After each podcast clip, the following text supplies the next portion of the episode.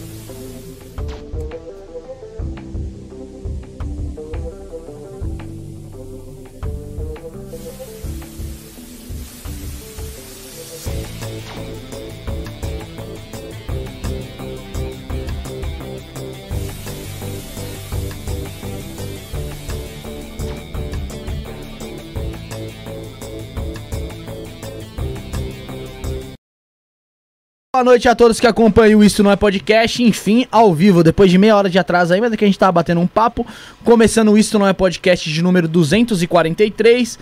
E aí, Rafinha, feliz dia das crianças, irmão. Feliz dia das crianças, Brunão. Feliz dia das crianças, Felipe. Feliz dia das crianças pra todo mundo. Então, Feliz então é isso, o, o Rafael já desejou o feliz dia das crianças pra todo mundo aí. Criançada que acompanha a gente aí também, feliz dia das crianças, que eu acho que não tem muitas, eu acho que não tem muitas, não- mas... Enfim, né? É, antes de mais nada, antes de falar com... Que é um com, com criança, sim. Antes de falar com o Frater Magog aqui, vamos falar dos nossos colaboradores, correto, Felipe? Correto, Eu querido. vou começando a falar logo de cara, sabe do que? De mapa astral. Opa. Você sabe o que é mapa astral? Se você não sabe, você está perdendo tempo. Entra lá no, no, no seu, no site lá www.humaniamor.com.br que eu tenho certeza que você vai saber o que é mapa astral. O que que é mapa astral, Brunão? Fala aí, Felipe, o que que é mapa astral? Você não sabe, né? Não, eu sei, porra, mas é que eu tô esperando você fazer o bate-bola, entendeu? Meu irmão, mapa astral é o seguinte, é uma ferramenta poderosa pra caramba, onde você consegue saber quais são os seus lemas ali, o que você tem pra. o que você, quais são mais ou menos o, teu- o seu destino e como você pode às vezes é, não é Dar um bem direcionamento mexer, à sua é, vida, direcionamento, mas assim melhorar a sua vida com relação a âmbitos como fa- fa- família, trabalho, é, dinheiro, sexualidade, é, Vai, fala mais algum problema que a gente costuma às vezes ter na nossa vida. Financeiro, trabalho, sexualidade, Às vezes relacionamento. consigo mesmo, às vezes um problema um problema interior ali. é. Autoconhecimento. Autoconhecimento É. também existe muito disso. Então, assim, dentro desse, do. de- é, o mapa astral ele é feito com, com, com como? Com o seu nome, nome, tem o nome da sua mãe ali, tem a sua data de nascimento, o local que você nasceu, o horário que você nasceu. Tudo aquilo ali transforma-se o que- no quê? Numa informação também de como o céu estava na hora. É uma dali- fotografia do céu. É uma fotografia do céu. Você tem uma fotografia ali do céu. E dentro da, de- daquela informação você tem diversas, diversos pontos e fatores que vão te trazendo ali a realidade de como vai ser a sua vida dali pra frente. Às vezes, por, por ver, ó, tem uma pastral que fala até, mano, igual esse do Otávio Léo que é completo, que, cara, ó, você, em algum momento da tua vida você vai enfrentar uma dificuldade ali Sim, é, no sim, seu âmbito sim. familiar. Então, às vezes pelo você. trânsito dos planetas, aí você vai encontrar Exatamente. Saturno, que é doença, que é karma, que é peso. Então, Exatamente. Então, assim, é- ele meio que ajuda a ler também, até pode parecer que não, um pouco do seu destino, cara. Sim. Então, às vezes é uma pessoa você- que. É um pô, oráculo, né? É, porque você fala, ô, mas não, não, não tem um problema familiar, sempre tá tudo bem. Então, abre o olho, pode ser que aconteça. E quando acontecer, você já vai estar preparado pra conseguir. Pra lidar com aquele tipo de lidar com situação. Correto. Então, para você ter acesso a tudo isso, é muito fácil. Basta você entrar lá no site www.humaniamor.com.br ou se não, lá no Instagram do Otávio Leal, arroba otavioleal.humaniamor. Lembrando que lá também tem cursos é, para terapia, para tantra, é, reiki, Reiki alternativo, reiki alternativo, um renascimento. monte. São mais de 120 mil pessoas que fizeram o curso já com o Otávio Leal, mais de 25 mil vidas em- impactadas. Correto, já fez uma Felipe? pastral? Boa. Já, fez? Já fiz. Qual- Mas eu quero fazer de novo. Já faz, fez um- de- faz muito tempo já. Mano, manda pra mim os teus dados que você- eu te dou uma pastral, Otávio Leal. Porra. Ganhou aí. Lembra... Já cheguei ganhando. É, duas Lembra- horas e meia de, é duas horas e meia de, De áudio. ali. Não, Falando excelente. de cada casa certinho, cada Excelente. planeta. E só... É, os, É, humilhados, tanto os humilhados serão exaltados. tanto que Quero vai- ver quando tá chegando esse dia. É tanto que ele vai por drive, mano. Porra, velho. Ele vai por Show. drive e junto com ele vem o que, Bruno? É, vem a mandala e mais um Mantra. mantra. isso Pessoal. Caraca, mano. Da hora. É isso que, que eu tinha pra finalizar aí do Otávio Leal. Lembrando também que... Ô, está- Bruno, deixa eu Ah, só falar do Otávio Léo aqui na descrição. Ah, é tem um link que você clica direto, você vai direto pro WhatsApp, você manda mensagem no horário comercial lá, o pessoal vai estar te respondendo lá pra você fazer seu mapa astral. Posso tá? mandar mensagem agora, é horário comercial, o Só pessoal você clicar no link, você vai direto pro WhatsApp, pô. Tá na nossa descrição aí, correto? O que e, que tá e na- vindo pelo Isso na Podcast, você ainda pode ganhar um curso lá, viu? Um curso? É, Pô, então... Tá esperando o quê, pessoal? Vamos lá. dá na cara da pessoa. O que tá na nossa descrição também é aquilo ali, ó. Horizon Investimentos. O que é Horizon Investimento, Bruno? É uma fintech operadora de capital, onde trabalha com dois fundos. O Horizon Smart, Rafael, que é um que é para um fundo de renda pré-fixada, correto? Pré-fixada não, uma renda fixa, correto? Para você que é mais conservador. mais pé no chão ali, invista seu dinheiro de um- em uma renda fixa, correto? E tem o Horizon Trend, para você que é mais Isso, arrojado, que quer ir para cima do mercado financeiro, Isso aí. invista no Horizon Trend, onde você pode ter uma rentabilidade oito vezes maior do De a até poupança. oito vezes. De até oito vezes, Até é. oito vezes. É isso mesmo. Lembrando, Rafael, que você consegue falar com eles como? Através do WhatsApp ou através do Na site do deles? Na central do cliente. Correto? Através do WhatsApp está aí o número na nossa Na descrição. O site também está no nosso link. Na descrição Lem- também. Tá na descrição também. Lembrando também, Rafael, que a Horizon está com uma promoção que é de- até dia 30 do 11. A cada 500 reais investido, você ganha um cupom para o quê? Para concorrer uma viagem para os Lençóis Maranhense Já com pensou? acompanhante. Top. Essa já Top demais. Aí você tem que ver. Eu Então, falar, eu acho bom você me dar essa aí também. também, né, pô? Então é isso mesmo. Meu, tá com o dinheirinho guardado embaixo do colchão? Invista lá na Horizon, ganhe o cupom pra concorrer.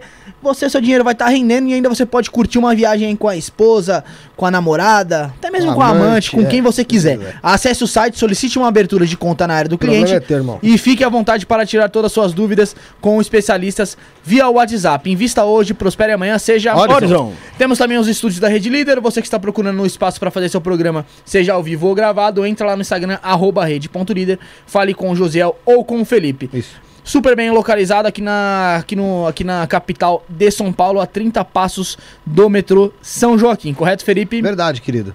Temos também o Heroi Design. Você que está procurando algo exclusivo em audiovisual, a- audiovisual não, em visual, é, aba, aba para elementos de stream, né? Stream. Naquele site roxinho lá, né, Rafael? É, o cara que joga, faz aquelas lives lá, é bacana, hein?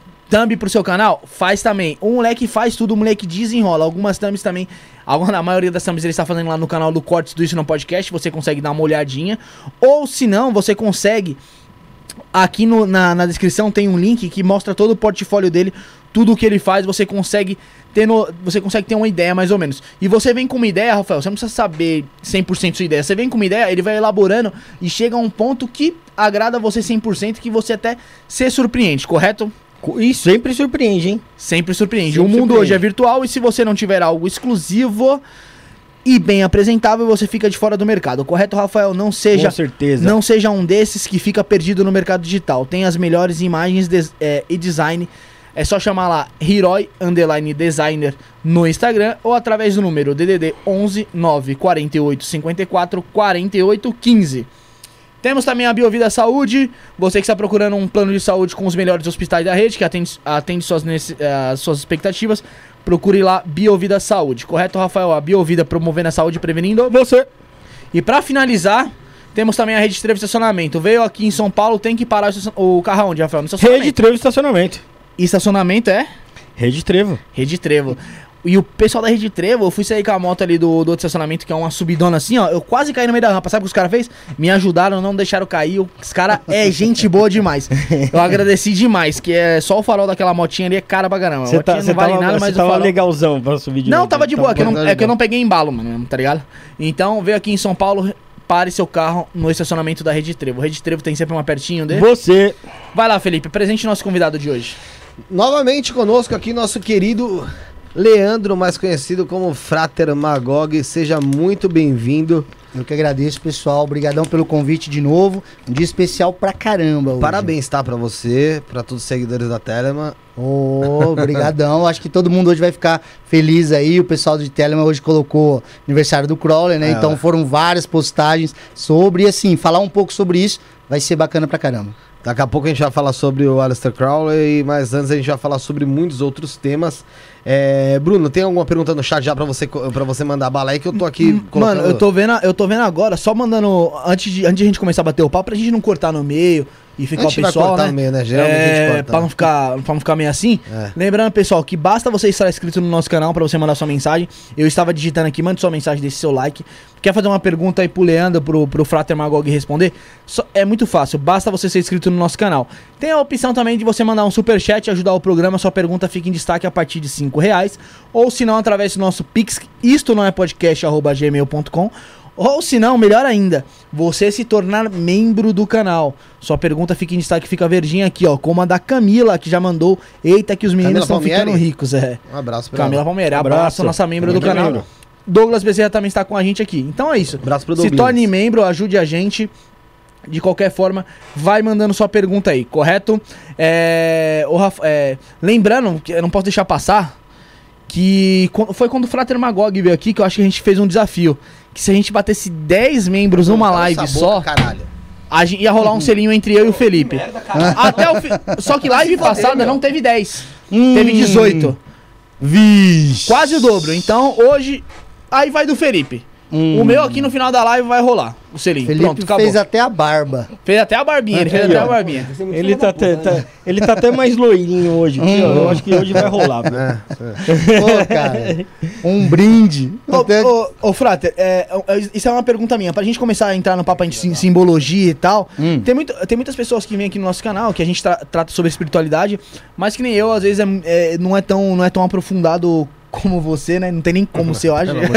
Tem, tem sim. É, mas, tipo assim, o que significa é, o ocultismo? O que significa o ocultismo? Pra gente começar e depois você vai na simbologia. Bacana.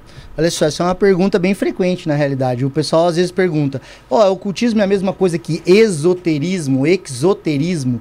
É a mesma coisa que misticismo? Olha só, o ocultismo, ele basicamente, ele acaba estudando várias ciências para montar o que a gente chama de ocultismo. Que tipo de ciências? Tá? Nós vamos falar da astrologia, nós vamos falar da alquimia, nós vamos falar do hermetismo. Todas essas ciências, de uma forma ou de outra, é como se elas estivessem contidas dentro do ocultismo. O ocultismo nada mais é do que o estudo de leis universais, o estudo de determinadas filosofias, né, sejam psicológicas, místicas, mágicas, e que foi assim, de uma forma ou de outra, trazida por vários pensadores, por magistas, por grandes, né, de uma forma estudiosos da, da questão espiritual, entendeu? Então o ocultismo acaba sendo uma capa de todas essas ciências aí. Então quando alguém fala, ah, eu estudo ocultismo, pode ser que ele seja um estudante de hermetismo, pode ser que ele seja um estudante de astrologia, hermetismo, cabalá, entende? Ah, mas eu só quero me identificar como cabalista. Tá ok, se você for só cabalista, pode estudar só cabala. Agora, temos também a parte oculta dentro da cabala, tem a cabala Sim. prática, no caso, que a gente fala, tem a cabala mística, né, a cabala falada aí também, e a cabala prática propriamente, que é o trabalho de teurgia, de invocação angelical, trabalho de evocação de espíritos cabalísticos também. Então tem isso daí. Isso aí acaba caindo no território do oculto, né? Montagem de talismãs, de pantáculos, de símbolos de proteção, tudo isso está incorporado no ocultismo aí. Ô, ô Magog, antes a gente, a gente falava de ocultismo e só que a gente não sabia o que, que era real, o que, que não era, o que, que não existia. Só que hoje a gente percebe que é, abriu muito, né? Sim.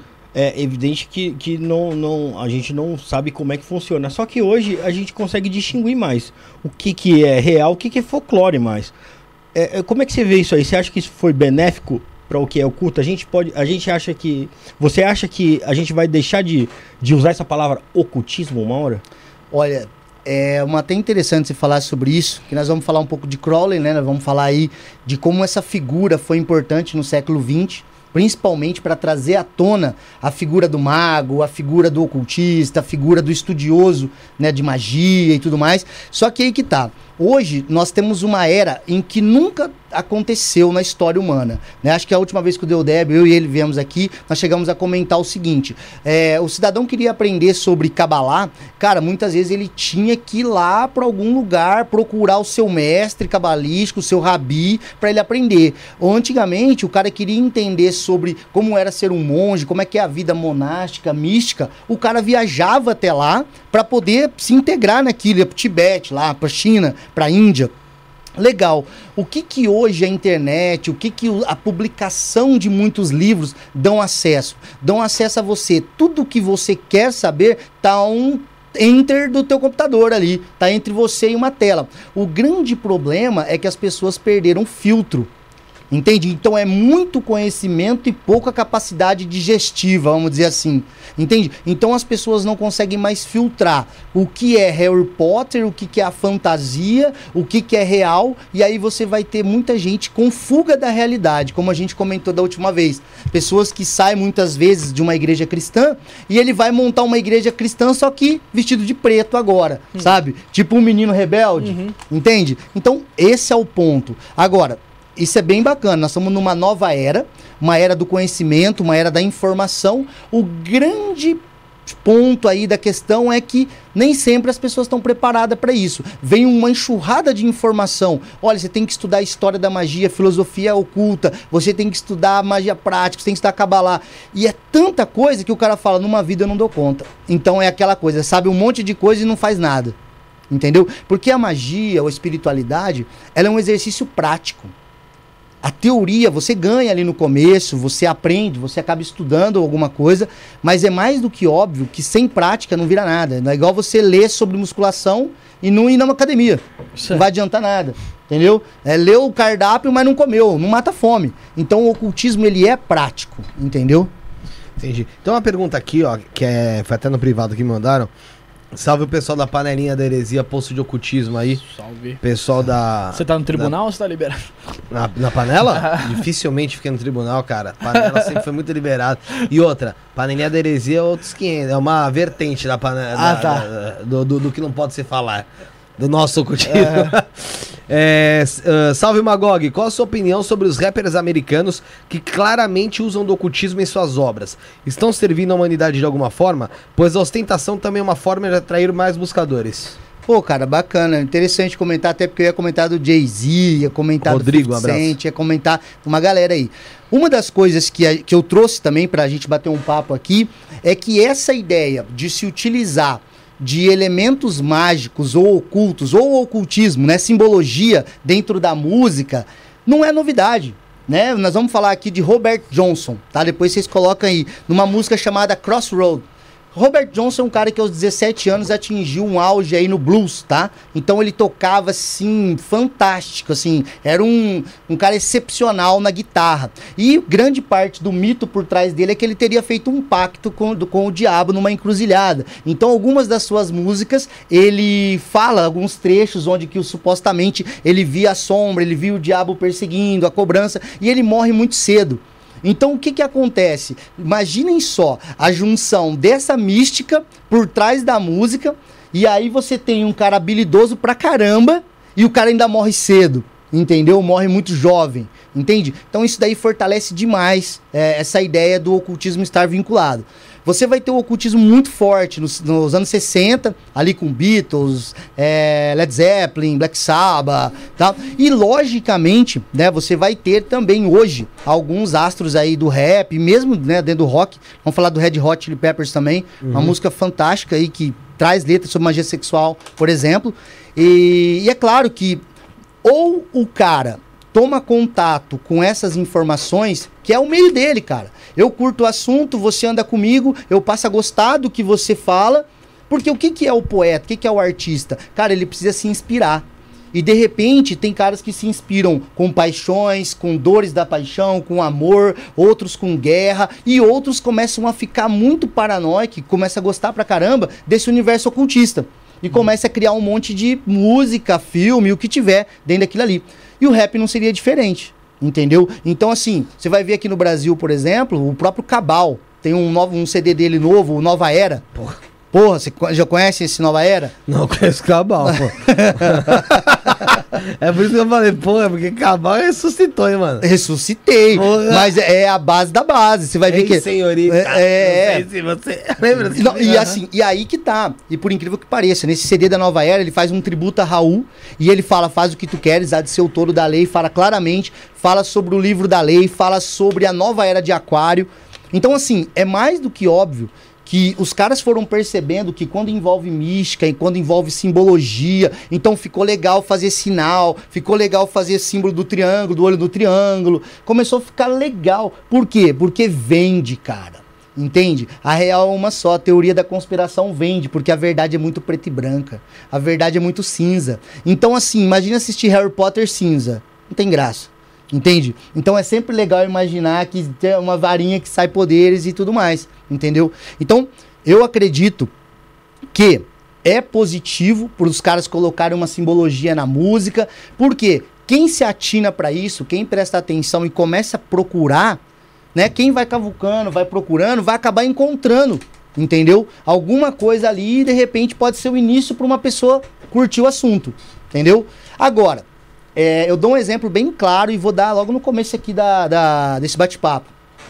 Cara, quando você sai de manhã de casa e fala bom dia pra alguém, Eu sei que às vezes a pessoa pode não responder, tal, é um mal educado, tal, e o cara é quatro. Aham. Mas a real é que a gente fala um bom dia e a gente espera algo em troca. Então pode ter certeza, meu irmão, se você espera algo em troca até de um bom dia, imagina essa galera que tá no topo aí das músicas, na- do filme, da dança e da cultura pop, se os caras lançam qualquer coisa no mercado que eles não esperem retorno. Então nada é colocado por acaso, desde as cores. Cara, vocês montaram o estúdio aqui. Não foi aleatório. Vocês montaram para trazer um determinado tipo de, de informação. E não podemos esquecer uma parada, viu, Filipão? Simbologia é falar sem precisar falar nada.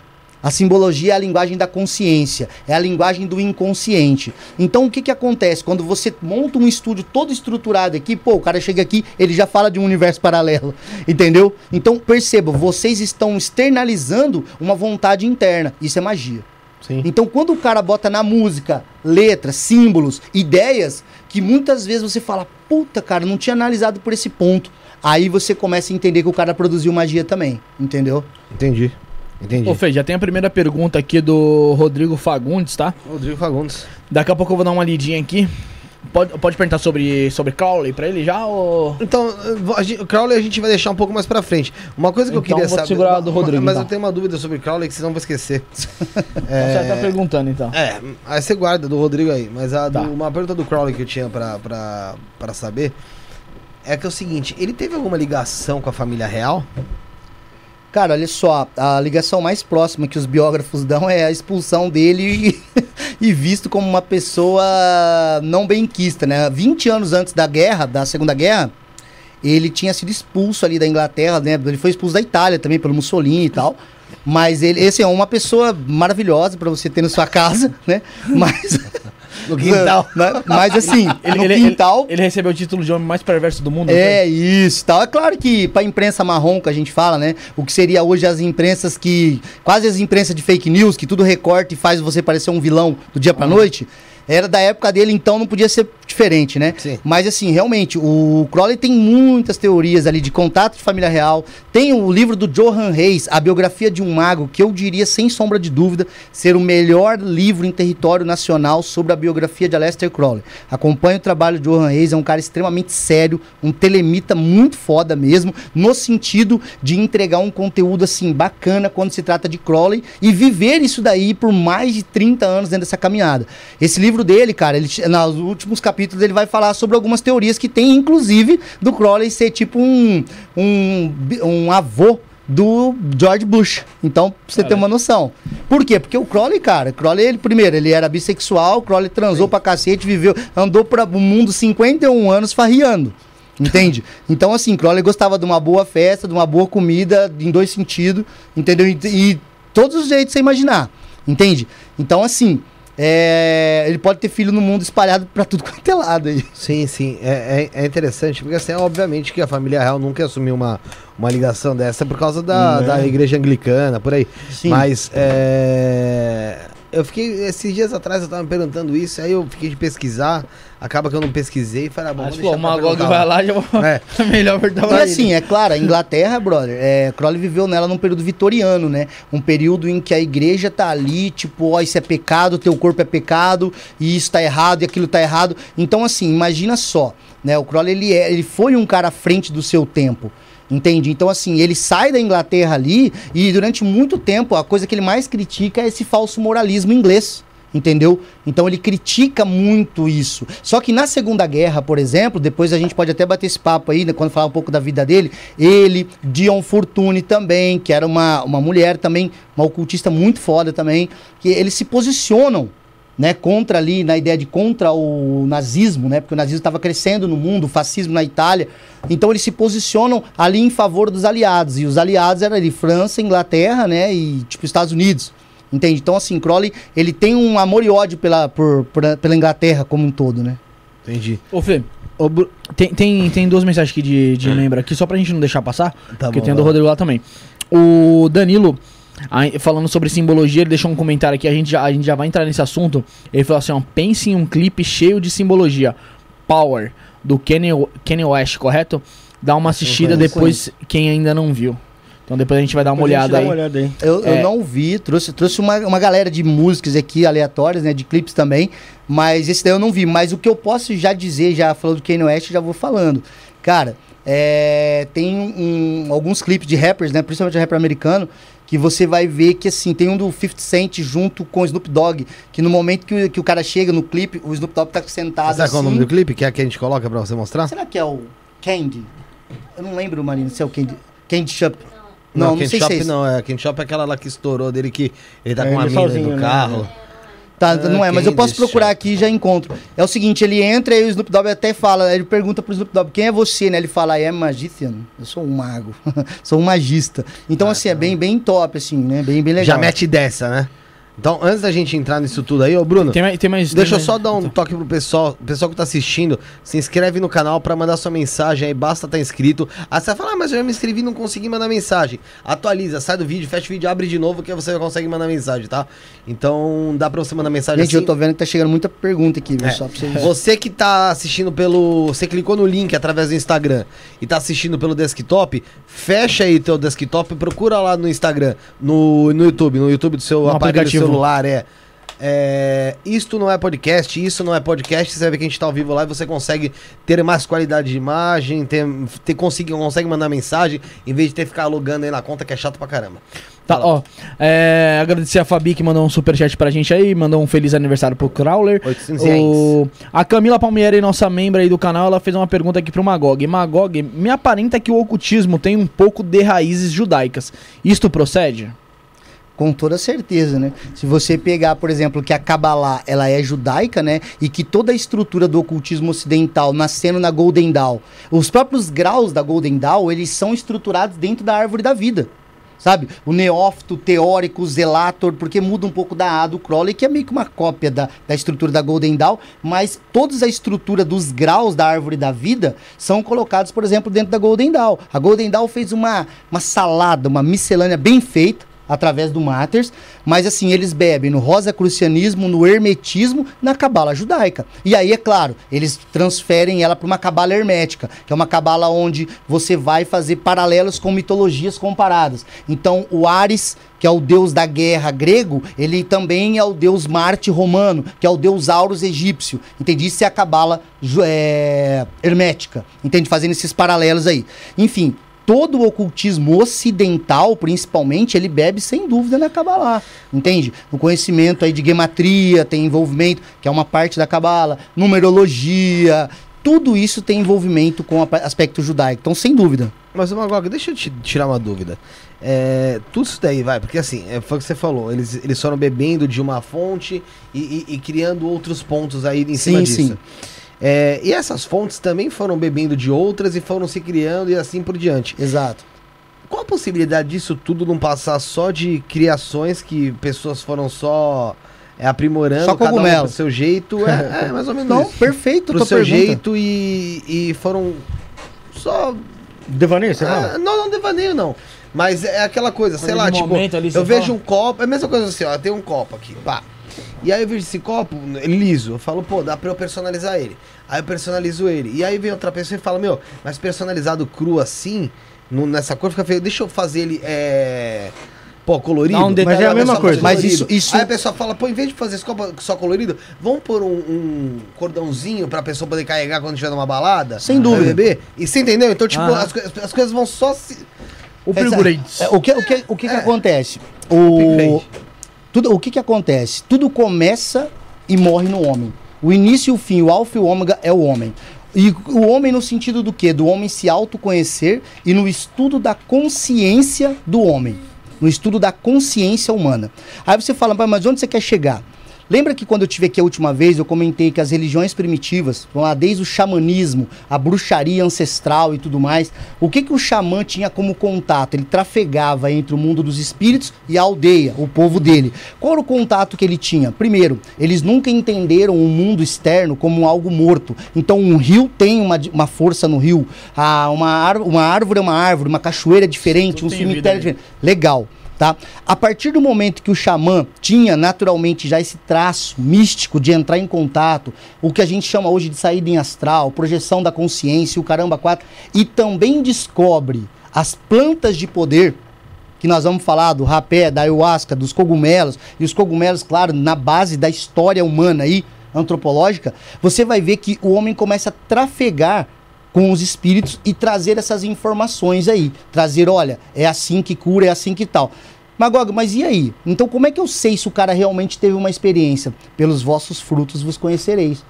Deve ter funcionado, porque nós estamos aqui até hoje. Ô, ô, Ma- ô, Magog, é- Entende? Então, assim, agora, essa miscelânea, esse, essas coisinhas a mais que acontecem, Filipão, você falou tudo. Até hoje, o ocultismo, o estudo dessas ciências, ele não é imutável, muito pelo contrário.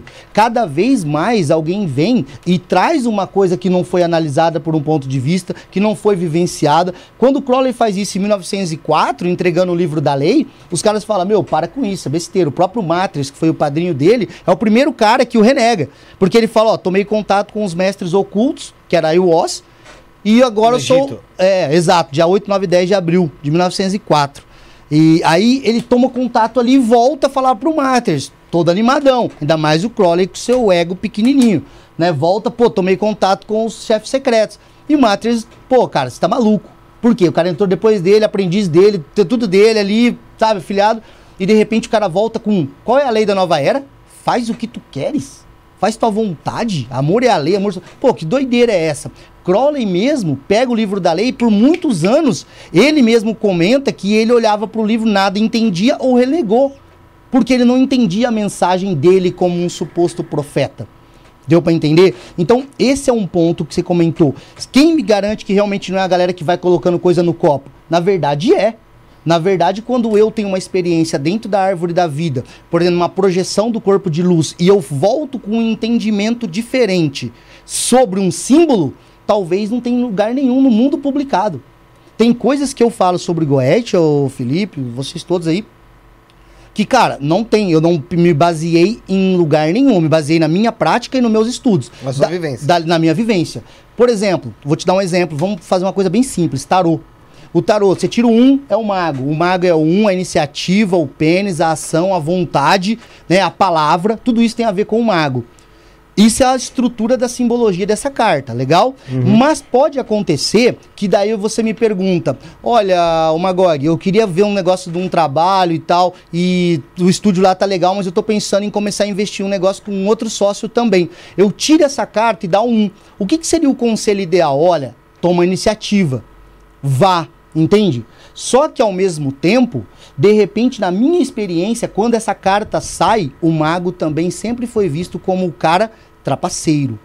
O mago também sempre foi visto como prestidigitador, ou seja, o cara que te ilude. Então, ao invés de dar um conselho, Felipe, vá, eu poderia te interpretar pela minha experiência magog, dizer, Filipão, só cuidado para não se iludir. Porque o Caminhão. mago ele começa, mas ele não é o que conclui. Então percebe que a minha experiência pode ser uma mudança no teu copo. A teoria diz que é X, mas o tempo vai te mostrar que é outra coisa. É porque, assim, dentro de uma projeção de consciência, ou dentro de até, até mesmo de uma ingestão de enteógeno, vamos tratar isso de uma forma bem, bem cética mesmo. Sim, sim. É, pode ser tudo realmente de criação da mente, a pessoa traz, e aí a gente vai, é lógico, colocando a nossa crença, vamos dizer, em cima daquilo. É Fantástico. lógico que conforme o tempo vai passando, as coisas vão se perpetuando e vão, se deix- vão sendo menos questionáveis. Sim. né? É muito mais fácil alguém questionar você, vai vir trazer hoje uma coisa nova e diferente e totalmente revolucionária do, que, do que o Crowley do que- lá em do que a 1900. tradição. É, do Porque que tem muita gente Crowley que fala, fez, ah, mas é- pô, passou, foi. Eu Inclusive no tempo feito. do próprio Crowley, no tempo de cada cara que traz algo novo, nós falamos até do Santos Dumont. Sempre os caras vão se basear na tradição anterior para negar a novidade. Sim. Isso é comum. Agora, você quer ver uma coisa bem interessante disso aí que você tá falando? Por que que Pitágoras e outros pensadores sempre disseram que matemática era o mais próximo, os números era algo mais próximo que nós tínhamos de Deus? Porque pessoas mentem, números não. Agora, qual que é a parte mais engraçada? Os números reais ou irracionais, eles são totalmente aleatórios no sentido do, do, do trabalho que a gente faz com eles, mas a gente precisa, por exemplo, se eu falar pra você, vai pra, pra Zona Leste, aí você fala, ó, a Zona Leste é pra lá. Sim. Só que a realidade é que quando se eu fosse dar uma volta no planeta Terra, eu sairia aqui. Então, na verdade, o leste pra mim agora, daqui a pouco será o oposto. Entende? Então, assim, pra cima ou pra baixo, pra um lado ou pro outro, tudo só tem sentido quando Um eu comparo em relação a. em relação a. Então, 24 horas tem o planeta Terra em relação ao Sol. E Mercúrio? Não, Mercúrio tem outro número de horas para ser um dia. Então, assim, toda filosofia, ela sempre parte do princípio de qual é o meu ponto de vista com relação à situação. Por isso que você vai ver tanta briga de doutrina. Porque cada cara que cria algo, ele cria baseado no pensamento dele em relação ao seu universo. Mas tudo. Desculpa, Não, não, pode- pode Não, falar, te interrompi pode duas vezes já. Olha, gente, se ficar meio louco com o que eu tô falando, vocês Não, eu, eu vou falar um negócio que é, pode ser mais louco ainda, não sei nem se eu vou conseguir explicar isso. É, o, Magog, o, eu vejo que o, o, o Crowley era um, um revolucionário, pelo menos a gente entende que era, era um revolucionário ali, do ponto de vista. Sim, sim, sim, mano. Né? E, e os caras que eram reacionários combatiam ele. Só que você eh, falou um negócio que me fez ver um outro ponto de vista. Por exemplo, eh, eh, os caras anteriores ali, da- da- das outras civilizações mais antigas, tinham contato direto com Deus, tinham um contato mais próximo com a natureza e um contato mais, mais próximo co- com as divindades até, né? Então, na verdade, Crowley não era um revolucionário, ele era um reacionário. Quando o Crowley. Crowley é o que o Felipe falou, só que de uma Só outra que um linguagem. verdadeiro Crowley entra pra magia e no primeiro momento ele tenta psicologizar a magia. Pra ele, os espíritos goéticos eram porções do cérebro humano que, quando estimulado com aqueles selos, faziam com que liberasse a lógica, a memória, a filosofia. Eram estimulantes da parte neurológica. Olha que doideira. Porque Depois de muitos anos dentro do caminho mágico, ele volta atrás nisso e começa a falar: não, talvez o mundo seja assim populado por espíritos, ou seja algo externo e interno. Os dois. Porque vendo, de- vendo desse ponto, o que a gente entende como revolucionário, na verdade é reacionário, porque o, o- o primitivo ali que era que era mais libertário, que tinha um contato com a espiritualidade, Claro, que cara. era Vamos lá, eu fiz uma brincadeira com vocês aqui, até repercutiu muito bem, eu até achava que ia ser ruim, foi bom. foi o seguinte, cara, essa galera foi em culturas muito, como as astecas, os astecas, por exemplo, outras culturas, o sacrifício humano, o sacrifício de virgens, o sacrifício humano, né, a entrega de animais, a própria Bíblia, o judaísmo, dentro do judaísmo, dentro do, do Pentateuco ali, do, do Gênesis, Deuteronômio, Êxodo, tudo, você vai ver o sacrifício de animais para Deus. Então a presença do sangue, do corte, não tem nada de novo sob o sol, né? Ah, não, isso é verdade. Entendeu? Então, assim, Na Bíblia tem isso aí? No, no, no no? Eclesiastes, no Eclesiastes fala, não há nada novo sob o sol. Não, não, mas eu tô falando, em relação ao sacrifício, na Bíblia tem Sim, sim. isso, Já falava de incenso, já falava de passes magnéticos. Já, é, já- Saul procura a bruxa de Endor lá para poder é, se consultar com um trabalho necromântico de consultar o morto. Entendeu? Elias, ele vai consultar Elias. Então, assim, enfim.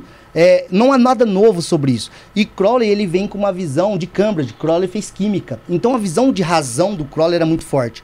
Ele lê também alguns filósofos, como Kant, tá? Então, na crítica da razão pura, na crítica da razão prática, e ele lê muitos caras que tinham um pé nessa ideia mais mentalista, de que todo, toda magia talvez fosse fruto da mentalidade, do inconsciente do homem. E lembrando que que não deixa de ser magia, né? que não deixa de ser magia, mas olha que interessante, Crowley vem ali século XIX, né? Porque ele nasce em 1875, e no começo do século XX explode o Freud com a, com a psicanálise e com a ideia do subconsciente, do inconsciente. Então casa. Pô, talvez todo agente mágico seja só, na verdade, os poderes do meu próprio inconsciente. Entende? Então o Crowley fica durante muito tempo acreditando até que a visão dele de Aiwas, o santo anjo guardião, que ele fala, talvez fosse só um aspecto superior da própria mente inconsciente dele, revestida de anjo. Ou de Aiwas, no caso. Depois que ele começa a mudar para uma em ideia. outras palavras, um problema psiquiátrico. Exato. Uma esquizofrenia autoinduzida, como eu Ah, não dizia anos falar atrás. não, mas aí que tá. Cara, é. Eu já mencionei isso aqui com, com o médium e tal, aí que veio aqui. Acende. Em relação a falar sobre esquizofrenia e mediunidade. Isso é. Certa vez eu fiz uma piada assim, né? Dizem que Jesus ficou 40 dias no deserto, depois o Satanás o tentou, né? Falei, meu amigo, com três dias eu tinha sido tentado até por, por Satanás e os anjos junto, entende? De fato, Então, pode ter sido uma alucinação. Sim, mas aí que tá. Esse é o ponto, cara. Isso. né? Esse é o ponto. É, existe. Você, v- vamos lá. Se for uma esquizofrenia, se for um ataque de um cara de 40 dias que não comeu, olha só o detalhe, Felipe, todo mundo. Cara, uma loucura, uma insanidade gerou futuramente a maior potência do mundo, a Igreja Católica Apostólica Romana, comandando o planeta acima de reis e sendo uma entidade superior. Número um. Número dois, você vai ter Maomé indo pro deserto e também tendo contato com o anjo Gabriel, ditando ao Corão e voltando também como líder. Se foi também uma esquizofrenia. E todos esses líderes que somem, desaparecem, fazem jejuns e o caramba e voltam com a palavra e agora mudam o mundo. Agora, uma coisa é fato. Todos eles mudaram por um poder que a gente comentou agora há pouco, pela palavra. Sim. Se eles fossem mudo, não tinha mudança. A palavra é a verdade. A palavra Se é os caras verdade. voltassem mudo, não tinha mudança. É verdade, pô. Entendeu? ah, mas Mas a palavra é a verdade, independente de você estar contando uma mentira. Porque ela tá dizendo. uma- ela- o que você fala diz muito sobre você. claro, claro. Acaba se tornando verdade. né? É, é, não, não só isso, mas vamos supor, se eu sou um cara que minto pra você, minto pra você, minto pra você, minto pra você. Cara, eu estou falando e verdadeiramente estou dizendo entre linhas que eu sou um baita de um, de um mau caráter do caralho. Sim. Sim, Você entendeu? Sim. Se eu sou um cara honesto, um cara que fala a realidade, eu falo coisas boas, eu estou falando, tô te edi- edificando, mas também estou mostrando a minha personalidade. Tem não um- é uma verdade. A verdade, a o- verdade vem pelas palavras. tem um livro chamado Livro da Magia Negra e dos Pactos, do Arthur Edward White. Ele fala sobre o problema da Goethe, da magia negra, do Grimório Velho, fala de um monte de coisa desse tipo. E pra ele tudo isso é uma grande merda, é um grande problema e perigo.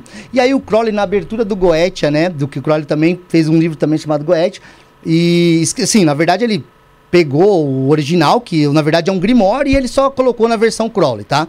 E ele coloca na introdução, falando um pouco dessa questão psicológica e tal. E tem uma coisa bem legal que ele comenta, porque ele dá uma agulhada, né? Dá uma espetada no, no Eduardo White, no White, né? No White, que alguns chamam. Porque eles dois eram arqui-inimigos desde a Golden Dawn, tá? E ele coloca bem assim, ó. Senhor White, o mundo é um espelho. Se o senhor ver merda, é porque senhor é merda. Entende? Na verdade, você projeta sobre o outro o que você é. E aí vem o, o Carl Gustav Jung, do, do, do braço ali do Freud, com a psicologia analítica, onde ele vai te falar da projeção da sombra. Você enxergar no outro aquilo que você precisaria mudar. Então você, pô, cara, o cara é muito arrogante. O cara, cara, na verdade, o cara é arrogante ou você gostaria que ele fosse tão humilde a ponto de você poder pisar nele? Sim. Porque assim, é igual. Eu eu gosto muito de às vezes fazer piada com o futebol, né? Você pode odiar o Romário, mas dizer que ele não representou a seleção, Tá você tá brincando. brincando. É. Você pode ir com a cara do Cristiano Ronaldo. O Ron- Mas você dizer que o cara não joga bola, você tá O brincando. Ronaldo Fenômeno é um grande exemplo, mano. Você entende? Então, assim, é, você tem que saber também, a gente pode falar isso na hora da arte, desvincular o artista do ser humano. Às vezes você não vai com a cara do cara, mas o cara como profissional, como artista, foda. o cara é um monstro. Isso acontece na música pra caralho. Entendeu? Sim. Então isso, isso é bem interessante. Deixa eu mandar um abraço pro pessoal do, da EDL, a Julie Delargue tá aqui, acho que Tá o Walter aí. Júnior também é de lá. Até que um dia colocar você com o Bob Navarro. Conhece o Bob Navarro? Bob Navarro que fala sobre alguma coisa luciferiana. É a escola de assim. Lúcifer. A que ele escola fala de que Lúcifer. é, Cristo é Lúcifer. Cristo Lúcifer, né? É, Cristo Ah, é tá. Lúcifer. Tem um livro. Acho bacana, acho bacana. É, tem mil. O livro dele, Lúcifer, tem mil páginas. Mais de mil Gigantesco páginas. Pelo amor de Deus. Ó, eu acho, acho bacana. Pode me É, tem, trazer tem, aí tem que com... ver o dia que o Bob. É que ele não é de São Não Paulo. é de São né? Paulo. Ah. Tem que ver o dia que ele, ele é de. Santa Catarina. Não, mas agora Jaraguá tem Sul. de, da, da cidade. Não, eu sou 500 km pra vir e 500 pra voltar. Mil, É, de- mil, de- K- mil km pra mim é é só um, 800 pra mil, mil km pra mim é só um passo. mago que é mago transporta, né? Ô, Pô, o que a gente mais vê é magista aí que faz proteção, que faz ataque, que é amigo do Satã, que é amigo do Luz, tio primo do cunhado do Asmodeu, e aí você dá um grito, o cara chora, pô. Tem coisa errada, hein, gente? Tem coisa Até o. Toninho do Diabo. É. Ó, e o Toninho do Diabo é brabo, hein? É brabo? É brabo, hein? Ó, ele parece que praticou uns Kung Fu da vida, ele sempre tá nas marchas aí, ó. Ele, ele é homem de frente, hein? trazer ele aqui, mano. Pô, cara. Ô, a Julie, ô, Julie, vocês que tem mais contato aí com o Bob e tal, dá um toque lá pra ele ver quando ele vai estar aqui em São Paulo que a gente faz um esquema legal aí. Pode fazer. Faz aquela panelinha, panelinha satânica, maluca. vai. só, só o gente fina no mesmo caldeirão. Só, só gente vê. Só a gente- Manda, Bruno, manda Tem pergunta aqui do Superchat? Superchat. Como é que Mas faz sabe mandar que- superchat, Mano, sabe o que eu acho engraçado, Rafael? Sabe o que eu acho O engraçado? que, o que, O Bruno? pessoal, eles assistem. Tem a audiência, tá, tá boa a audiência. Quarta-feira aí, feriado. Só que Pois o é. pessoal não deixa o like, mano. Não, pô. Deixa o like aí, Aí né? faz Custa como, nada. Cliquezinho aí, pô. Aí faz como? A É, gente faz deixa. como? A gente vai ter que começar a ameaçar, irmão. Entendeu? Tô brincando. Deixa o like aí, pessoal. Pra você mandar sua mensagem, basta você estar inscrito no canal. Vou repetir novamente. Basta você estar inscrito no nosso canal. Entre pelo seu aplicativo do YouTube no seu celular. Você consegue mandar sua mensagem pra gente. Quiser ajudar o programa, tem três maneiras. Pix, isto não é podcast, arroba gmail.com. Superchat, como o Antônio Freitas fez aqui E a pergunta dele ficou em destaque, ou se não se tornando um membro como a senhora Miriam Torres e seu nome fica em verdinho, fica mais fácil para ler aqui. Lembrando que é R$ 4,99 4,99 por mês e você tem acesso a conteúdos exclusivos, como já teve dois. Teve um vlog que a gente lá na, na Oca Shalom, vai ter, o- vai ter o vlog de número 2 aí, dia 22, Vai ter Noca Shalom também voltando lá, só que esse aí vai ser mais completo. mais Vai completo. ter o nosso filmmaker. Ele não sabe ainda. Ah, não sabe ainda se vai? Você vai pedir autorização pra família dele, mas, eu, Mentira, falei, né? mas eu falei Não, assim eu vou que- levar ele. Eu falei assim, ele. eu falei Eu assim, vou ligar pro- eu não vou ligar pedir pra ele. autorização, fala que vai com a gente, fala que tá Ai, com o Bruno e com o Felipe, tá tranquilo. tá- Mas, é... E teve também a, lá, a última teve live. na última live aqui no sábado aqui. Bagulho foi Estralou, louco, hein? estralou, teve o bruxo aqui fazendo Estralou. Teve Bruxa de... de cogumelo. É, enteógeno. Bom, enfim. Rapé, Ah, ayahuasca, tudo ô. Bruno, deixa eu só falar. Júlio Delargue tá falando que vai rolar podcast da, da Escola de Lúcifer em São Paulo, que estão organizando o estúdio. O estúdio aqui é o mais barato de São Paulo, você vai achar. Pois é. Dá um na pessoal, gente. só dá pra uma dar um abraço pra uma galera minha que Manda tá aí, pode assistindo também. Agora, pô, tá Marcelão que tá aí na. Eu só vejo rapidinho aqui, viu, gente? Marcelão, Renata, Jéssica aqui de São Paulo, Lorde A, Xendra. Lorde A tá uma aqui? galera- Lorde A Cara, tá ele sempre assiste, ele foi um dos primeiros que curtiram na hora que eu coloquei do podcast, tá? Tá? Vi ele aqui, Então, assim, mandar um- um abraço pra ele, pô. É um cara Abraço. fantástico aí, vocês conheceram ele, viu Eu que é um sim, cara muito gente boa mesmo. Né? A Renata, a Roberto, um pessoal que eu tive aqui também, meus alunos aqui em São Paulo. E assim, eu venho aqui em São Paulo, venho, cara, às vezes eu consigo ficar mais dias, né? Mas às vezes eu, eu tô com tanta gente pra encontrar aqui que tá faltando hora, velho. É, Não dá, a gente fala, pô, vamos chegar lá ficar três dias. Três dias eu não tô conseguindo falar com todo mundo que eu tenho que falar. Então, Muda pra São Paulo. Pois é, tem que mudar pra São Paulo, montar um QG aqui. E tem muita pergunta aqui sobre tatuagem, vocês vão falando aí, tá? Pessoal perguntando sobre gente- verdadeira vontade, Telema, Crowley, Lifas, Levi. Aí Você fez a pergunta do Superchat aí, Bruno? Vou fazer a pergunta do Superchat, já já a gente vai entrar nessas partes aí de simbologia, tatuagem, tudo, né, Felipinho? Correto? Lindo. É, o Antônio Freitas perguntou aqui, ó. Salve Magog, quais os desafios de obter conhecimento e conversação com o sagrado anjo guardião nos tempos atuais? Cara, é fantástica essa pergunta, muito, muito boa mesmo. É, vou linkar até com uma pergunta que teve aqui, para que me pediram para falar um pouco sobre essa experiência do Santo Anjo Guardião. O que, que é o Santo Anjo Guardião? Isso, começa. excelente, excelente. Olha só, para começo de, de conversa, é, quem começou com esse termo Santo Anjo Guardião, você vai ver isso na própria Golden Dawn, tá? Você vai ver na Golden Dawn chamado de SAG, mas em especial o Crowley divulgou um livro chamado O Livro da Magia Sagrada de Abramelin. Esse termo vem de lá, Santo Anjo Guardião. Entretanto, entretanto, essa, essa ideia de ter um espírito tutelar, de ter um, um anjo que lhe guie, um espírito que lhe acompanhe e que lhe sopre aos ouvidos conhecimento informação em forma de intuição, já é tão antigo quanto o mundo. Em todas as culturas foi falado sobre isso, sabe? Agora, o termo Santo Anjo Guardião foi cunhado ali dentro por causa desse livro da Magia Sagrada de Abramelin.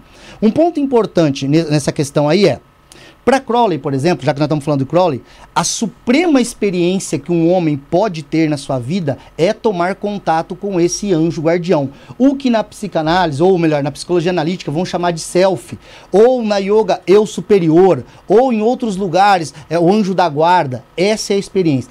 Qual a diferença, então, Magog, desse ser com o que eu sou como Leandro, como Felipe e tal? Qual a diferença? É como se fosse o seguinte, só para todo mundo entender, acho que eu já expliquei um pouco aqui. É como se fosse assim, ó. Nós somos a água, a natureza verdadeira. Quando nós nascemos, é colocado um rótulo em cada um de nós. Eu tive um rótulo chamado Leandro, você Felipe, ela Marina. E a partir daí nós temos a formação da nossa personalidade, com características que a gente gosta, não gosta. Chega um tempo que você começa a falar assim: ah, eu gosto disso, eu penso aquilo, eu faço outro.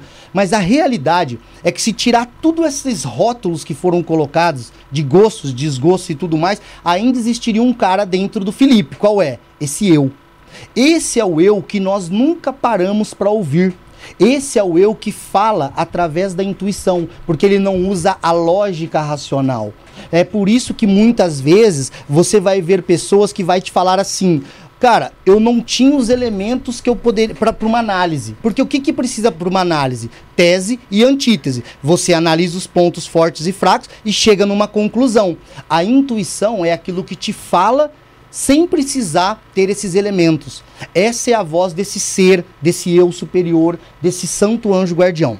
Buscá-lo sempre foi a meta da- do mago, desde a antiguidade. Em várias ordens também, tá? Porque supostamente esse eu verdadeiro por trás dessa casca aqui é ele que detém esse conhecimento mágico de fato. É ele que é o agente mágico de fato. A Crowley chegou a pensar que poderia ser o inconsciente de uma forma elevada, cheio de poderes e faculdades que se transfiguraria num sonho, num, ritual, como um anjo, mas dentro da crença cristã. Mas poderia aparecer como um outro ser numa outra crença, como Aladim. Ao, ao ele dar aquela limpada na lâmpada, surge o gênio. O gênio que foi lapidado é o mesmo que o polir o latão da alquimia. Enquanto eu vou limpando, eu consigo extrair o melhor ali. Muito bem. Essa experiência do anjo guardião dentro de Telema, ela é essencial.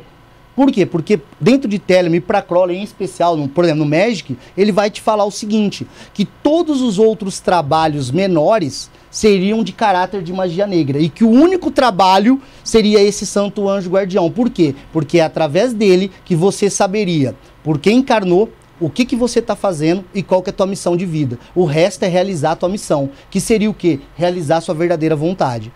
Mas na, no tempo que nós estamos vivendo, onde existe um culto muito forte à personalidade, um culto muito forte ao ego, hoje é mais forte quem não liga.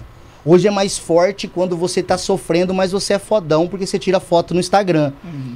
Então, quanto mais o homem coloca esses rótulos de sou foda, sou melhor, sou tal, quanto mais a gente se esconde atrás desses rótulos, mais distante de ouvir essa voz da intuição a gente fica. Essa experiência não tem dia, hora, data nem local para te dar. Ela pode acontecer contigo, velho, numa viagem que você vai fazer pelo mundo e algo que acontece contigo e é marcante para você. Não apareceu uma figura de luz, não apareceu um anjo. É, o Paulo Coelho vai te contar isso lá no naquela experiência que ele dá das duas colunas de fogo, do ritual do mensageiro. O ritual do mensageiro dele é essa figura do anjo também, tá? É o que ele quer passar tentando diferenciar um pouco do Crowley ali para parecer que é original, mas não tem nada de original. Mas o fato é, essa experiência pode acontecer com alguém em profunda deprê. Ela pode acontecer com alguém, com uma criança doente no hospital, com um pai. Só um pai sabe o que é um filho. Sabe a dor de você olhar e falar assim, cara, estou impotente. É verdade, isso aí. Ou seja, todo mundo é o bichão até ver quem ama dentro de um caixão. Eu, eu vi, tive essa experiência com a minha avó e eu já estava envolvido com ocultismo, com magia e tudo mais. E o pensamento de um cara que vive esse mundo sem ser na época de Instagram e Facebook é você se recolher e você falar assim, cara, o que, que é real disso tudo que eu vivo? Se eu não pude salvar, se eu não pude ajudar, se eu não pude curar, quem me garante que eu já ajudei de fato alguém? Será que algo está fora de mim real? Se você não se questiona, você só é um supersticioso. Você só é mais um crente dentro de uma nova igreja chamada ocultismo.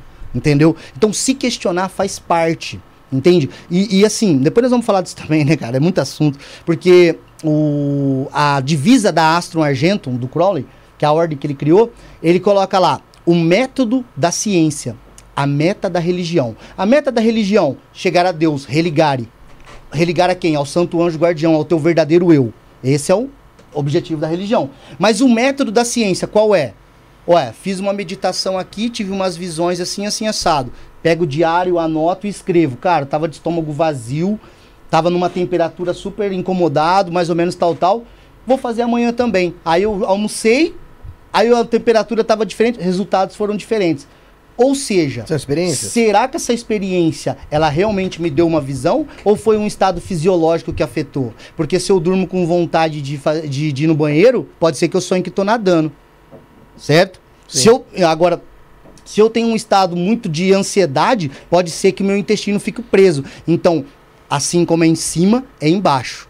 Se eu sonho que estou com medo, acordo com o coração palpitação, taquicardia, adrenalina a milhão, certo? O que, que significa isso? Se a mente acredita, o corpo reage. Mas se o corpo também estiver num estado ruim, a mente também fica ruim.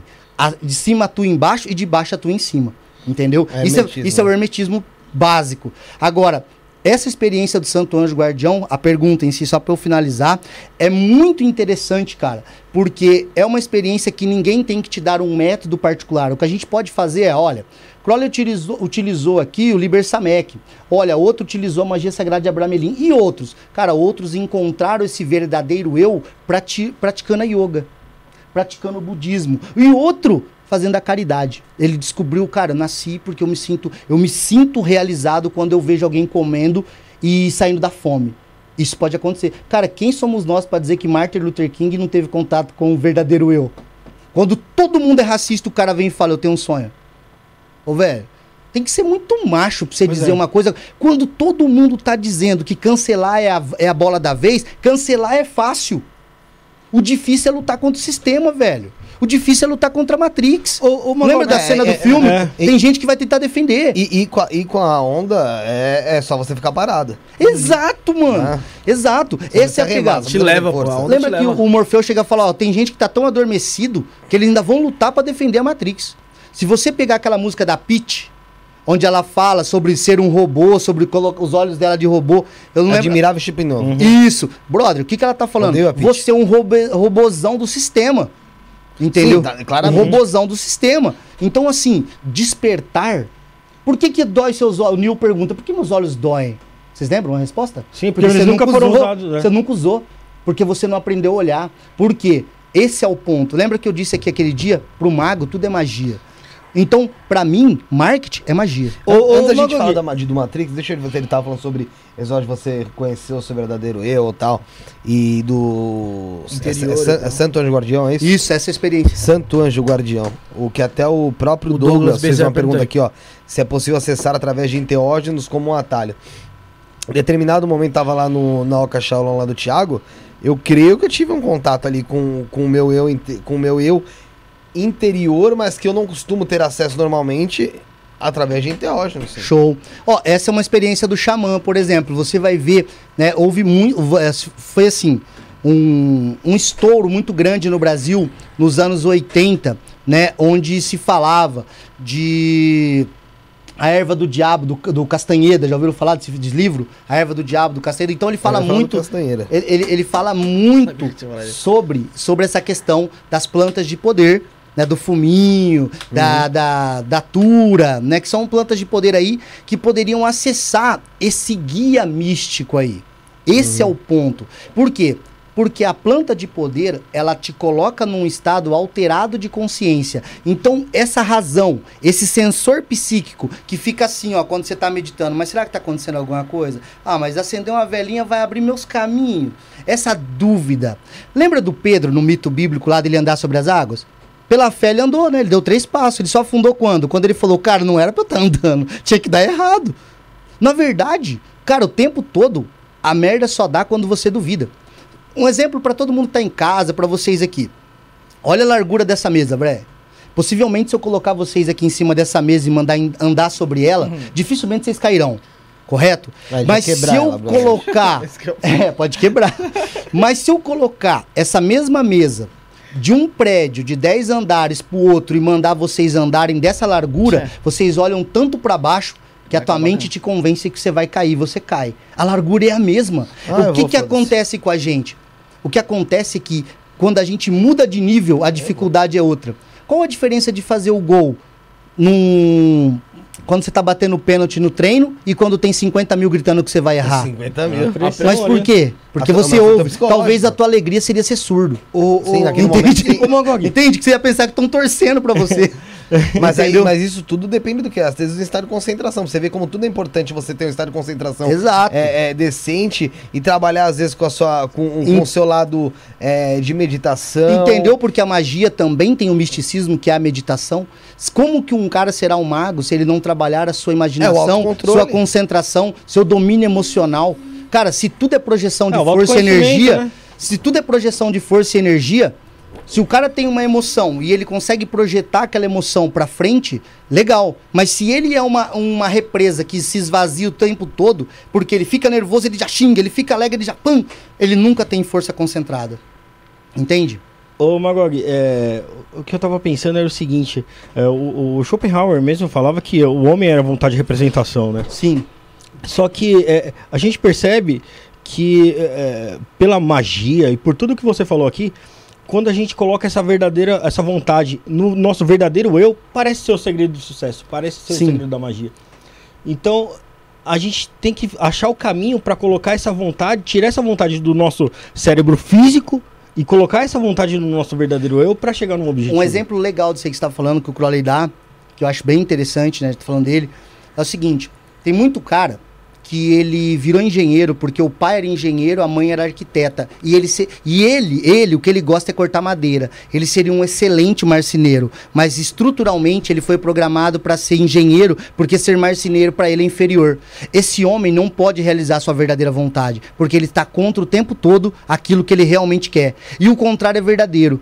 Um cara que pode ser um marceneiro, mas se a vontade dele for realmente ser um marceneiro, ele será o melhor marceneiro. E é por isso que você vai ver caras que dentro, se o cara tiver dentro da órbita dele, sabe um leão? Um leão nunca pensa, pô, cara, hoje eu podia tentar um vegetarianismo, né? Hoje eu podia tentar comer uma grama. Eu vejo um monte de gente aí. Cara, o leão sabe que o negócio dele é carne e sangue. E é isso. Então, quando o homem tá na sua realização da verdadeira vontade, ele vai andar como um fogo. E tudo que tiver ao redor que for gelo, vai derreter. Entende? Então, esse é um ponto. Pode ser perigoso em alguns casos? Poderia falar aqui de politicamente falando, pode ser. Mas a realidade é que um homem que está fazendo a verdadeira vontade, ele está em paz com ele mesmo. Os outros podem estar em guerra quando eu estou mudando a minha vida. Mas o homem que vive a verdadeira vontade, entende? Cara, você não tem que usar preto ou branco ou azul ou amarelo porque disseram que é bom. Tem que ver se você gosta. Tem que ver se para você faz sentido. Entendeu? Isso para tudo. Tem um livro chamado Comece pelo Porquê. Que ele, ele um cara que se deu muito bem dentro do mundo corporativo, mas chegou uma hora que ele falou, mano, perdeu sentido. Tenho grana pra caralho e agora? E agora? Porra, mano, todas essas marcas que entraram pra história, seja a Nike, seja o, a Apple, o Caramba 4, todas elas, elas tinham um porquê. Elas queriam gerar uma mudança no mundo. Então o cara que tem um iPhone, ele não fala que ele tem um smartphone, ele fala que ele tem um iPhone. O cara, se eu te der uma, uma caixa de chocolate da Lacta, lá da Lacta, né? Fala, ah, deu uma caixa de bombom. Legal. Quando você deu um Ferreiro Rocher, você não fala que deu chocolate, você deu um Ferreiro Rocher, parece que você deu uma joia. Por quê? Tá em- isso a gente chama de branding marketing. Você agregou valor naquilo Sim. que o negócio saiu do status. Entende? Então, o cara não usa o iPhone só porque ele é muito bom o Tem a sistema. Coca-Cola. Não, exato. É porque o cara, é, a iPhone conseguiu conectar, a Apple conseguiu conectar a ideia de status e poder. Entende? Ah, então o cara fala, mano, o cara tá andando com um 14, o cara gasta 10, 12 pau num telefone, É. esse cara tem grana. Eu vou na sua casa e entendo de marketing pra caramba, mas eu paro na frente lá o meu Fiat 147. Você fala, mano, legal. Sento lá, falo pra caramba, tal, tal, tal. Você espera que eu cobre quanto? Ah, sei lá, mano. Consultoria uns 250, 300 conto. Se eu falar pra você 3 mil, você fala, porra, mano, o cara de trás. 147, falando isso. Agora, se eu paro na, minha, na tua frente, minha BMW 320i, Ah. você fica até com vergonha se eu te falar dois paus. Você fala assim, mano, esse cara deve ser caro. Esse- eu não vou nem chamar esse cara pra vir. esse- Deu pra entender? Então, isso é magia também. Essa é, a- é- isso é o que É, uma. você, mexe, com- você mexe com o psicológico da pessoa Isso, sem ela se tocar. Mano, isso é o que eu tento trazer pro ocultismo do século XXI cada vez mais. Se o Crowley tem a primeira frase dele, todo ato intencional é mágico. Mas eu gosto muito disso, é do subliminar, na verdade. Isso. É, você não precisa, você não precisa estar ali falando, Sim. você não precisa estar sendo claro pra pessoa estar entendendo. É igual a, a figura do leão, né? Um monte de macaquinho pulando ao redor dele. O leão não precisa ficar toda hora pra galera achar que ele tá o bicho. A galera sabe quem é, né? a galera sabe quem é. E, e é- isso eu acho muito legal, Felipe. Porque o Crowley ele tem o lance de colocar que todo ato intencional é mágico. Se eu quero causar uma mudança e ela ocorre, tive sucesso em magia, certo? Cara, se marketing bem feito em todos os níveis. E quando eu falo marketing, brother, eu vou desde a Bíblia, que foi o melhor marketing que teve, né? Eu vou desde a religião é, estruturada, eu vou desde a política estruturada. Napoleão 1,59m gostava de ser fotografado, não fotografado, pintado só de baixo pra cima, montado num cavalo branco, símbolo do quê? Do conquistador, do libertário, entende? Nós vamos ver isso na independência do Brasil, nós vamos ver isso na figura do nazismo oculto, onde você vai ver que Hitler tinha umas posturas e uma tudo transparece a bandeira, o patriotismo, a família, o ideal, o salvador da pátria. Entende? Isso é o marketing, brother. Isso que você falou de Napoleão é muito interessante, porque é o seguinte, a altura, ela sempre representou poder, né? Sempre representou poder. Sim, sim, e, sim. e uma vez eu acho que comentei, que eu não lembro com quem foi aqui, eu não lembro se foi num programa de música, que o Fred Mercury, ele não gostava de ser, ele não gostava de ser fotografado ao lado do Brian May. Porque Sim. o Brian May, ele tem 1,90m, eu acho, por aí. E o Fred Mercury tinha 1,70m. Ele Sim. ficava muito mais baixo. Então ele gostava. Então, assim, o Brian May, vamos supor, se ficasse no meio, o Fred ficava na ponta. pra não mostrar tanta A disparidade. É. E, e isso é tão legal. Quando Napoleão foi preso na ilha de Waterloo, ele foge da ilha, aí ele chega, é mandado um destacamento para prendê-lo de 50 mil soldados. Ele faz os caras deporem as armas, pegarem e ele toma Paris de novo. Ô meu amigo, um homem de 1,59m, que tom de voz que esse homem falou que esses caras para conseguir isso. O poder sempre esteve na palavra, o que eu falei para vocês. No princípio, o verbo era Deus e o verbo estava com Deus. Abrahadabra, eu crio enquanto eu falo. Cara, a palavra, um livro. Aí vamos lá dar um outro exemplo, né? O Crowley comenta que um dos maiores trabalhos de magia negra que a humanidade já enfrentou foi a escritura de um livro. Por quê? Porque pessoas pegam o que tá no papel, tornam como verdade e passam a agir em cima daquilo. Tira- tirando o fato da interpretação, né? Que cada um Claro. interpreta de uma forma, né? Bíblia, Alcorão, Torá. E por que não falar do, por exemplo, do Capital do Marx? Se você vê. Entende? Então você vai ter ali muita gente que vai interpretar, interpretar, interpretar. E, cara, isso gera guerras, isso gera separatismo, isso gera muita coisa. Então, quem tem o domínio da palavra, quem tem o domínio das letras e o do marketing, ele tem uma- um poder especial. Ele tem um É poder manipulação mágico. de mentes. O que, que Hollywood faz em todo filme? Tenta dar a ideia de que os Estados Unidos salva todo mundo. É verdade. Você já viu? Nunca Você assiste o resgate do soldado Ryan. Cara, Tem sempre eu, bandeira eu, lá, eu queria entrar É naquele verdade, filme. Quando eu assisti, se arrepiava. Isso, eu, cara. eu fiz parte. E aquele Até o Último Homem, vocês assistiram? Esse não. Até o último homem. Cara, cê- no final você olha assim, você você tá envolvido. Por quê? O, o que que é a... Por que que é uma arte? Porque ela consegue, com a iluminação adequada, o ângulo adequado, a frase certa e a música ideal, A te música. conduzir. Você já notou que toda, é, toda a ideia do fascismo, do nazismo e de todo método ditatorial, sempre no fundo tinha uma música da marcha imperial. Todas as vezes é um hino cantado. Por quê? Porque o ser humano tem necessidade de participar, de pertencer. E quando eu sinto que ele tá do meu lado ele mata e morre comigo, a gente tá junto. Mesmo que for uma babaquice. Mas é, é o que acontece hoje em dia, até com facções criminosas numa favela que, que adere os moleques aí. Você vê moleque que a- a- adere ao Comando Vermelho e morro no Rio de Janeiro, morrendo, dando tiro de fuzil na polícia, Exato. abraçando como se fosse uma religião. Mas por quê? Porque o cara tem a ideia de um pertencimento. seita, né? É alguém que acolheu. É, entende? exato. Se o Estado não acolher, alguém vai acolher. O que, que o sistema fez com todo mundo? Se não presta para estar no centro da cidade, joguemos para periferia. O outro termo para periferia é aquele que vive às margens. É o que deu origem à palavra marginal. Marginal. Sim, sim, sim. Entende? Então, assim, marginalizar é, é, é- é isso daí. É você tirar ao senso de humanidade das pessoas. Hoje você passa na frente do mercado com um cara olhando que tá sem comer desde, desde dois, três dias. Esse cara, 40 dias no deserto, não viu o Satã, né? Mas aí ele tá lá na frente do mercado e ninguém acha. Todo mundo acha comum não catar um pão assim, dividir da metade pro cara. Uma e se isso daí não é robotizar as Ah, pessoas, não, a gente já tá robotizado. tá robotizado. Já virou normal, Entendeu? né? Que o Felipe fala, né? Não é, é o que eu falo, você ainda Normalidade. tá falando de um cara. E a gente tá falando da gente crianças? mesmo, a gente mesmo, né? É, é, da a gente, gente nem mesmo. percebe. Exato, por quê? Porque o, o, o- quando você. Todo mundo pensa hoje em dia, vamos lá, vamos lá. Eu sei que é um assunto muito polêmico, mas eu gosto um pouquinho do assunto, Não, né? vamos falar. Não, falar, tranquilo, falar. depois a gente corta. Olha só, não, a gente corta no recorte, pra ficar Ah, mais tá. polêmico ainda. não, que eu não, eu não, não recuo com frase, não, filho. É o seguinte, hoje é um absurdo e sempre será um absurdo você comercializar a ideia da escravidão.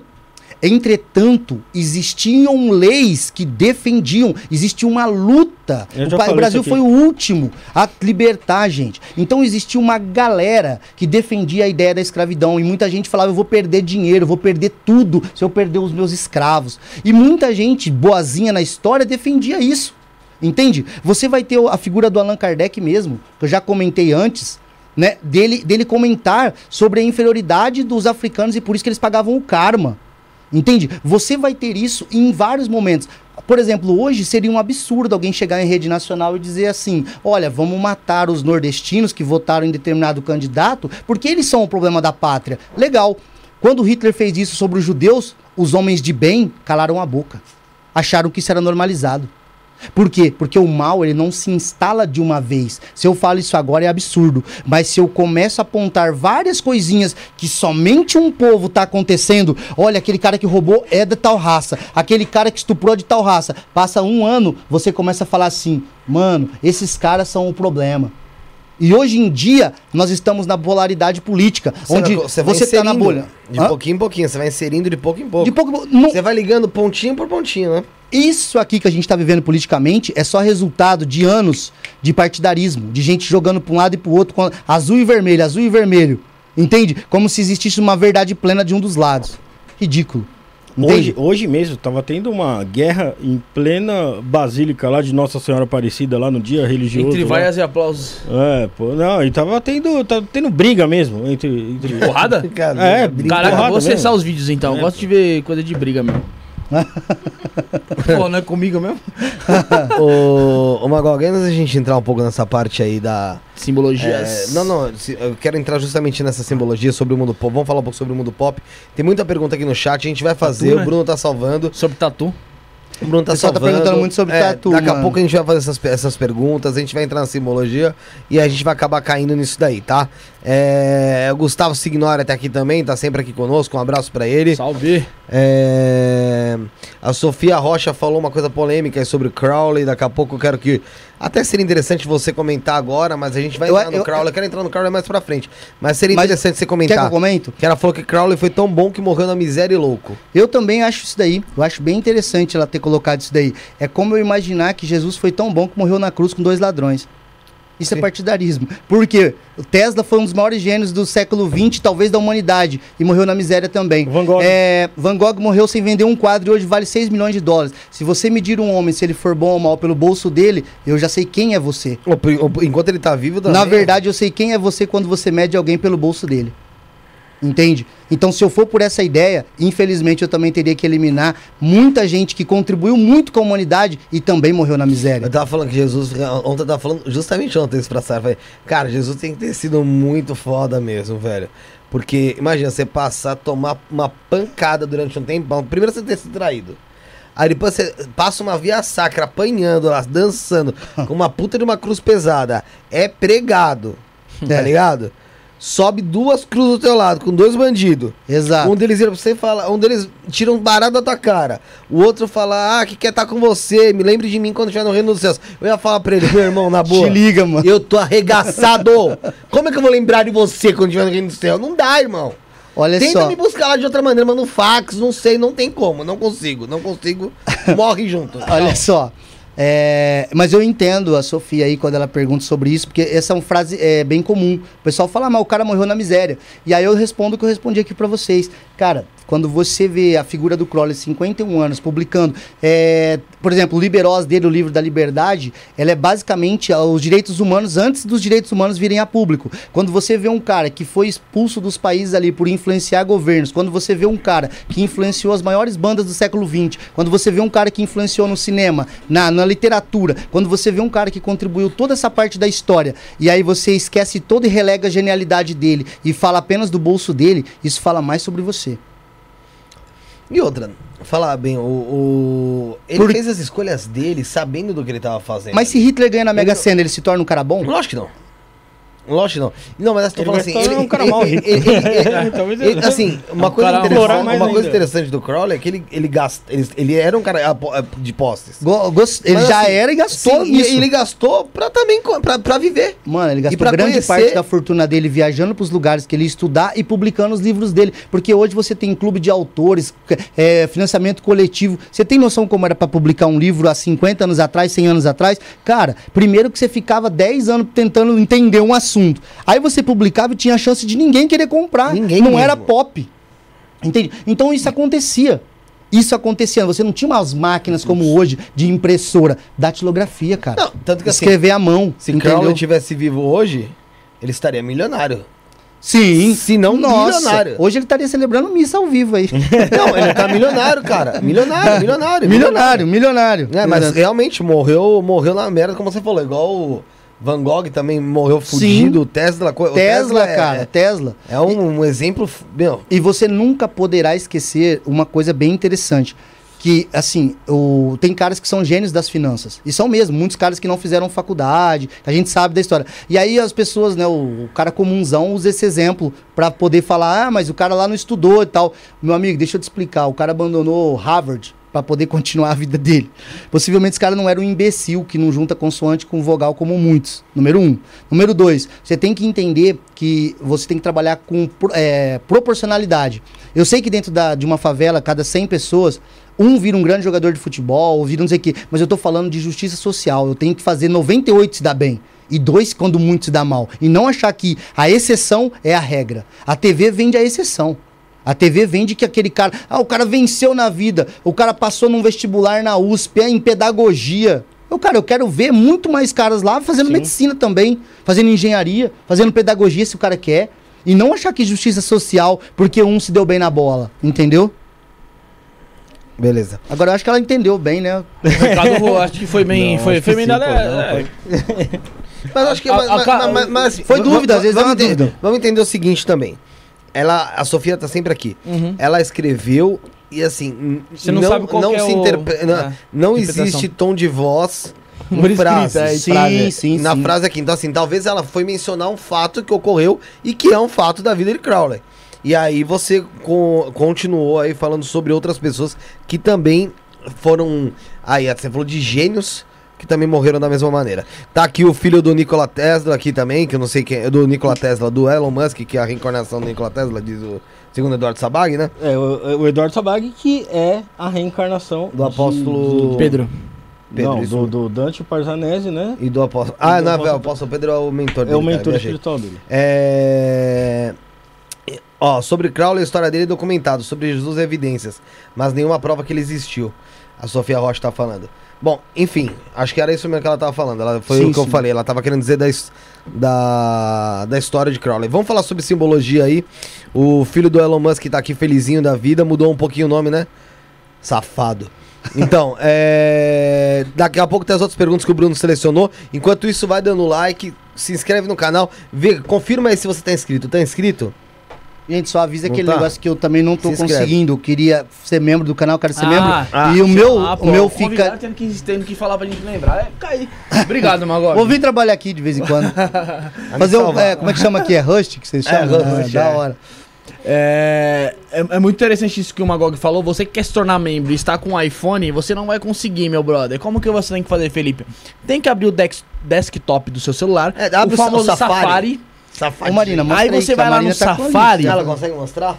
Você vai lá no Safari. Tem que ir na câmera aí, mano. O Maicon. É, mostra aqui, ó. O Maicon, o Maicon consegue. Se fosse o José. Ô, ô, ô, Felipe, antes de deixar um. Ela vai abrir antes, a, antes da, a, da esposa do Magog falar aqui e mostrar, deixar um recado especial pro José. Acho que ele não vai estar tá assistindo a gente aí.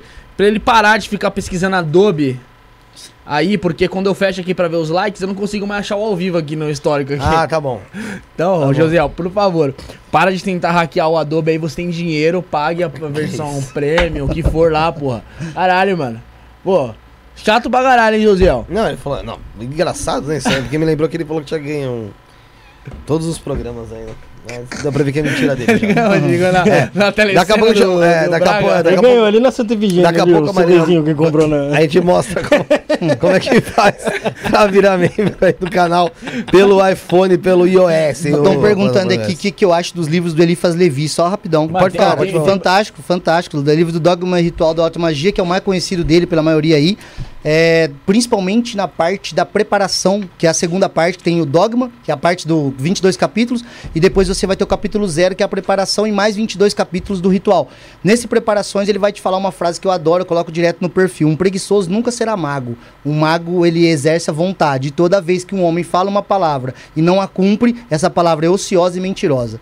Então, ele fala bem claro que a magia é um exercício da vontade através dos símbolos. Então, cara, é, pode ter certeza que é um livro base, claro que ele não tá nem de longe. Ele fazia vir tem vários equívocos, várias coisas que ele coloca como enigma, como pessoas tinham que ter uma noção para estar tá lendo ele, né? Mas para filosofia, para entender a filosofia mágica, é um excelente autor, assim como vários da época dele. Papos, você vai ter aí o Stanas de Guaita que eu comentei, você vai ter é, o próprio Robert Abelém também, que é mais mais mais mais é, recente. Vai ter o Lenaim também, da Cabala. Então, mas assim, gosto bastante dele fazer Levi. E se você é de Votuporanga, é pertinho da minha cidade. Uma hora e meia tá lá. Ó, aí, ó, pertinho já. Achou aí já? Não? Vou fazer uma pergunta aqui. Ô, Magog, Pode fazer, uma, um- lindo. um- uma curiosidade pessoal aí. Você citou o, o Marx, falou de, de, de justiça social. é, e, e eu tava pensando sobre umas coisas aí, conversando com meu pai outro dia. Que a gente vive num, num sistema que, meu, a gente trabalha pra caramba e é escravizado e é robotizado pela mídia, robotizado por, por todo, pelo dinheiro, né? Meu, e, e só que o mundo hoje, a gente já tem comida suficiente para alimentar o planeta inteiro, a gente já tem tecnologias que já, já leva a gente pro espaço. Pô, a gente tem tanta coisa já. Por, que- por que, que esse sistema não, a, a gente não poderia trabalhar menos e poder influenciar a humanidade a, a levar mais a filosofia, ao pensamento? Essa pergunta é muito Esse- boa. Muito né? boa. Já até imagino né, quando você chegou. E assim, eu vou te falar por Adam Smith, na Riqueza das Nações. Não, se você faz da economia ou administração, você vai ouvir falar desse cidadão. Né, é um dos bases ali. Ele vai te falar que o desejo do homem é sempre superior àquilo que ele possui. É quase basicamente o que o homem ele sempre quer consumir mais do que aquilo que ele pode ter. Entende? Porque esse princípio dessa ganância, porque isso não é só ambição, é uma ganância de ter mais e mais e mais, né, para poder suprir aquilo que vai além das suas necessidades. Quantos quartos você precisa para você dormir? Um. Por que, que alguém tem sete? Deu para entender? Então, assim, é sempre essa questão. Ah, e já no Provérbios 30, 14, vai te falar que existe uma geração cujos dentes são espadas e que a sua vontade é sempre dá-me, dá-me. Ou seja, sempre quero, quero. Olha, eh, Provérbios 30, 14. Coincidentemente, ele dá com o número 44, que é Adam, em hebraico, feito de sangue. Alguns associam como dentes de espadas a vampiros. Entende? Então é muito interessante porque o que acontece é que nós vivemos num sistema em que você, é dito pra você que você precisa de. O tempo todo. Você precisa de um celular melhor, você precisa de uma roupa melhor, você precisa de um carro melhor. E tudo pra quê? E tudo pra quê? Pra impressionar alguém que não tá nem aí contigo. Você quer tudo isso pra quê? Porque a- o homem perdeu a essência, que é buscar o princípio do quê? A minha felicidade é algo intrínseco, ela é interna. Quando eu tento ser feliz ganhando aprovação alheia, eu nunca chego em lugar nenhum. Entende? Então esse é o ponto. A galera vive em função de aprovação alheia. E é por isso que nunca chega num ponto. Entende? Sempre a vontade de querer mais, mais, mais.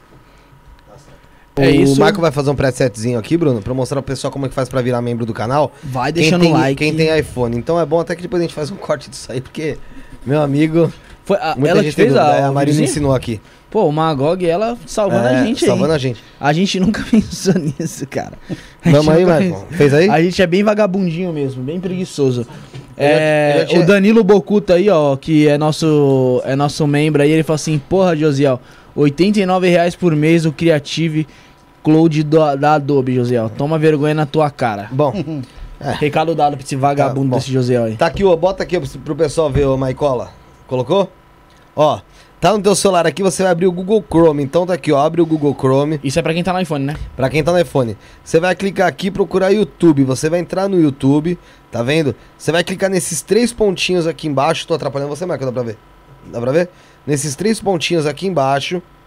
Aí você vai aqui, ó. Solicitar site para computador. Dá pra ler aí, Marco?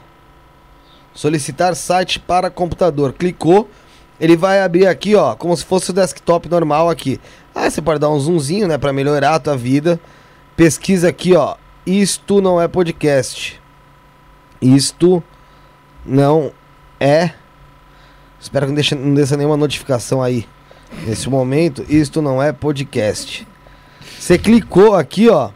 Você já vai entrar aqui no canal. Aí você vai clicar aqui, ó. Já clica na primeira live.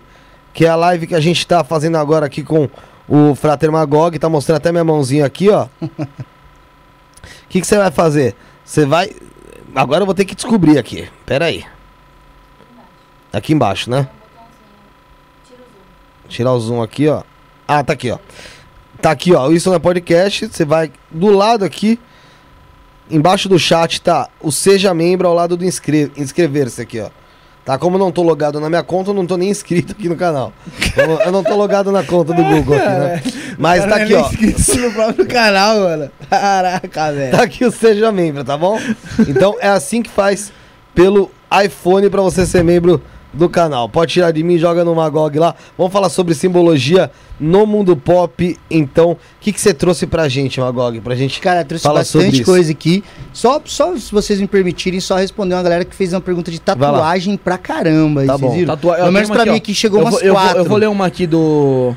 A do Marcelo aqui. Marcelo Siqueira. Magog, na sua visão, qual o significado das tatuagens, animais, desenhos e símbolos? Mesmo pra quem não tem conhecimento ou mensuração à origem deles. Você vê como correlação espiritual? Pessoas que tatuam símbolos, animais. Show de bola, show de bola. É uma pergunta muito boa, vou até utilizá-la depois pra responder, porque frequentemente essa pergunta chega aí. Eu tenho uma postagem falando um pouco sobre tatuagem, mas basicamente é o seguinte, eu me guio pela seguinte linha. Todo ato intencional é mágico. Logo, se eu faço algo com uma determinada intenção, ele passa a ter uma força diferente, Sim. certo? Então, como que eu entendo a coisa? Quando eu faço uma tatuagem aleatória e eu não tenho relação nenhuma com o símbolo, pra mim, eu não realizei nada, não coloquei nada nela de força intencional. Legal.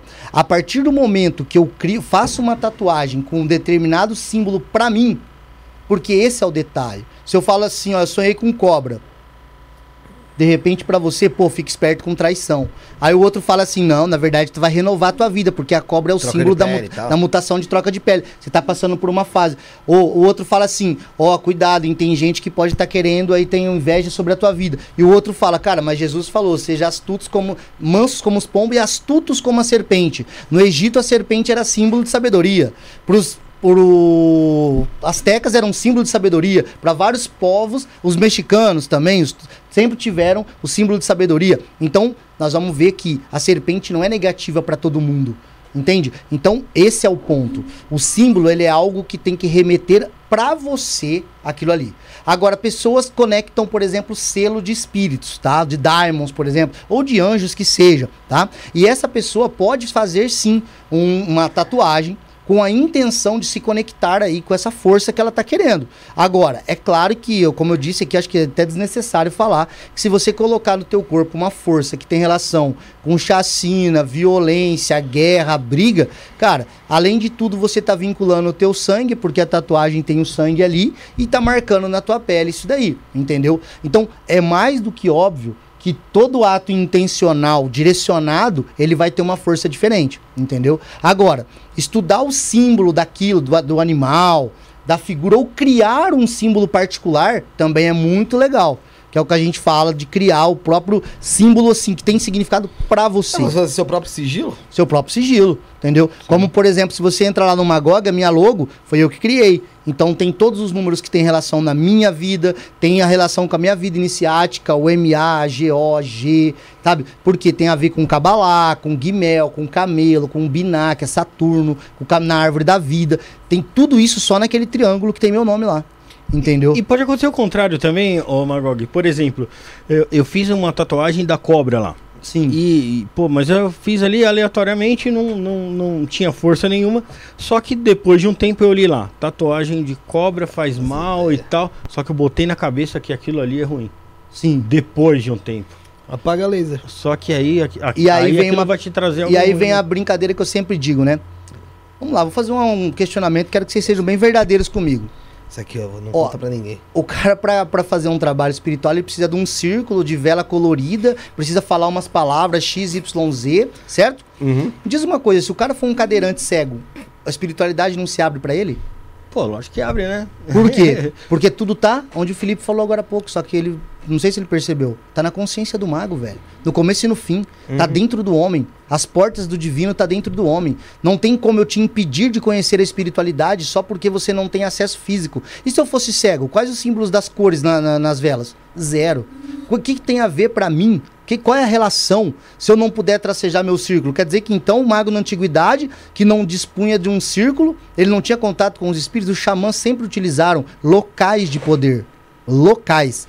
Desde rio, Cara, você quer trabalhar com forças da água, por que não perto de um É que rio? dizem que são portais também, né? Sim. As pessoas chamam como portais pra que seja, coisas, né? pontos de força, pontos É. de força, é verdade. Só que perceba que o símbolo ele tem uma relação direta com o que você atribui a ele.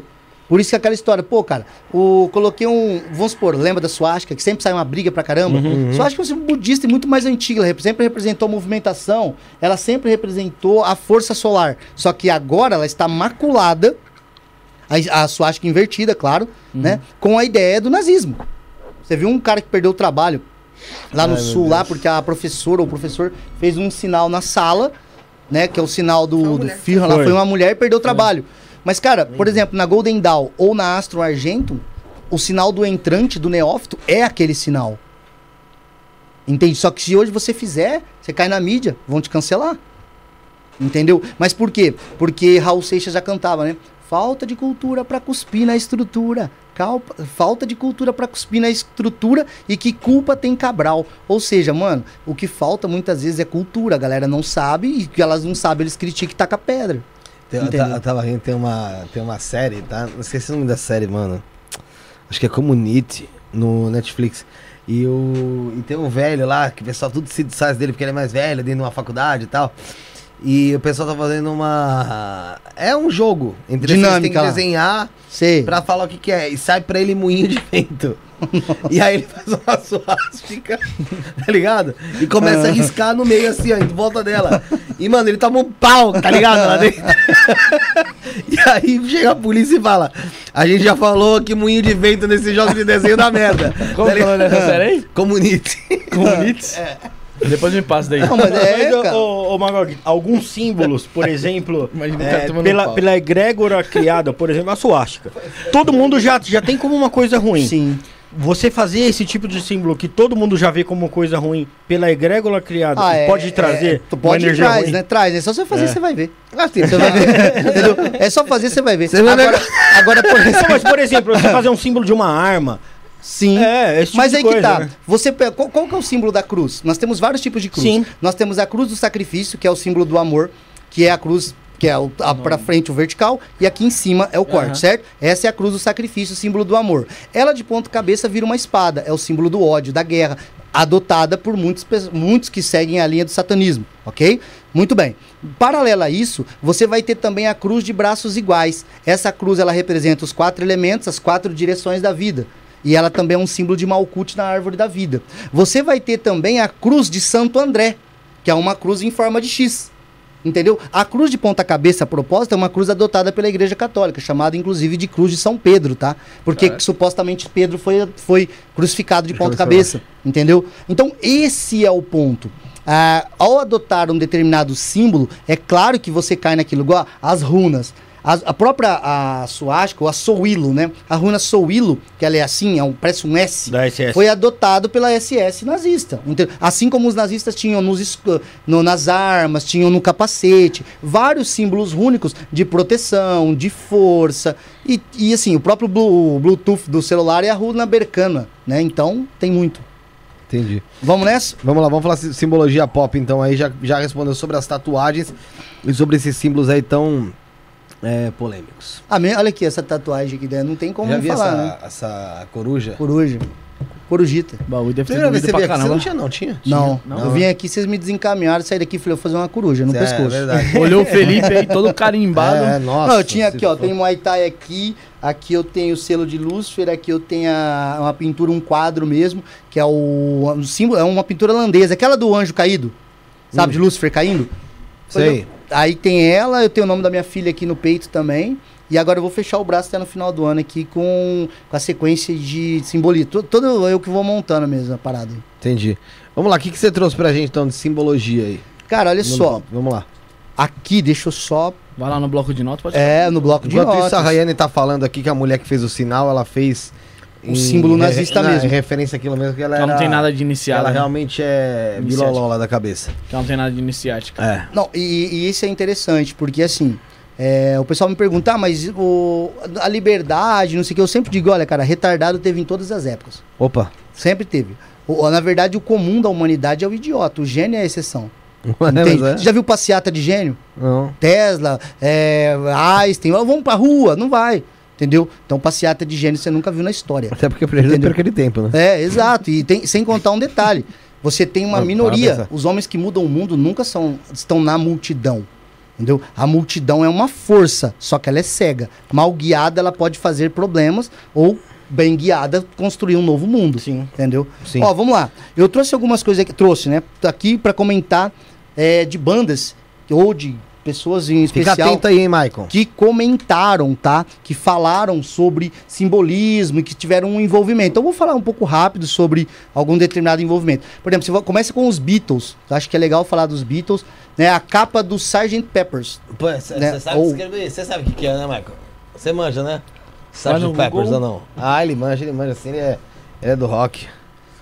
Ah, Você só não- a capa. Vai, vai sair aqui? Como é que é? vai, vai aparecer? sair Vai aqui, o sair. Maicon vai Tem colocar. aqui, Ah, tá, tem que demorou. sair aqui. Vamos, quer, Enquanto deixar isso, esperar ele pessoal, colocar. enquanto- eu não vi nenhuma pessoa virar membro até agora, Bruno. Eu Se tornou no começo da live, né? Mas você, mas ensinei o bagulho e ninguém se tornou membro, mano. Pois Pô, é. né? Ó, 4,99 pessoal, por pessoal, mês. Não, é demais, gente. Pede aí, Rafael, vai você agora. Não custa nada, seja membro. ó. Já tem até tutorial aí, ó. Só voltar um pouquinho aí. ó. Graças a quem? Tem a tutorial. Graças a Marina, é, graças a Marina, né, velho? Então, Porque é nada. eu falei pra ela, falei assim, ah, Marina, na verdade os meninos falaram lá, eu tentei na hora aqui, não consegui. vai. aí no outro dia eu falei, ah, merda essa bosta de olhar falei, assim não pô, poder, não mano. vai, mano. É o melhor, Vai, hein? Falam que é o melhor, hein? Não, mas é uma treta deles com, com o Google, mano. né? Não tem explicação, mano. Mas, Vamos lá. então, monta o. YouTube deles. essa, essa capa? Ixi, É, tá uma A resolução tá aí. maravilhosa. É, é, bota, Mas, ó- procura assim no Google, ele vai ferramentas, Oito. grande. Deixa eu te ajudar lá, peraí. Procura.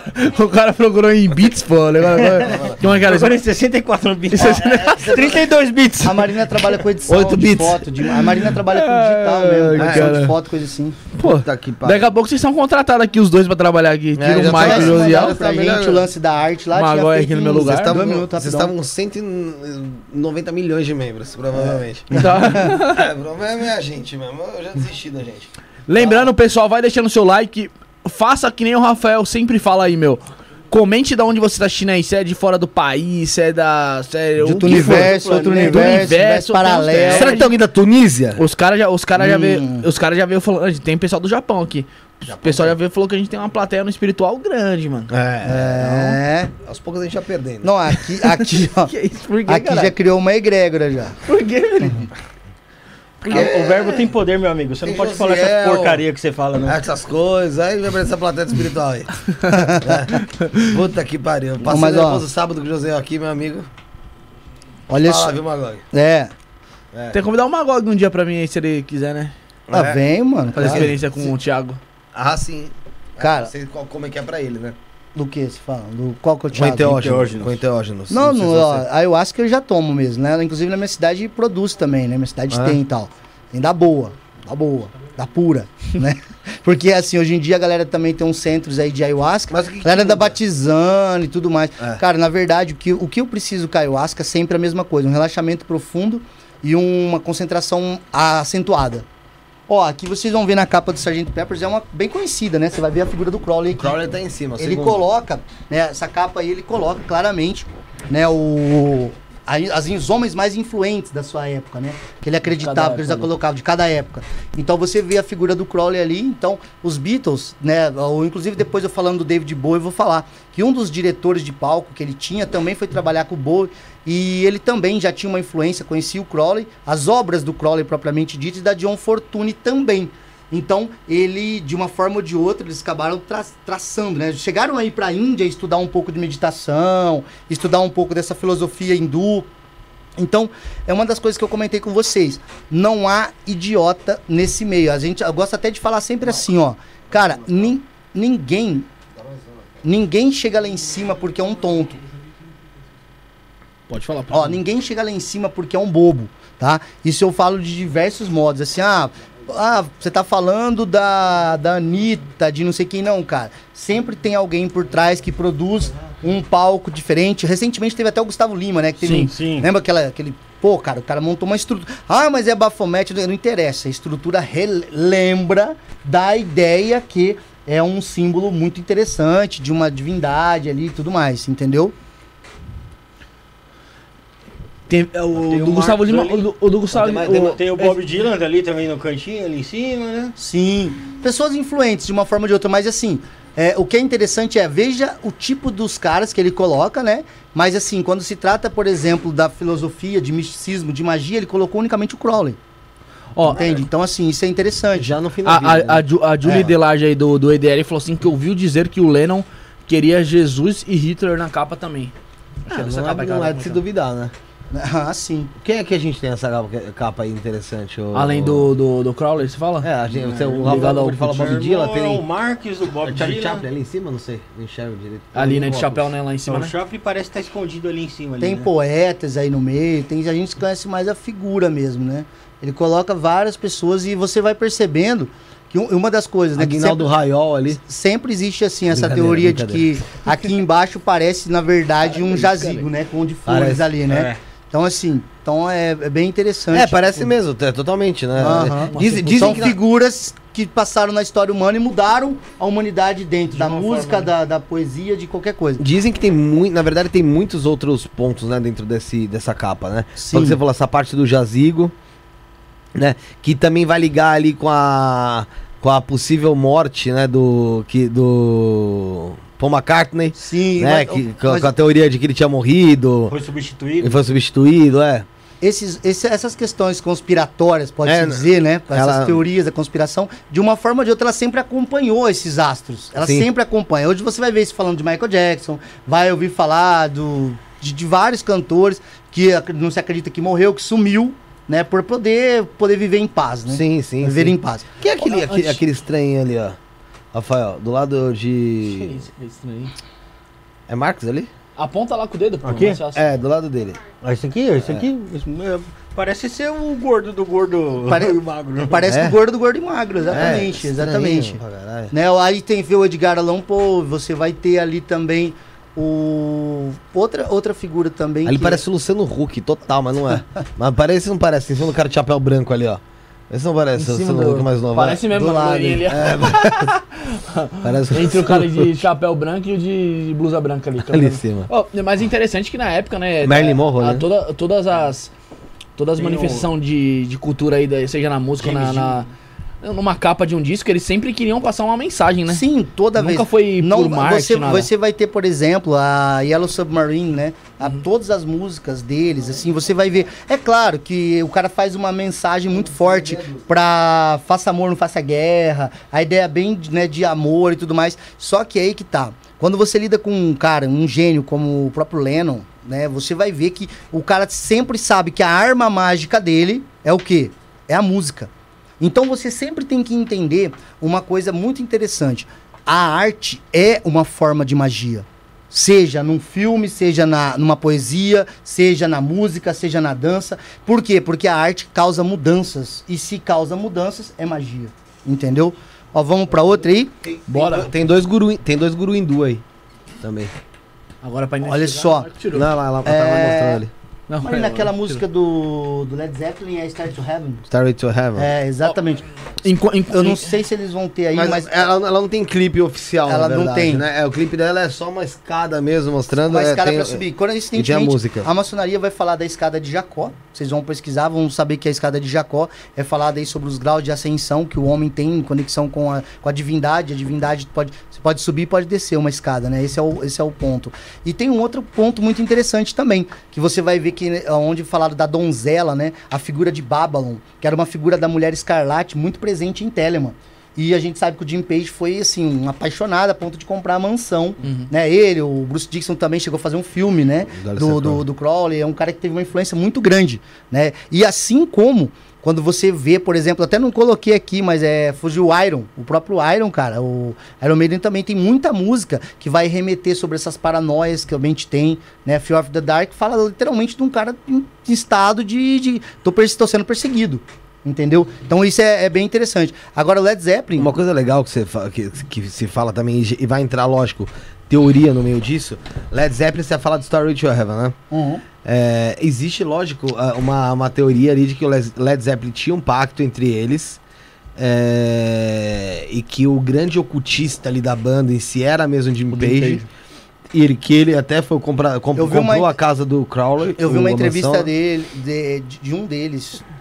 comentando sobre a, de se masturbarem juntos e tal e tudo mais, assim, com objetivos mágicos. É, porque tem, é- tem uma série de acusações também do Led Zeppelin de plágio também, Não, né? Sim, mas esse caso aqui é específico porque é uma entrevista mesmo, tá? Naquelas revistas americanas, onde os caras, tipo, na época. Porque a gente não tinha internet, né? Então era sempre revistas É. os caras comentando, tipo, olha, não, é, realmente era o mais focado, era o mais. Sempre tem o cara da banda que tem o pezinho no. Igual você comentava no The Doors.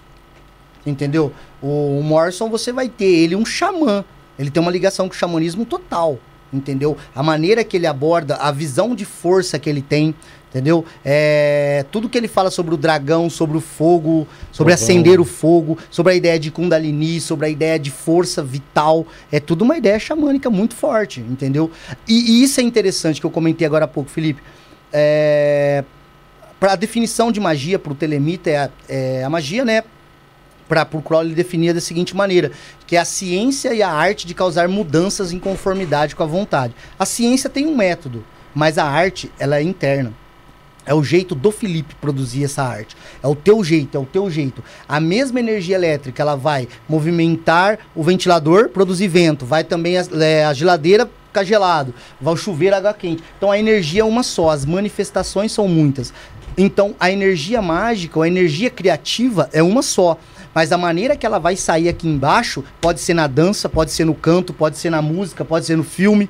Então todo trabalho artístico, ele é uma produção mágica. Entendeu? Cara, ela, ela, ela te remete, te leva, te desperta. Uns choram. Cara, quando você mexe com emoções humanas, te deixa alegre, te deixa triste, te deixa com medo, te deixa emocionado. Cara, como que alguém vai numa ópera e chora? Aí você fala, ah, mas se eu for, eu odeio. O teu nível de sensibilidade para aquilo, de repente, é zero. Mas de repente você vai numa outra coisa, a pessoa chora em final de campeonato de futebol. É, mas é paixão, né? Paixão, exato. Tocou o ser humano, causou mudanças.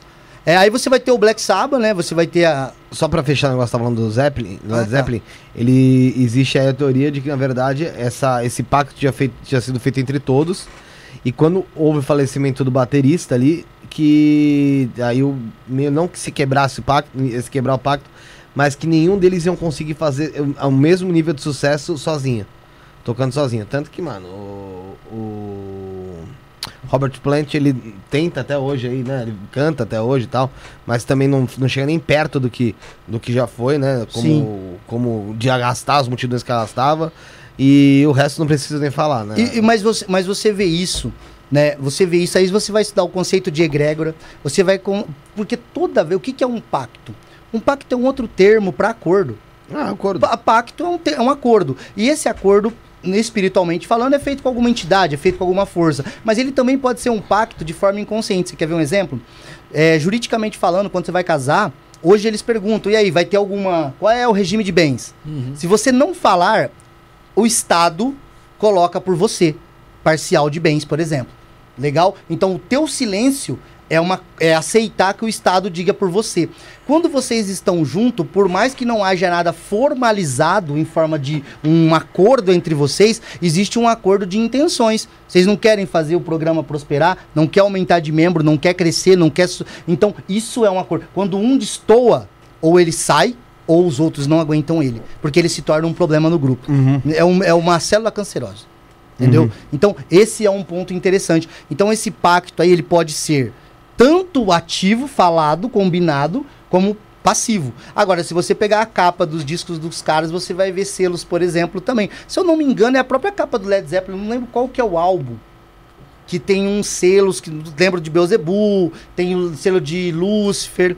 Eu não lembro qual que é, não sei se é. Dá uma olhada, Marina, depois aí, se vocês quiserem, a gente volta. Não, beleza, enquanto ela olha, a gente volta depois Tá. nesse. É, É. Mitologia também é ligado ao ocultismo, Magog? Ah, o, todo ocultista ele vai estudar mitologia, né? Porque o.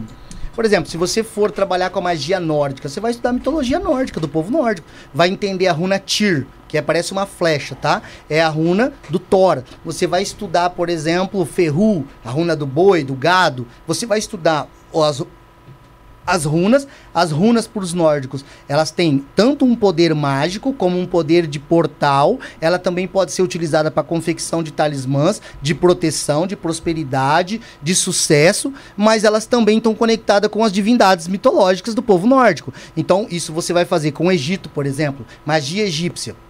a utilização de estatuetas. Né? De, por exemplo, os egípcios, né, no livro do William Bode, ele, né, ele fala sobre a magia egípcia, ele comenta sobre catar as estatuetas dos, das divindades do lar e colocar de ponta cabeça dentro da água. Vocês reconhecem algum lugar que faz isso? Santo Antônio. Santo Antônio. Então nós herdamos muito do que? Deles. Então você vai ver, por exemplo, que os egípcios, ao fazer adoração e carregar aquela estatueta com força, quando ela se quebrava, eles tinham que trocar. Onde vocês vão ver isso? Hoje dentro do candomblé, onde você pega lá, por exemplo, quando a estátua quebra, ela tem que ser trocada, porque ela transbordou da força daquele. Do, do, do, do lugar onde fica ali. Como é que chama lá, Marina? Onde fica. Não é altar, é o. Congá. O Congá. Entende? Então, enfim. Então, é, você vê como que uma tradição vai bebendo na outra, né? Então, é interessante isso, tá?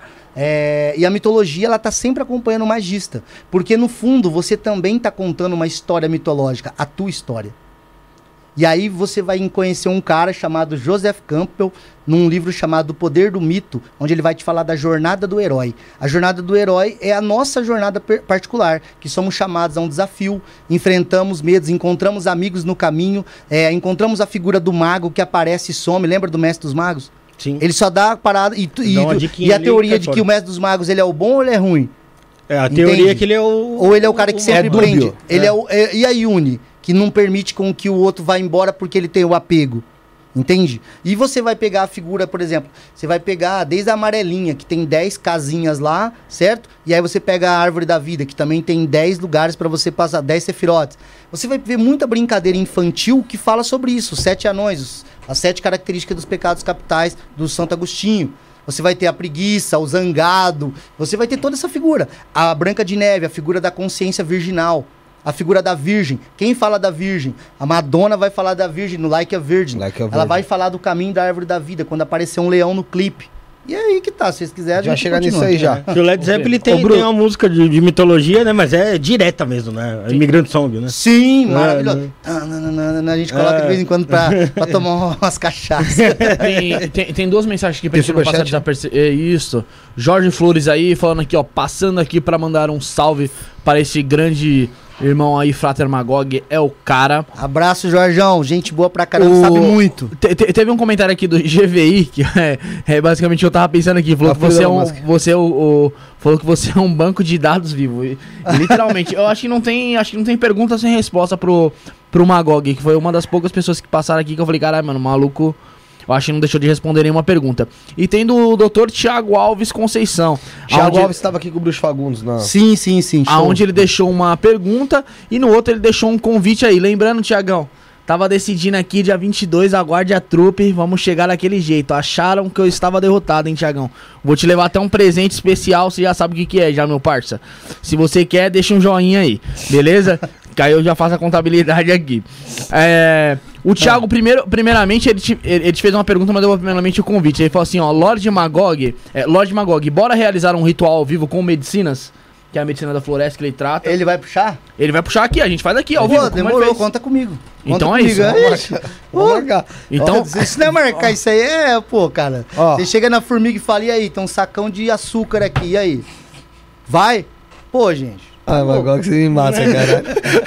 e ele deixou outra pergunta aí, Thiago. O Thiago, o Felipe, o Felipe, o Felipe vai arranjar esse bagulho aí, porque eu falei pro Felipe, mano. Uma coisa boa, você vem aqui tranquilo. Depois eu falo no off pra você aqui, de como foi sábado. É, ele falou assim, ó, ainda vale, é, perguntou, né, ainda vale muito a pena entrar numa ordem como a maçonaria no dia de hoje? Se ainda vale a pena? Show, excelente pergunta, tá? Olha, olha só, pessoal, só um comentário sobre esse lance aí. O Marcelo Siqueira outro dia falou que eu era uma barça, né, de memória, de lembrar dessas- desses dados todos aí. E eu vou falar uma parada pra vocês, que acho que vocês sabem disso, né? O, existe dois tipos de atleta, o atleta de fim de semana e o cara que vive isso, né?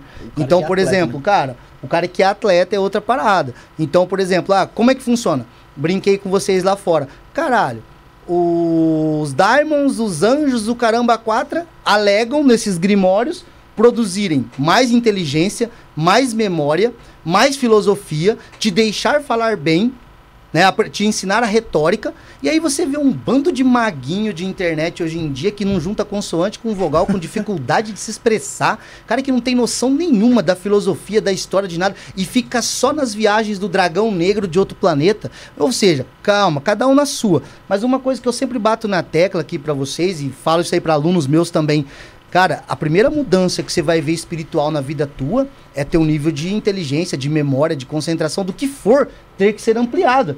Agora, o mago, ele é mago 24 horas por dia. Em que sentido? Cara, tudo que eu vou ler, que eu vou praticar, que eu vou anotar pra ver se deu certo ou não, se deu alguma merda ou não, isso a gente vive 24 horas, cara. Se eu, por exemplo, o Crowley tem até uma, uma coisa, né? Ele tem uma invocação, uma consagração do café. Então ele faz uma poesia ali invocando a força do café para ativá-lo, deixá-lo mais enérgico, mais mais ligado. Então assim, pro magista, o ato de comer, uma oração é um momento de consagrar a parada. Sim. Então uma bebida também, a bebida ela é ela, ela vem ali né, da cevada e tudo mais, do trigo. Então ela tem relação com o sol. Se eu bebo um vinho, ela tem relação com a lua. Se eu bebo uma champanhe, com a lua também. Mas poderia colocá-la em Vênus, uma esfera do amor. Então, assim, quando você vai aprendendo essas conexões, de uma forma ou de outra, neurologicamente, o teu cérebro, a tua mente é muito mais ativa. Então, esse negócio, ah, a memória do. Sim, por quê? Porque você vivencia isso. E espiritualmente, as entidades e as forças que eu tento trabalhar sempre foram muito para esse lance aí, porque eu não falava, eu não falava publicamente. Eu era muito assim, sabe? Na minha e tal. Tímido. E eu posso dizer que espiritualmente falando, a maior, uma das maiores conquistas que eu tive foi essa capacidade de falar em público e hoje viver de palestras, é, de dar consultoria para a parte mesmo de empresa, de marketing também. Então, assim, e isso eu atribuo às forças dessas entidades. Ah, são reais ou não? Se são reais ou não, eu não sei, mas que parecem que são, são. É esse? é esse? Não, é isso, olha aqui Então- embaixo. ah, beleza, mostra pro Michael lá. É, o que Michael põe na tela lá. Ó, Ma- o Marcelo comentou, além de ser uma Barça humana de fato, um banco de dados, o cara lembra do meu nome e comentário. Fala sério, mano. Nem eu lembrava mais. Caraca, mano, eu tava até olhando aqui pra ver se você piscava. Eu falei, se ele não piscar, ele é reptiliano, certeza. Aí você piscou e falei, ah, Barça é Eu sou a inteligente enciclopédia, mesmo. pra quem não sabe, Barça é, uma, é o nome de uma enciclopé- uma enciclopédia que tinha uns 200 livros, assim, ó. Que os caras passavam de porta em porta vendendo, né, É. antigamente. Não, é da sua época, hein? Ó, quando era Ah, você era um pequeno, não, é pô. sério, é sério. Não era uma... Sim, a, a, a Barça era só quem tinha muita grana. Só que quem tinha muita grana? Ninguém. Tinha só numas escolas ou biblioteca. Aí você chegava lá e ficava folheando pra tentar achar um tema que você queria. Era o nosso Google impresso. Era. Entendeu? Mandei mensagem pro Thiago Alves aqui no PV pra ver qual dia ele. Ele já mandou o joinha. Não, qual dia ele prefere aqui. E aí eu vejo com você também aqui já. Tá legal. É, já tá convidado isso- ele, Douglas Bezerra. É. Pessoal Pessoal, que já é da. enquanto isso a gente vai continuar falando aqui sobre Led Zeppelin. É, o Michael vai, Vai colocar na tela aí o, o disco. Qual disco que é, ô Marina? Agora você me pegou. Não fala com ela, Bruno. Dia 3 de dezembro, dá 3 do 12? 3 do 12? Marina, dá? Tem que ver na agenda de vocês. 3 do 12. É porque eu vou trabalhar nas eleições de novo, dia 30 agora de, de Não, outubro, três- mas é 3 três do de 12 dezembro. de boa. É, do 12. 3 do 12 ótimo. Dá? Legal, demorou. 3 Thiago, então, tá marcado. Deixa eu pôr na 3 agenda do aqui. 12 foi o dia que o Corinthians caiu pra segunda divisão. Foi? Caraca. Ah, é. É, eu me Você lembro. já pode comemorar junto. já pode comemorar junto. Nesse exato momento tá jogando Corinthians e Flamengo já tá 3x0 pro Flamengo. Brincadeira, pessoal, que é A corintiano. Débora mandou um paz profunda aqui, uma Rosa Cruz, né, uma saudação da Amorque aqui, muito bom. Ah, inclusive o Thiago perguntou sobre ordens. É, ele perguntou, ele, Ah, isso, ele, ele perguntou se ainda, se ainda compensa, né? compensa entrar tipo Vamos lá. maçonaria aí. Vamos lá. É, Thiago quer entrar em... uma das coisas Thiago, que... é, Thiago é foda. é Uma das meus. coisas que eu sempre comento, né? A primeira coisa, antes de, entrar, an- antes de entrar em qualquer ordem, você tem que entender de fato quais são os objetivos dela. Ah, mas peraí, se eu tenho que estar lá dentro para entender. Não, peraí. A ordem ela tem uma vida pública, porque ela não é secreta, ela é discreta, né? Ela tem CNPJ, tudo. E aí você tem que saber quais os objetivos dela. E aí você vê se você tem a ver com aquela busca ou não. Porque de repente, meu melhor amigo do futebol, ou meu melhor amigo do, do- de jogar play, play, PlayStation, é um cara da hora pra caramba, é um cara que tem maior humildade, só que é um cara que não tem nada a ver com a maçonaria. Entendeu? É um cara que não gosta desse tipo de assunto que não ficaria lá uma hora e meia, duas horas discutindo qual lugar que vai ajudar, qual lugar que vai trabalhar, mudança de cargo. O cara não gosta disso. O cara vai ter que estudar lá dentro, o cara tem apresentação de trabalho e tem cara que, pô, cara, eu achei que estudar até o segundo grau, pra mim já deu. Legal. Esse cara é um puta amigo, mas pra ordem ali ele não, serve. serve. Então é um cara que eu não, não tenho nem convite. Dois, é, eu curto um lado místico de treinar minha mente e tudo mais. Cara, você tem tudo a ver com a Mork. Você tem tudo a ver com a Fra, que é uma Fraterna Roça Cruz Antiqua. Ah, cara, eu gosto dessa linha mais luciferiana. Eu gosto mais de uma linha mais obscura, de um, um trabalho ocultista de magia prática. Cara, você tem muito a ver com a Ordo Saturni. Olha, eu gosto muito dos trabalhos do Crowley. Cara, tem a Astro Argentum, que é uma ordem que você tem o padrinho, mas você em casa e ele lá. Entendeu? Você não tem um contato, não tem um grupo, uma igreja, um lugar para se reunir. A OTO já é uma ordem também crowleyana, né? Telemita, só que ela tem uma estrutura física. Então você tem que ver aonde compensa para você. Olha, na OTO, o sistema de desenvolvimento deles é os chakras. Olha, a Astro Argento é pela árvore da vida. Olha, na Amor, que é o desenvolvimento mental, muito forte, místico. Então quando você fala, cara, eu tenho um pé muito forte na questão muito mais mágica. Olha, então eu acho legal você estudar a Saturne, de repente estudar a OTO, é legal, tá? A parte mística existe também, mas é, outra, é mais como treinamento e não como objetivo.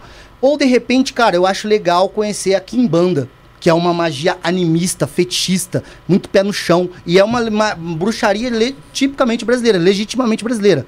Então, vai muito de quem é você. Agora, seres humanos são seres humanos. Eu conheço, eu sou membro de alguns lugares, em especial, né? Comente sempre. Def- adoro, amo, defendo, mas a instituição muitas vezes ela é muito perfeita na estrutura dela, mas ela é composta de seres humanos.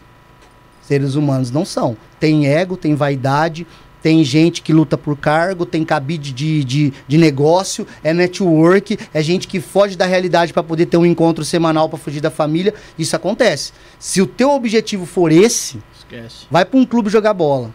Vai jogar. Mas tem muita gente que tem esse, esse tipo de interesse e tá lá. Você mesmo já comentou que tem senhores lá de 80 anos que não sabem porra nenhuma. E tá, e tá, porque é o que Porque o cara é pra encontrou jogar lá. conversa né? fora Pra jogar conversa fora. Diz Tem outros que é pro network, bocha, claro. É claro que é network, porque você tá sentado num lugar que tem juiz, tem senador, tem, tem marceneiro. Tem, cara, se eu for fazer uma porta lá em casa, eu vou chamar um cara da minha loja, óbvio. Porque ele é o primeiro cara mais próximo de mim. Agora, claro, se ele tiver com um trabalho que não me forneça o que eu preciso, eu vou para outro. Mas a minha preferência sempre será um irmão meu de loja.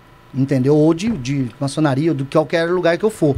Mas De hora. Compensa até aonde? Compensa você entender que você tem, se você tiver material para estudar, é você que estuda, é você que pratica e é você que mensura seus resultados. Não procure uma babá numa ordem. Ah, porque não existe isso, porque eu tô com o grupinho dos bonitinhos, eu também fico bonito. Não, é igual cara, você feio. falar, Entendeu? faculdade de Então- medicina é bom? É, lógico. Né? Ué, vai lá você- estudar, cara. vai lá Né? estudar, vai lá, agora entra É. lá e fica no bar. Aí que legal. Bom, vamos lá falar então de Led Zeppelin aqui sobre a gente voltando a falar de Led Zeppelin pra quem estiver fazendo o corte, Né? né? Porque são dois cortes separados. A gente já tinha falado de Led Zeppelin, a gente tá falando de novo. Aqui sobre esse disco do Led Zeppelin, que mostra ali alguns símbolos e aí o Magog vai conseguir explicar um pouco melhor. Ô, Michael, põe a seta em cima ali do Pode do levantar também, símbolo Magog, ali, se você quiser, mano. Deixa eu ver se Consegue? eu tenho aqui. Não, deixa eu só tentar achar aqui o negócio e de repente ele coloca aí na tela também, tá? Tá. Vai ser legal. Porque assim, vocês vão ver aqui embaixo que aparece realmente, né, os sigilos do ali parecem sigilos. Agora, o que que é interessante? Deixa A eu ver. imagem de cima é um anjo caindo. Sim, a queda, né? Mas assim, que- o Led Zeppelin em especial tinha muito, muito, muito envolvimento com o ocultismo no sentido. Quer ver, ó?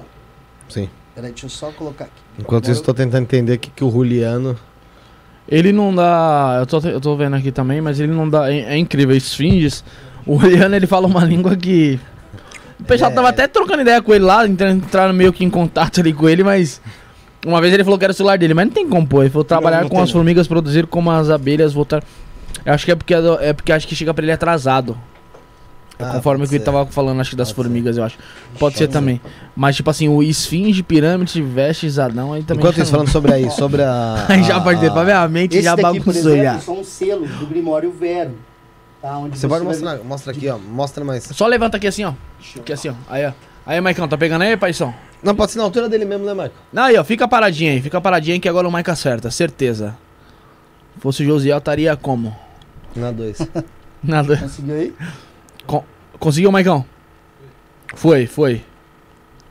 Já foi, Magog. Pode ir. Tá, legal. Por quê? Aqui você vai ver, por exemplo, aqui do Grimório Vero, você vai ter vários selos de Beelzebub, você vai ter o selo de Beelzebub, vai ter o selo de Lúcifer, e você vai perceber que, assim, a ideia passada aqui também eram de sigilos de entidades, tá? E você vai ver aqui, por exemplo, que eles vão fazer o ternário ali, que está sempre presente, tá? O, na- dentro do, do povo celta, você vai ver essa presença da trindade, da trimurte conectada ali também. Então, assim, sempre, todas as vezes que você ver uma capa do Led Zeppelin, você vai perceber que tem algum tipo de símbolo ou sigilo que para eles tiveram um significado. Entendeu? Que pode, e geralmente você vai perceber que há uma semelhança muito grande com vários sigilos de grimórios medievais. Que falam de entidades demoníacas ou coisa do tipo. E já são ligações de- mais demoníacas mesmo. Sim, E ali embaixo tem uma assinatura, né? Mas acho que, é, acho que foi da, quem A fez a obra, né? sim, acho que quem fez essa obra aí ficou bem acho legal. que foi quem fez a obra. E tem um, tem um detalhe ali que a- a- na frente do sol ali tem, tem uma mancha negra ali. É, pois pare- deve ser o Onde, cabelo dele. Será que é o cabelo? É, eu acho cabelo, que a é o ideia é cabelo. do cabelo, é. Acho que é o cabelo do. do... Do anjo ali, né? É. Eu tô tentando achar, depois eu vou ver se É, eu pode acho. Ser du- pode ser. é, do- A interpretação pode ser de formas variadas também, né? Mas assim, é, é bem interessante, porque são bandas né, que sempre tiv- tiveram uma influência muito grande com relação ao ocultismo. Então era mais do que óbvio que, principalmente numa época que ser dark, né? Ser do mal, né? Tinha bandas nos anos 60, 70, tem uma que chama Black Merda. Não sei se já ouviram falar. Na verdade, é, o que vocês conhecem hoje como funk nasce com esse Black Merda. É uma banda de negros americanos. E eles têm um som assim bem. Você vai ver o que que é o verdadeiro funk. No, no sentido de funk, da levada, tá? Isso é interessante. Não da letra, né? Você vai ver também o Witchcra- Witchcraft, que é uma banda também é, composta por mulheres e tal. E, tipo assim, bem show, com várias letras voltado pro paganismo. Então, isso nos anos 60, 70 tava muito em alta. Né? Muito em alta. Ô, ô Magog, então, fora essa do Led Zeppelin, é... o que mais a gente tem aí no mundo pop que. Você separou pra gente. É. Cara, você vai ver, por exemplo, ó, tem o David Bowie que colo- tem um clipe que, se eu não me engano, não sei se vai ter o clipe do Station to Station. Tem o clipe, Marina? Sabe se tem? Se não, nós podemos ver o Robert Johnson, se vocês quiserem, que ele é do blues, que ele é o que faz o Crossroad, aquela música que fala do pacto com o diabo. Quem é do voodoo vai ouvir falar Robert Johnson. Eu já ouvi falar dele sim, né? Ele Sim. não, não tocava. Não, esse acho que é o. Eu não tô confundindo com o Jimi Hendrix. Ó, não. Tem também que eu coloquei aqui, o- lógico, Raul, vocês já sabem que eu sou fã. Ah, Raul o próprio Queen, É brincadeira. o próprio, aquela, aquela música, Marina. Qual- Bohemian Boêmia- Rhapsody? é, Ele isso. fala que Ele Beelzebub? É, Beelzebub. Só que assim, você vê que é, você, você tem que. Igual, por exemplo, você pega o próprio Arnold, o Schwarzenegger e tudo mais, e você pega outros caras, tá? Como o, o próprio Jim Morrison e tudo mais, você vai ver que os caras falam determinadas frases fora do contexto, ali o cara tá falando sobre a vida dele, e aí você começa a perceber uma coisa. O Jim Carrey também, tá? Eu falei Jim Morrison, o Jim Carrey. Eles falam frases muito interessantes, por exemplo, ah, tal coisa que eu conquistei, eu sempre soube que conquistaria. Por quê? Porque eu dormia pensando nisso e acordava pensando nisso. Colocava um painel dos sonhos. Eu sempre me vi dentro de Hollywood. Quando tem um vídeo motivacional do próprio Arnold Schwarzenegger, onde ele fala claramente que todas as vezes que ele ganhou, todos desacreditavam, mas ele sim, o método dele era se imaginar já com a vitória na mão.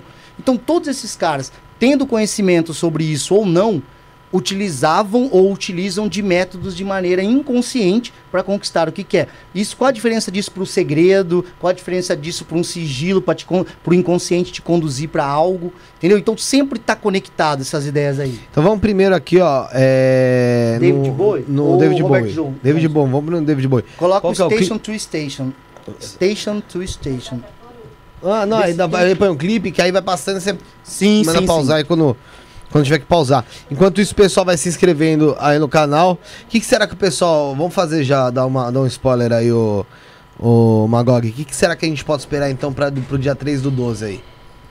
Caraca, O que, que velho. dá pra gente fazer? Ó, Como é que a é? gente Pra sabe que o membro? Intel. Vamos lá, vamos lá. É, vai ter Não, dá pra gente fazer as duas, mas igual, igual a gente fez com, igual a gente fez com Fagundes aqui. A gente A começa gente abre uma live, batendo, Batendo um papo e falando sobre ocultismo novamente e tal, explicando pra quem não conhece, explicando pro público que vai vir ali da, do pessoal da medicina da sobre floresta. coisas novas que vai surgindo aí É, também, né? o- no- no- no- novos públicos também, né, que vão, vão chegando. Sim. É, E depois a gente consegue fazer uma live pra membros, sim. Que seria uma coisa mais fechada, que até pra, até pra dar uma selecionada mesmo. a- Na galera que gosta mesmo. é, É. selecionar, não, não só na galera que gosta também, Sobre mas selecionar, mas né? até pri- pri- na, em relação, vamos supor, você ter a sua privacidade de poder falar de Entendi. uma maneira mais tranquila. Tanto que a nossa live com o Fagundes é uma coisa muito solta aqui na segunda live. Tipo, não é uma mesa pronta. Que tem- foi o que eu falei, em muitos momentos a gente podia ficar mudo aqui e não tinha problema, porque tinha efeito de enteógeno. Então, Uhum. assim, às vezes você quer meditar. Às vezes você quer ficar introspectivo e prefere ficar calado porque você tá sentindo algo no ambiente, você quer, você quer ter certeza do que é aquilo. O que, que a gente pode. O que, que você acha que dá pra gente esperar aí disso? Ó, dá pra gente fazer o que a gente chama de viagem, né? Do viagem no corpo de luz que a gente consegue trabalhar. De repente, determinar um determinado tipo de símbolo, um determinado tipo de paisagem que a gente fala, um determinado Evocação. portal, e a pessoa ter uma experiência particular, ninguém falar pra ninguém, e depois no final a gente contar as experiências que tiveram com a mesma situação. Entendeu? Com alguma entidade, com alguma coisa do tipo. Entendi, mas aí tem todo o trabalho de evocação, assim. Isso é uma chamada, e no caso eu mesmo posso fazer. Entendi. Entendeu? Então o Thiago tá aí, ó, já. Já, Já tá se sabendo. disponibilizando. O Thiago, o Thiago é foda. Ele é embaçado. Ele é embaçado. Ele O Me- me espera dia 22, Ele, ele não sabe dizer não. não sabe dizer não. David Bowie tá aí, ó. Station to Station. Ele vai.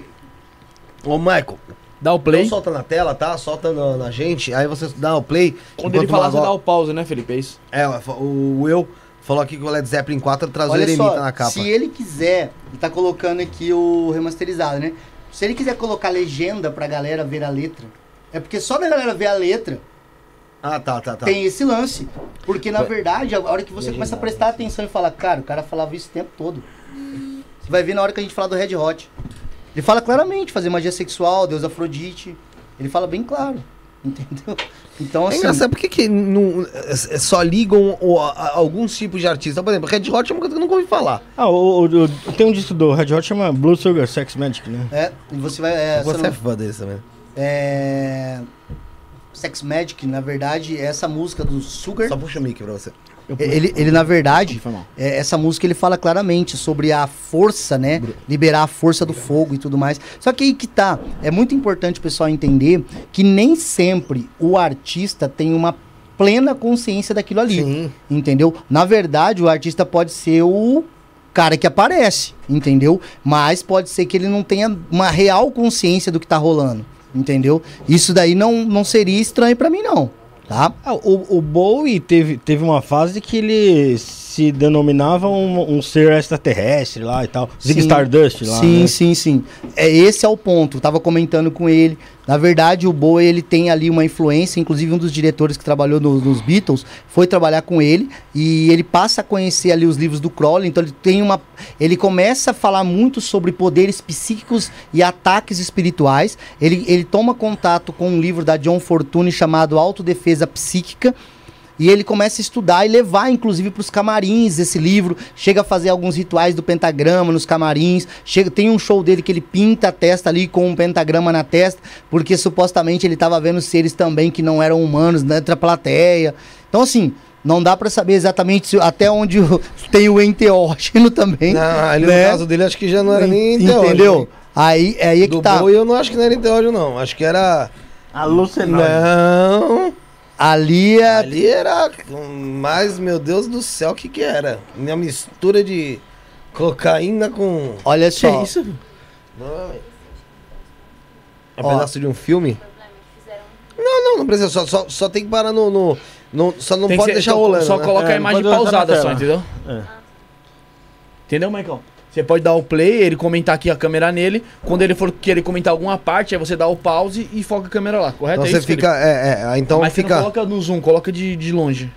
Então o Magog aí fica de olho na tela aí você vê quando que, quando que é o momento Olha só, você aí. percebe que ele começa falando que nós estamos num momento mágico, né? Este material que são os sonhos, são tecidos. Tô falando do plano astral, né? Na verdade, onde os sonhos são tecidos é o plano astral.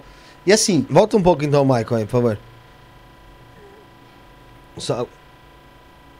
Pa- pausa. A- abre a tela aí no máximo ali.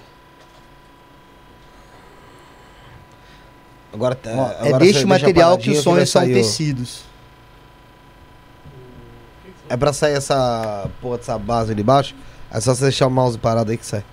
Acho que não sai não. Não sai não? Não, mas Pode- dá pra ler o que, o que tá ali É, embaixo. ele fala- Pode soltando, pode É soltando. deste material que os sonhos são tecidos. Continua aí. Aí ele vai falar aí também, perdido em meu círculo. É que o Boa, ele tem, ó, no caso aí, esse clipe em especial, ó, entornando som, perdido em meu círculo. Para aí. Aprofundando o oceano. Então, assim, ele faz algumas referências o tempo todo de círculo mágico. Ele vai falar de Malkut, da árvore da vida, né? No caso da Otsim. Vai te falar de Keter nessa música aqui. Estação estação poderia ser entendido como de Sefirot a Sefirot. Tá? Todo o caminho, da, fazer o caminho da árvore da vida, de Malkut até Keter. Da, do- da base até a coroa, que é a cabeça, tá? Então isso é interessante, pode soltar. Mas isso, põe, deixa a câmera na gente enquanto ele solta. Tá. Ô Magog, aquele filme do Bowie, Labirinto, também tem ocultismo? Eu não Cara, eu, eu não cheguei a assistir esse filme ainda. Não cheguei. É um filme antigo, Pronto, para aí. de 90 por aí. Ele fala aí que aqui estou eu Cintilando. nenhuma cor. Nenhuma cor. Aqui estou eu cintilando nenhuma cor. É, então, é uma, É uma, transpa... Ele fala é da uma contradição, na verdade, né? Você vê, ó, cintilando daria a ideia totalmente de estar muito bem, feliz pra Sim. caramba, mas na verdade tô invisível, né? Ao mesmo tempo sou tudo e sou nada, né? Tô todo felizão e tô todo desa... tô, tô, tô livre. Ninguém tá né? vendo. Essa letra você sabe de quem é? Dele mesmo? Ó, dentro da tradução aqui coloca como dele, né? Não sei se tem algum colaborador, tá? Mas aqui coloca como David Bowie. Procura pode, Rafa, vê aí pra gente que é essa, essa letra aí. Enquanto o Michael vai soltando o clipe aí pro... pro Como? uma- pode soltando, porque depois nós temos o. Black Sabbath também, tem outros caras aí. Aí, o Robert aí. Johnson também. Ó, alto em meu quarto, de frente para o oceano. Ó.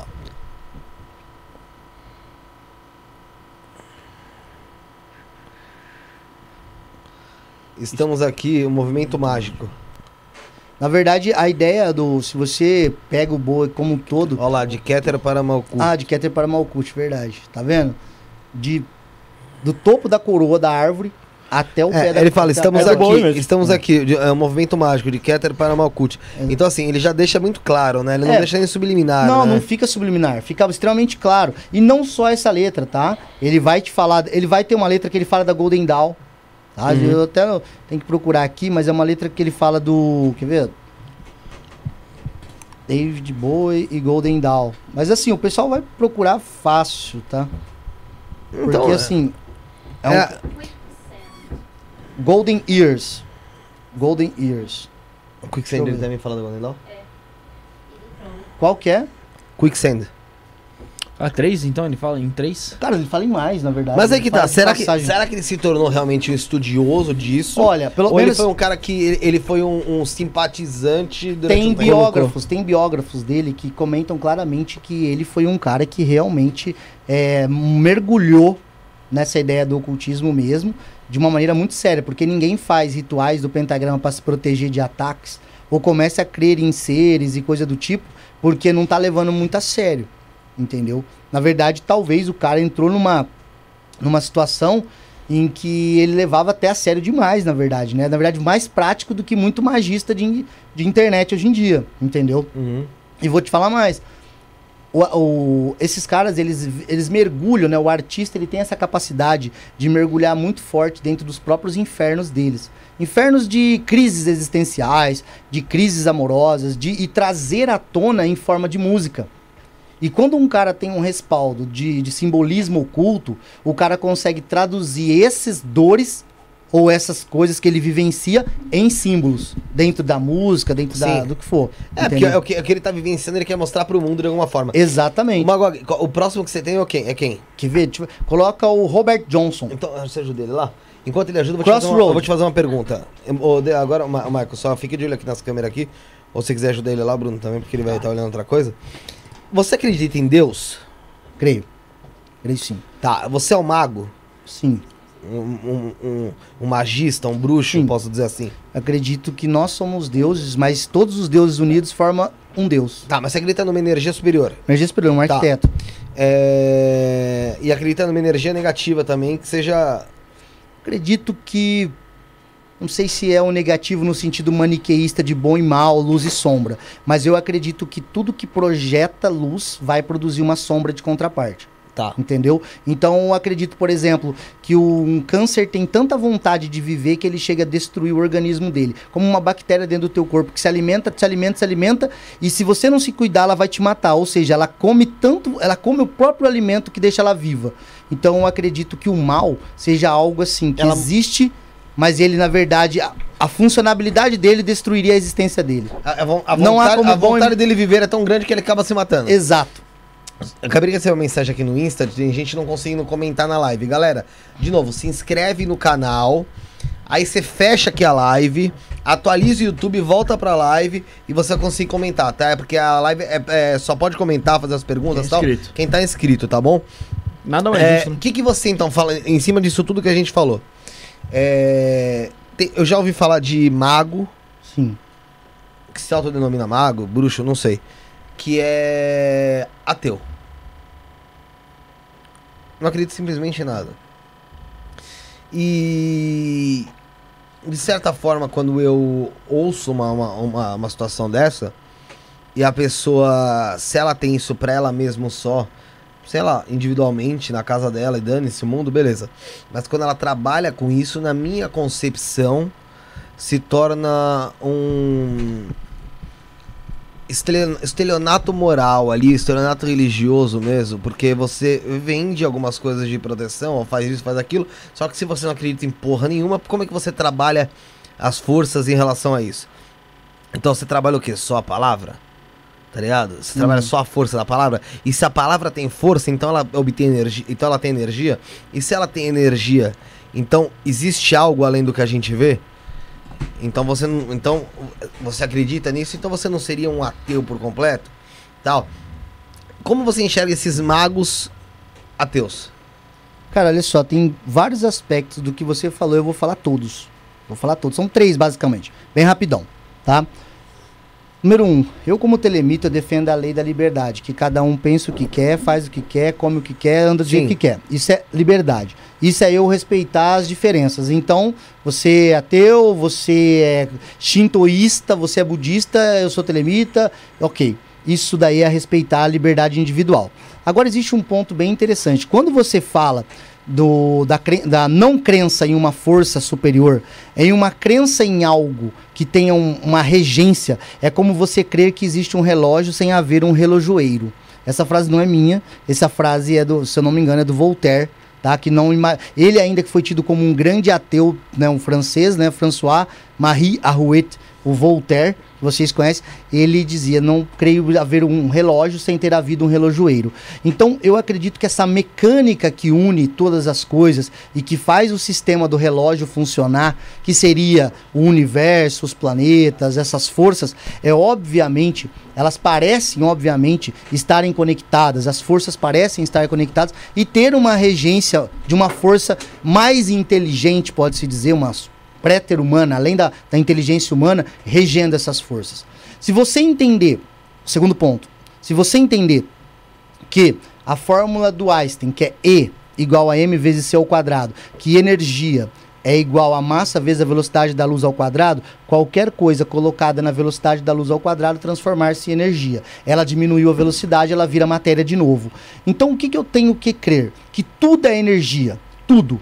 Não visível e isso daqui também, só que de uma forma mais densa, num nível que meus olhos conseguem enxergar e minha mão tocar. O homem que crê que nada existe, ele nega o princípio básico de tudo ser energia.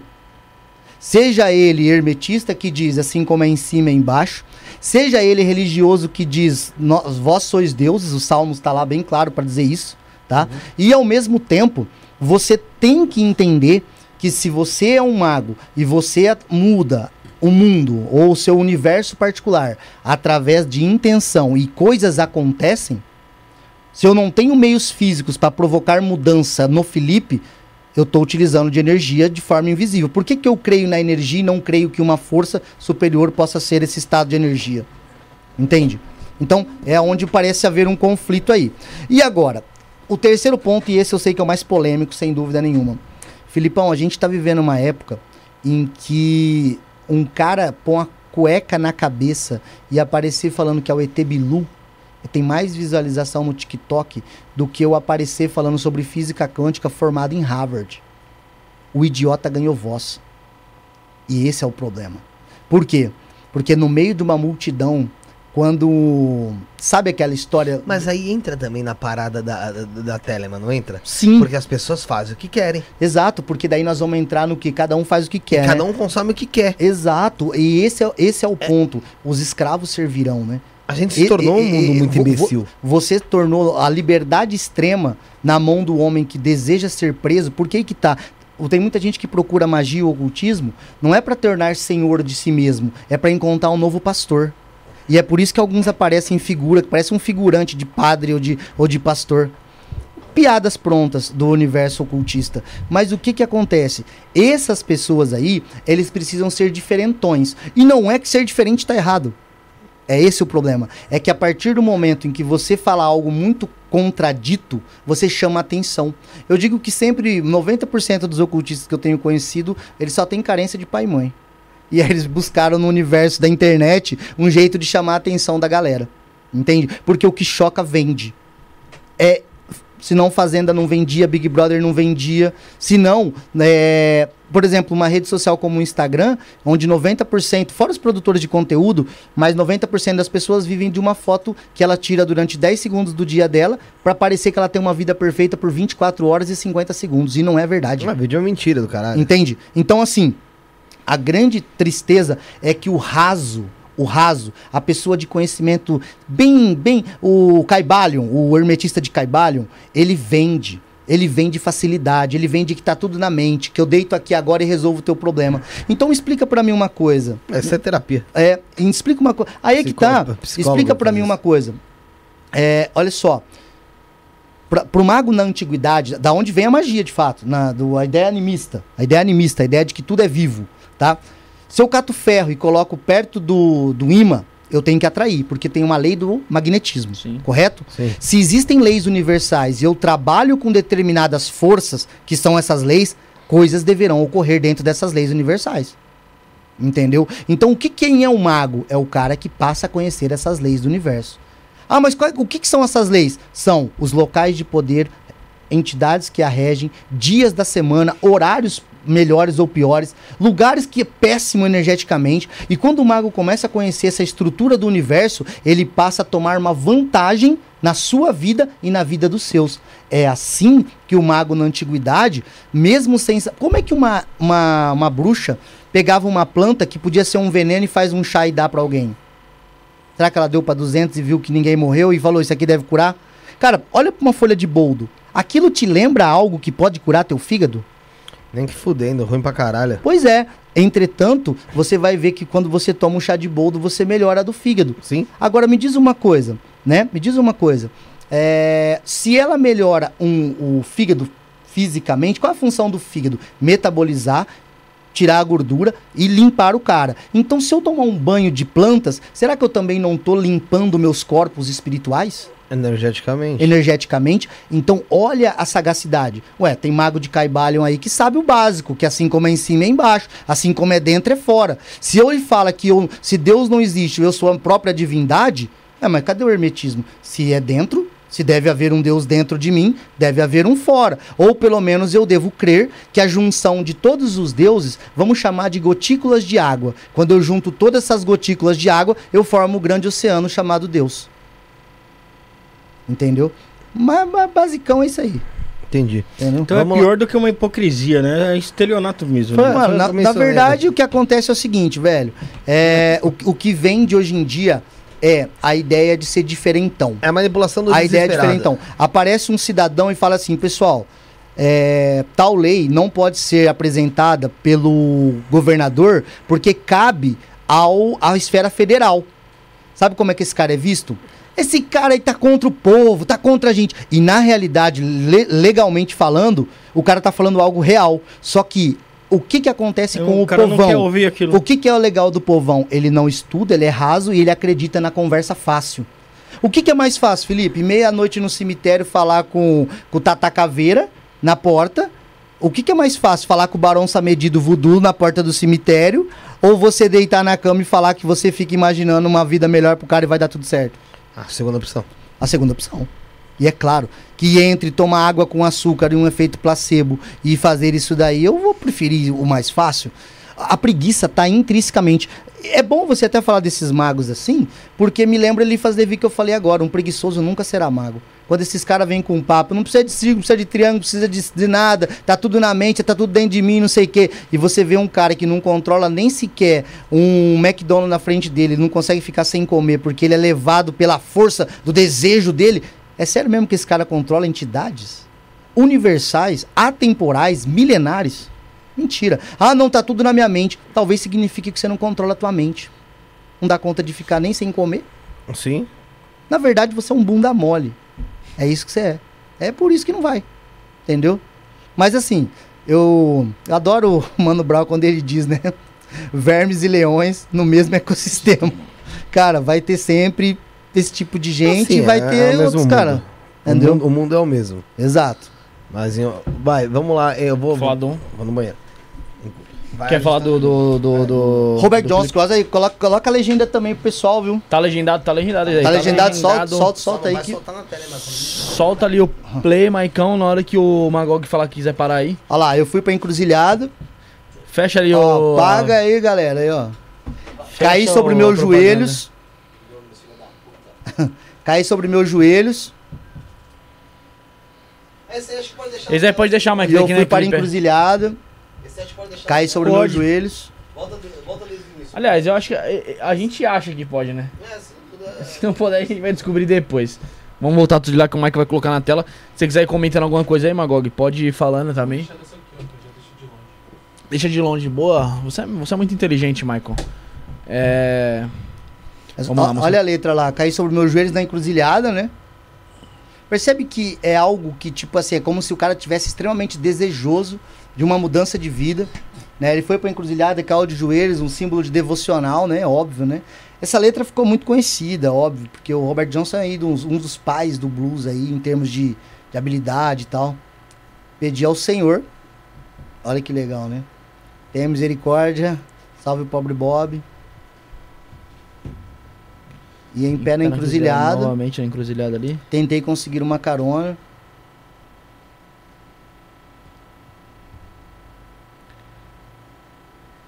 Possivelmente tá Agora tocando. tá tocando, né? É. Algum... A melodia.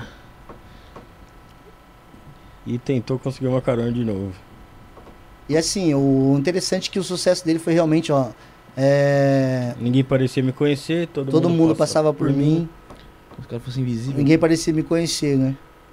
Em pé na encruzilhada, querido. Ou seja, ali houve uma mudança, né? O sol nascente se pondo, o horário que ele supostamente fez, né?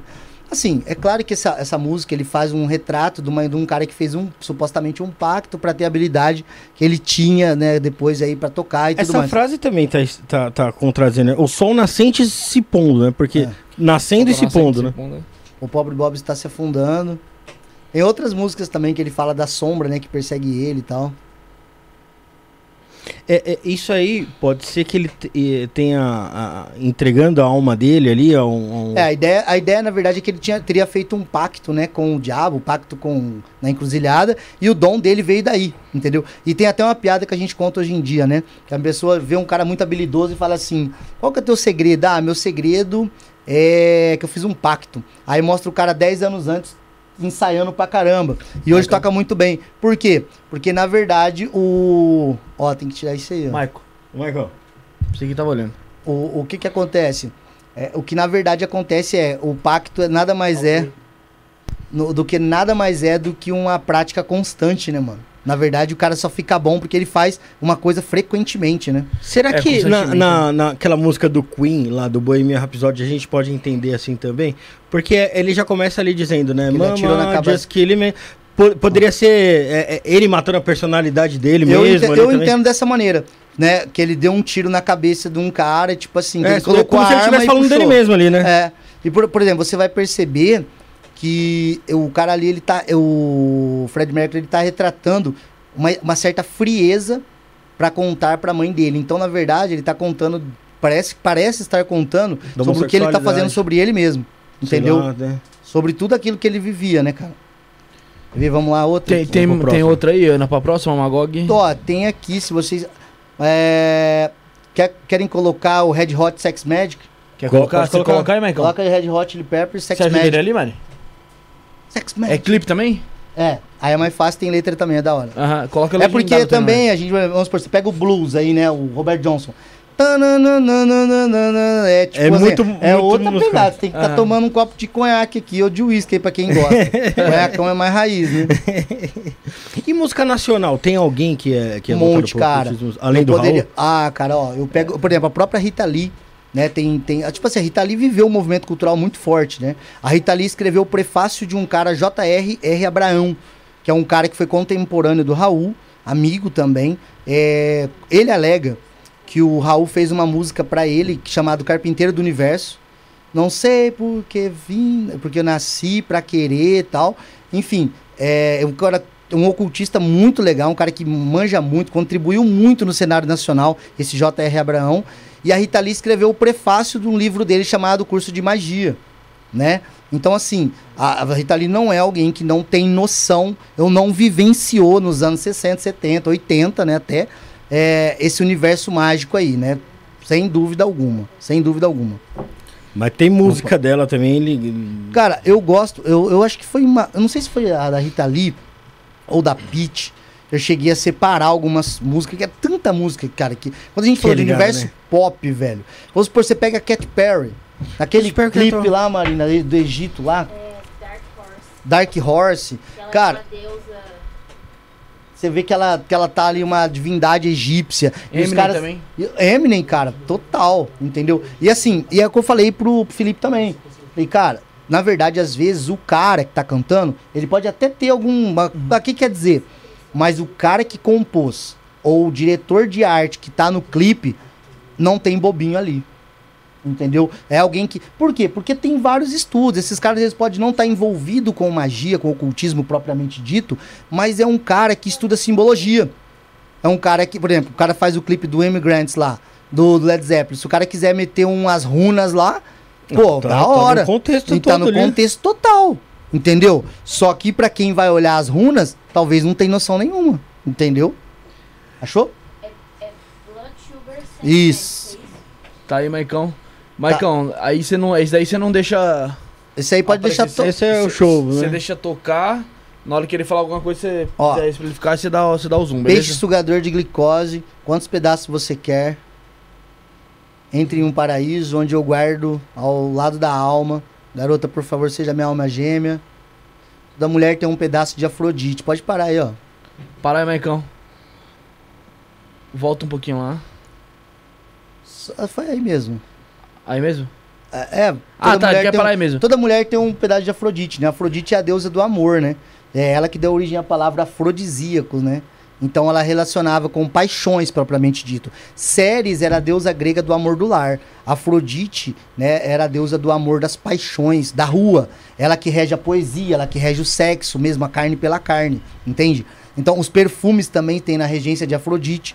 E assim, aí ele fala que toda mulher tem um pouco de Afrodite, toda mulher tem um pouco desse, desse poder Esse sexual, poder né? sexual. E aí ele coloca aí copular para criar um estado de luz sexual, né? Então, falando aí da força sexual que é criada. Copular, né? Transar, né? Ter a relação Aham. sexual. Pode soltar aí. Pode soltar, Maicão, vamos lá. Dá o play. Já assou minha barrinha aí. Beijando sua virgindade. Ó, gra- pode parar, pode parar. Volta Para lá, aí, Maicon. para aí. Ó. Beijando a sua virgindade. Vocês vão ver que no clipe da Like Virgin, onde aparece lá, que a Madonna é de leão, né? Então no clipe dela, ela fala literalmente, né, que ela quer que, que só ele trata ela bem. Ele fala bem claro que ela vai ser uma virgem pra ele, ela tá toda de branco, né? E ironicamente, dentro da Kabbalah, e Madonna já falou várias vezes no- antigamente que ela estudava Kabbalah. É, Madonna tá toda de matéria assim. branco e ela fala que ela é a, noiva, né? Então, porque ela tá toda de branco. Mas noiva é um outro título pra Malká, que é em Malkut. A noiva, o símbolo do reino, da terra. E o leão, que é o que aparece no clipe, ele é um símbolo de Tiferet, o sol. E ela também é leonina. Então ela fala muito da beleza do leão, ela fala de todas essas questões aí, como relacionando entre ela, Malká, a noiva, e o noivo sendo o leão, o símbolo do sol. Só que, ironicamente, ela também fala da, da questão da virgindade e tudo mais. E um outro ponto interessante é que o leão também sempre foi. O próprio Crowley coloca ele na carta 11, a força, o tesão, a luxúria do tarô dele, como um símbolo de Therion, a besta. E, eu- e a Bíblia também comenta que o Satanás é como um leão que ruge procurando a quem devorar. Então a figura do leão também sempre foi conectada ao rei, a poderoso, ao imperador, mas também à figura diabólica, né? Então é interessante isso. É, aí entra na que a gente falou das tatuagens também, que tem muita gente fazendo tatuagem de leão. É, a galera, eu, Né? É, arquétipo, arque- É, dos, Arquétipo. dos arquétipos. é, né? né? eu queria, eu queria, eu, ia- eu mesmo ia fazer um de leão, porque Leandro significa homem-leão, né?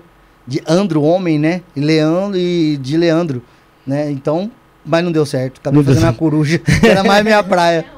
Olha lá, pode soltar aí. Pô, né, cara? Minha Eu afinidade. me misturo com os deuses, eu me misturo com a divindade. Sangue doce, querida. Ela é mágica. Magia sexual. Acho que mais que isso não tem como, né? Sangue Né? doce louco. Ela é, Ela é mágica, magia sexual. E ele, ele tá falando ali da, da virgindade dela, É, ali, ele né? tá falando Doce exatamente louco. do sangue doce de uma virgem, mas aí que tá. É, essa é a parada, né? Virgindade no contexto ocultista pode não ter nada a ver só com a questão de ímen, entendeu? Não tem nada a ver. Pode soltando aí, que vai falar muito de magia sexual, de sangue, de virgindade, ela é você mágica. pode pôr na tela, viu, Michael?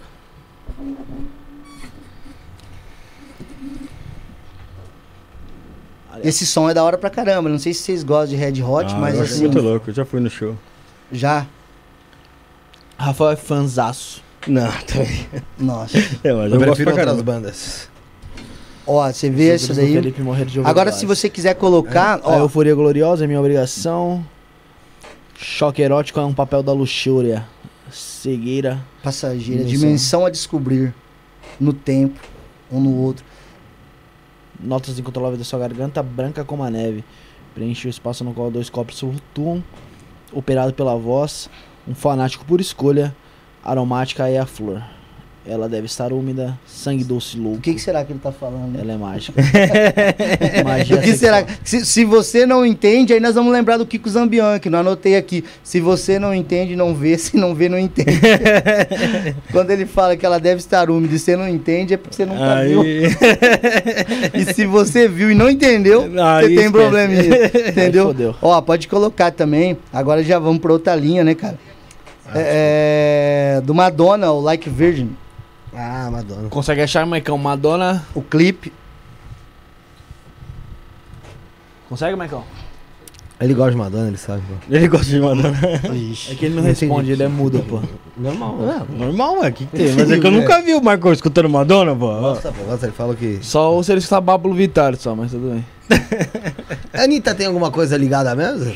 Cara, direto o pessoal me pergunta sobre a Anitta e uma das coisas que eu comento, né, sobre a Anitta é o fato dela expressar, assim como a Cleo, sobre a questão do candomblé. Então, cara, se você é do candomblé, se você realmente tem o pé lá, é impossível você não ter uma conexão com o oculto. Entendeu? Porque você tem ali seus banhos, sua devoção, porque você crê numa força, você crê nas divindades como forças da natureza, entendeu? Seja Ogum, seja Oiá, seja Oxum, entendeu? Então, assim, só da pessoa já ter naturalmente uma conexão com uma religião tipicamente mágica, seja um banda, quimbanda, é, candomblé, palomayombe, qualquer uma dessa aí, a pessoa já tem uma conexão com o oculto, entendeu? Mas, é porque assim, quando o Vicky Vanilla veio aqui, Hum. ele mostrou, foi naquele clipe dela, é Buzz Don't Cry, é isso o nome? Não lembro.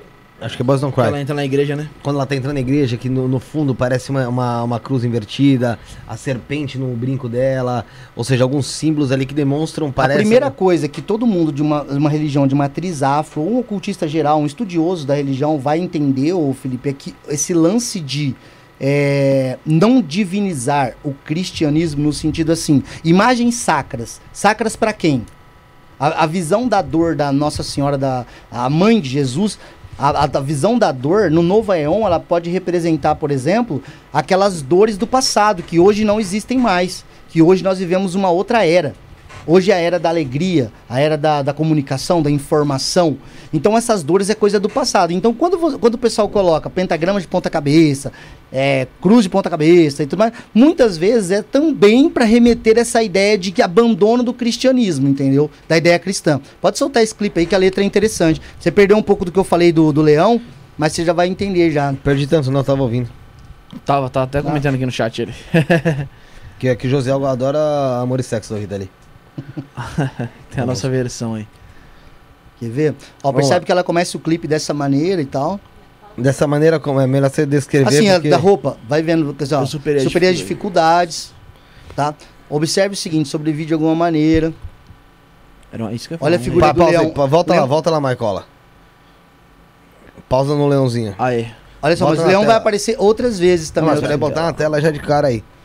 Ela é leonina, né? Você falou? Ela é leonina. E assim, você tem que entender uma coisa bem interessante que eu estava comentando sobre a ideia do leão ser sempre o símbolo da realeza, mas também, como por exemplo a Bíblia ainda chega a comentar que Satanás anda pelo mundo como um leão procurando a quem devorar. Mas ao mesmo tempo, a ideia da Madonna, que eu acredito, como ela estava nessa fase aí, começando a estudar a Kabbalah e tudo mais, também pode ser remeter à ideia né, da noiva, que é Malká, que é o símbolo da terra de Malkut, a virgem, e também o leão como um símbolo de Tiferet, que é o sol. O leão é um símbolo de Tiferet, porque ele rege o sol, é o planeta regente do signo de leão.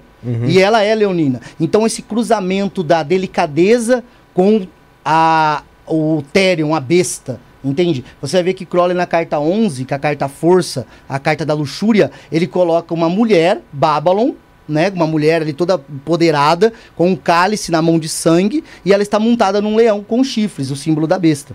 Entende? Então pode soltar aí que vai dar, vai dar para entender Não, melhor. Não, não solta na tela, não. Isso aí, vai lá. Ó, Aí passa o leãozinho. observe, eu não Tá. sabia como estava perdida. Aí ela tá de preto aí, tá? Eu não tá sabia como estava perdida até encontrar você. Eu estava cansada. Ela faz uma travessia, Incompleta. havia sido usada. Tava triste Mas olha só, mas quem, quem que ela encontra? Você vai ver. Que que porque a ideia. A letra vai remeter a um amante, vai remeter à ideia do, do- de um casamento com, uma, com alguma coisa. É, Mas ela agora ela Ó, tá como aí, uma aí, virgem, pausa toda aí. de branco. não, volta um pouco lá, volta um pouco. Ela fala que ela tá- tava triste, deprimida, perdida, bibibibobó, né? Ah, e aí ela Que ela encontra. tá, ou seja, que ela tá numa merda de dar gosto, Sim. né? É, vai mais pra frente, o Marco, que aí só tá o olhinho do leão. Aí ela, aí ela que queria pegar a carinha dela falando, bonitinha, tá ligado? A carinha dela. Ah, é, bom, falou como uma virgem aqui, ó, tocada pela primeira vez. Então, ela aí ela fala que ela voltou a se sentir como uma virgem, ou seja, como uma ó, pura, pode ser Ela dizer voltou assim. a ser pura. Mas aí que tá, eu até comentei com o Rafael que a pureza no contexto espiritual para nós, ela é um pouco diferente do contexto social. Sim. Por exemplo, leite puro. O que, que é leite puro? Leite branco sem nada. Sim. Então, o que, que é uma vontade pura? Quando você só quer uma coisa fixa. Então, a pureza, a virgindade, entregar-se de uma maneira virgem, muitas vezes é isso, é uma dedicação plena, é uma devoção única. Entendeu? Isso é interessante observar. Entendi. Aí ela fala que tocada pela primeira vez. Tá com o play latino. E tira da tela. É, tira, não, na tela, na tela acho que já não tá. Tocada pela primeira vez, É verdade. Como É, uma virgem. Como uma, não sendo, né? É, como uma Observe que. Malcá é um título pra virgem, né? A noiva. O Cristo fala que o casamento dele é com a noiva, né? Quando seu coração bate junto ao meu, eu vou dar todo o meu amor a você, garoto. É, mas cadê o garoto? Meu medo está desaparecendo rápido. Entende? Então, assim, Tenho guardado tudo para você. Porque só o amor dura. Você é tão lindo. Percebe você que ela não- sai do completamente branco pra de repente Pro uma pre- de preta. Aí você vê que ela volta, começa volta, a volta, encorar. volta, Você volta, volta, coragem. volta, volta. Volta um pouco aqui. Mais, Volta branco? Aqui, ó. Não, não, volta aqui, ó. Volta aqui, ó. A gente, isso, tem um, um frame bem rápido aqui, ó. Para. Volta. Caraca, Filipão, Ah, nem eu vi nada agora. Aqui, isso, aqui, aqui, aqui, ó. Ah, sim, parece. tem um cara com uma máscara de leão tirando essa máscara. Sim. Me lembrando a assunção de formas Volta lá, divinas, Maicon, que era volta lá. utilizado na Golden Dawn e ainda Deixa- é. aí, pra aí. Maico, aí, Maico. Agora você consegue colocar na tela. Ah, sim, aqui embaixo, ó. Aqui, ó. Você me faz forte. Ela tá do outro lado olhando pra ele, o que, ó. que te lembra também? A Bela e a Fera, a figura da Bela e a Fera, a figura de Therion e Babylon e a figura também do Fantasma da Ópera. Lembra eu? Ah, você Acabei sim, com, tá loirinha? com o cabelo. Vai lá, solte. Mas muito louco esse Você negócio me dá do- coragem. Mas ele mo- ele não Obs- mostra ele tirando a máscara Olha lá, total, né? Ó, tá você, olhando pelo espelho. você ali, me né? dá coragem. Coragem é uma característica do signo de leão também. O seu amor me livrou Ela passa por ele, se esconde atrás do véu. e o véu é sempre um símbolo de planos espirituais também, viu? Sim. E também desvelar o véu também pode ser um símbolo do ímen, tá? Não, porque dá, dá- mostra ela colocando o véu e tirando o véu do, do rosto, né? Não sei se tem alguma- algum significado, mas. A gente responde a bate. pergunta, o esquema Blaze e Bitcoin, é que a gente já vai falar. Você tá entrando, você quer entrar no outro num tema? Calma, a gente já vai falar. O pessoal tá perguntando aqui pra eu falar de Goethe É, Luciferiano. já- né? ele falou que faz duas horas, mas a gente já leu, a gente já leu, vai falar, calma. Aí acho le- mostra o leão de novo. Você é tão lindo. Acho que ela volta a repetir, É, né? Volta aí no. Eu vou ser sua até o fim dos tempos. Eu acho que. Aí que mostra ali a o. máscara lá. Mostra aí o. O leãozinho que tirou a máscara. Levando ela, deitando. Agora é maravilhoso a Madonna fazer um papel de virgem. É. Agora, lembrando que o próprio título Madonna, né? É um dos nomes da, de, de uma, divin, de uma divindade, da mãe, né? Da grande mãe dentro da bruxaria também, né? A Madonna é uma forma de grande mãe também, tá? Mas você acha que mu- muito do que se deve ao sucesso da Madonna é também ligado a, a- a algo a, algum tipo de pactuação, cara? Algum tipo de acordo? Porque é óbvio, é, é uma artista, porra, tem músicas que são músicas que são atemporais e por aí vai. Mas por que algumas pessoas se, se perpetuam dessa maneira e geralmente essas pessoas que se perpetuam dessa maneira, ou pelo menos boa parte delas, tem alguma ligação meio estranha com algo que a gente não consegue compreender? Funciona mais ou menos o seguinte, Felipe.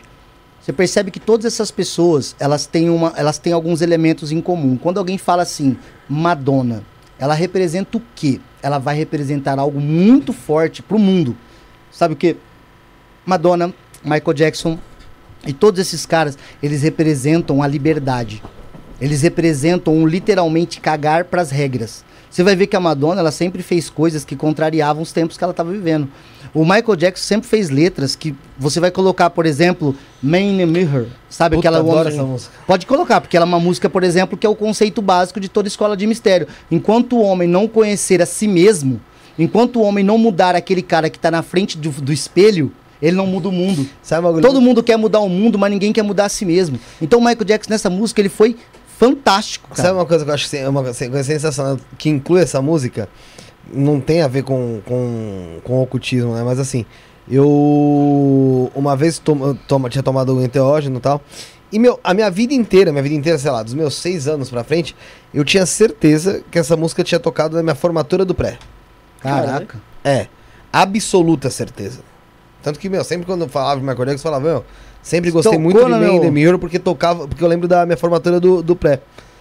E, cara, eu, com o enteógeno, fui me ligar que era memória falsa. É. Não tinha tocado nada. Na verdade, ela tocava na fita de gravação do final do, da, minha, da minha formatura do pré, mas ela não tocou na minha formatura. É, então a memória falsa foi lá e colocou, Minha- colocou ela dentro legal. da formatura. Ficou mais legal. Mas isso aí é o grande perigo, por exemplo, quando a gente faz. Olha lá, essa música é Essa maravilhosa. música é muito boa. E assim, quando você entende. Porque assim, o que as pessoas têm que assistir também aqui, que estão vendo é. Pô, Magoga, eu não sabia que você gostava de Madonna Katy Perry, não sei o que, tal, tal. O que o pessoal não entendeu é, eu avalio o tempo todo o clipe, a letra, vejo se quem tá produzindo, eu sempre gostei de fazer esses exercícios. Inclusive falaram do Felipe Ret, falaram... Pa- Pausa é, lá, pausa um pouco mais atrás. Matuê, Matuê Matuê também. eu quero falar. O, Pô, set, Matuê é o, foda. o 77766 lá também, pô. Matuê eu quero falar. Entendeu? Va- Mas Ele- que- Matuê é bem bacana, eu até, até pensei, né? Não, não, É, mas eu quero falar porque é é legal ter alguém que é, que fala sobre ocultismo pra falar sobre o Matuê que, assim, por mais que talvez eu não, não seja o estilo musical que eu gosto, mas é algo que me, me chama a atenção o Sim. estilo que ele se coloca ali. Mas falando de Man the Mirror, aqui acho que a gente já vai conseguir, não vai colocar na tela ainda, Marco, a hora que falar pausar, você pausa aí, mas dá pra gente narrando aqui a- o que a música diz, tá? Solta aí. Ele fala aqui, ó, eu vejo as crianças nas ruas, sem nada pra comer, que cego sou eu que finge não saber de nada. Pausa. Lembra que a gente falou de A gente acabou de falar galera? sobre isso agora há pouco, Sim. né? Você vê que é atemporal. É, essa música, É, porra, deve ser essa- Mas do- você tá respondendo o que você me perguntou. 90. Por que, que esses caras entram pra história? Porque eles são atemporal. Eles nunca fazem só pro tempo deles. Se você ouve Black Sabbath hoje, se você ouve, por exemplo, Beatles hoje, se você ouve Raul hoje, ele vai te falar problemas políticos que o Brasil enfrenta ainda. Se você pega esses caras, por exemplo, uma Madonna, cara, olha só, vamos pensar no Plant Ramp. Vamos pensar nos caras cantando em 96, 97, vocês vão saber lá. Eu canto assim porque eu fumo X. Mano, hoje a mídia já não deixa vir pra TV aberta, correto? Imagina isso em 96. Eu Não. tinha 14 anos. Cara, pra você fazer sucesso numa época que você falar disso, quem que você vai tocar num barzinho noturno aí, numa baladinha, qual como é que é a tua música? Ah, a gente tem uma música autoral. Eu canto assim porque, pô, cara, você tá maluco, meu público aqui, entende? Então assim, cara, você tem que tirar o chapéu pra muitos caras que quebraram tabus na sua época, porque fazer muita coisa. Por exemplo, quando o Raul fala que ele começou, né, o movimento do rock aqui no Brasil, ele fala que a galera via ele se deitando no chão porque ele gostava de imitar o Mr. Bob Little e tal. Ele gostava de fazer isso e o pessoal pensava que ele tava tendo ataque de epilepsia. Aí ele fala: no Teatro Vila Velha, velhos conceitos de moral, Oxalá, Oxu Dendê, Oxu de Oxóssi de não sei o quê. Por quê? Porque quem que era o foda lá? Bossa Nova, Caetano, né? A galera, tudo que, que era da galerinha deles ali, ra- rock, tipo, pô, endemonizado. Entendeu? Tanto é que ele, o Caetano teve briga a vida inteira.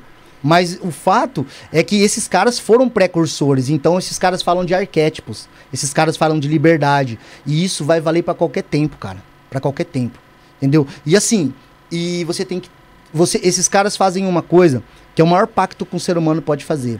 Eles não negociam a felicidade deles. Esses caras não negociam a felicidade deles. Você pode perceber, seja no mundo do empreendedor, seja no artista, os caras não tentam não fugir do que ele se propôs a fazer. É cara que não entra no show, é cara que não aceita o contrato, é cara que poderia ter. Cara, você não vai ver alguns. Não sei agora como é. Mas o Racionais propriamente dito, você não vê Racionais na Globo, mano. Não tem. Não tem. Você não vai ver o Mano Brown na Globo. Entendeu? Então, agora a frase que ele fala eu gosto, né? Em troca de dinheiro e um carro bom, tem mano que rebola e usa até até batom. batom. E isso tem acontecido pra caralho. Esses caras, velho, eles têm uns valores que não se vende nem a pau. Esse é o ponto. Vamos lá, voltando aqui no Michael Jackson, você fala que cego sou eu que finge não saber de nada, né? Das crianças passando fome na rua. E a gente tava falando sobre isso agora há pouco, né? Olha lá, mais um verão desperdiçado, brinquedos de garrafas quebradas, aquilo é uma alma humana. O mais interessante é o clipe retratando ele infame, a galera se, dema- se Sim. matando por ele. Aham. Eles seguem uns aos outros porque eles não têm para onde ir. É por isso que eu quero que você saiba agora. Eu vou começar por esse homem no espelho. Pausa aí. Ele tá falando ali do seu próprio reflexo. Ou seja, Sim. na verdade ele fala o seguinte: que antes de você olhar ali pra fora, Sim. você tem que começar a refletir mudança sobre Se se você você não é. mudar você, velho, você não muda nada. Porque a mudança começa com o homem na frente do espelho. Entende? Se você não, homem, conhece a ti mesmo e conhecerás os deuses e o universo. Enquanto você não conhecer a si mesmo, você não muda a sua vida. Entendeu? Você não muda seu mundo. Então, esse é o ponto que a galera não entendeu ainda. Todo mundo quer mudar lá fora, mas poucos querem fazer uma reforma interna. Entendeu? E isso é o que bate muito em cima das plantas de poder, que por incrível que pareça, é, muita gente vê elas como uso recreativo atualmente, Plantas mas a de planta poder de você tá falando do quê? Pode ser claro. rapé, ayahuasca, cannabis, tudo, mano. Tudo, tudo sempre foi utilizado. Por exemplo, é, a cannabis ou a maconha, ela é sagrada pra Shiva, velho. Sempre foi, é, sempre foi. Na verdade, se você vê a história da maconha no mundo, propriamente dita, você vai ver que a, a criminalização dela foi extremamente racista. Sim. Extremamente, não teve um princípio lógico. Porque, cara, você lembra que o. Eu gosto, né? Como é que é mesmo? Snoop Dogg, pô. Hum. Tá- tava com 50 Cent na mente. Aí o Snoop Dogg ele comenta, né? Coloca dois, dois líderes de gangue de bairro dentro de uma sala e colocam uma garrafa de álcool ali. Quando você abrir, um dos dois tá morto. Coloca ali um saco de maconha. Quando você abrir, os dois escreveram rimas e poesia. Porque a verdade é uma só, cara. A verdade é que a, a maconha sempre foi alterador de consciência, o cannabis em geral.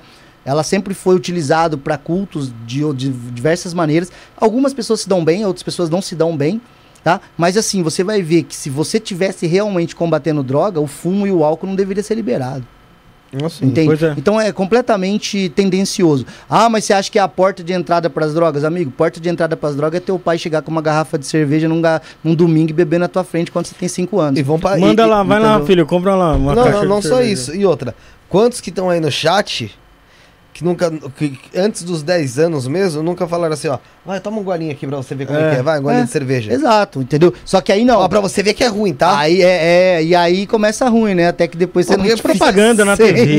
Você coloca então a mão do teu filho no fogo pra ele sentir que queima mesmo, cara. Exato, entendeu? Então falar pra mim que isso daí não é o politicamente controverso, agora, você demoniza tanto um povo que a hora que ele aparecer você acha justo jogar eles no forno.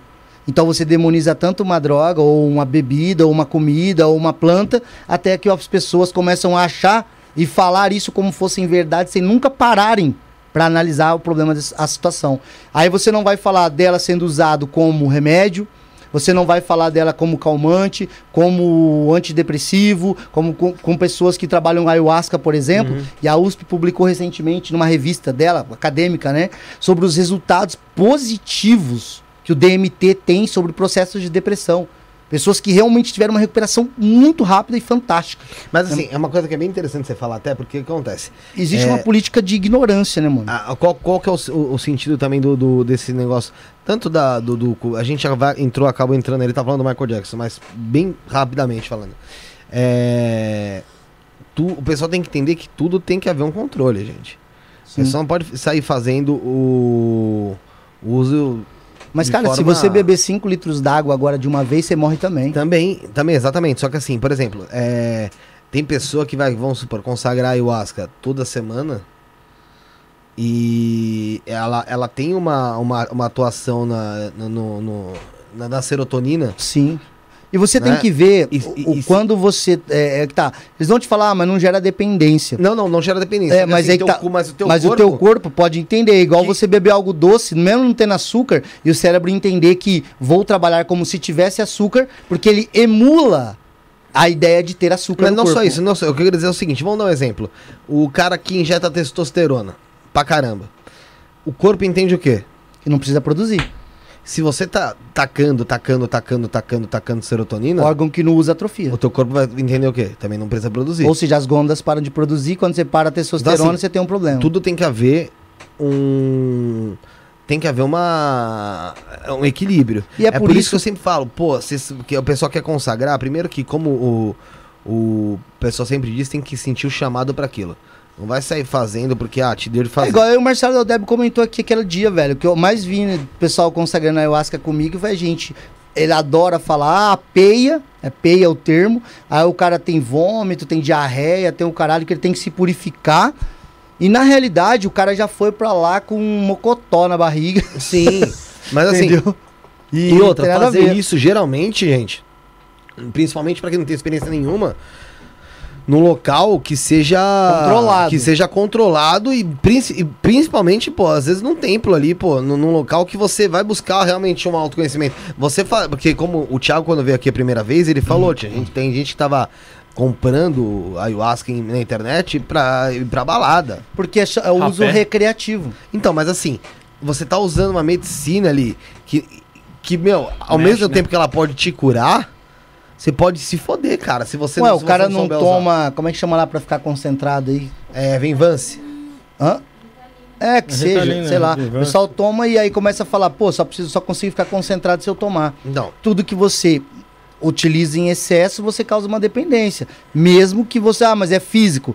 Chega uma hora que o corpo fala, essa quantidade não dá mais, tem que ser mais. Mas isso acontece com o álcool, isso acontece com tudo.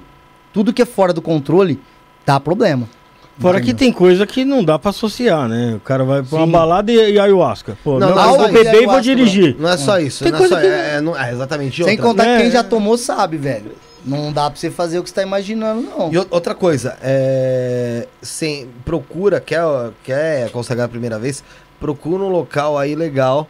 Eu recomendo o pessoal é lá no Thiago, lá no templo, no Instagram, arroba templo, underline de cura, under, oh, arroba templo, underline de, underline cura, underline ayahuasca. Procura isso aí lá no Instagram que vocês vão procurar. Ó, Procura ayahuasca, é, tem, é, templo Oca Shalom, você também acha lá no Instagram.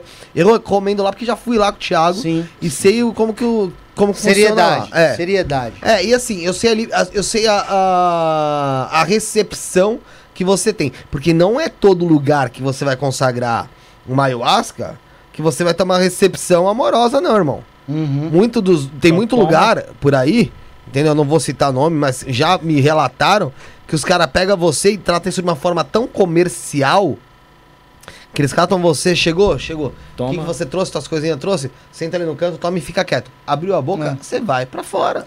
E a pessoa não. Ela, na verdade, ela acaba vivendo um Woodstock sozinha, né? Que ela vomita sozinha, fica ali tudo ferrada, sai do jeito que entrou, só que com uma viagem diferente. Se é que teve, porque. Se é que teve, porque a pessoa entra tão traumatizada, né? Entendeu? E- E aí acaba saindo de lá com uma experiência negativa. Não tô aí é, falando pra ninguém ir, ir fazer, mas Sim. se sentir o chamado. O que, que é que você ia comentar do. Matuê? É, você tinha o Michael Jackson, era só isso do Michael Jackson? Era Man in the Mirror ou tinha mais alguma coisa? Ah, mas deve ter muita música, né, mano? Não, mas alguma coisa, eu digo que, que tem alguma simbologia, alguma coisa dele que você tem aí. Nossa, cara, de mente assim agora não. Não? Marquei só uma. Vamos lá, o, o Matuê, tá? O Bruno, o Bruno sabe até falar mais. Tá Aquela aqui, Bruno? 777. Ele, ele, ele, ele teve até uma polêmica que ele, que ele vendeu um colar, né, com... Uma gota de sangue. com a gota de sangue dele lá que ele ia vender. Na verdade, ele nem chegou a vender. Ele era tipo um. Ele montou tipo um bagulho que ele ia começar a vender, mas deu polêmica e ele parou. Não sei se chegou a vez aí. Não, não vi. Tem algum. Que era com algum, algum tipo de pacto e tal. Ah, o Matuê, na verdade, o que eu sei é que ele chegou a ficar fora. Ele era, tava fora do Brasil, né? Uhum. E ele também, ele já teve num podcast lá que ele comentou que ele teve várias influências, que ele tinha lido muita coisa, que ele tinha aprendido muita coisa e tudo mais. Só que que tá. Esse pouquinho que a gente entrega aqui no podcast, um cara que goste, ele vai se aprofundar. Porque eu falei muitos autores, eu falei muitos caminhos, eu falei muitas ordens. O cara que quer, igual tem muita gente que eu vejo aqui no, no, no chat que me conhece.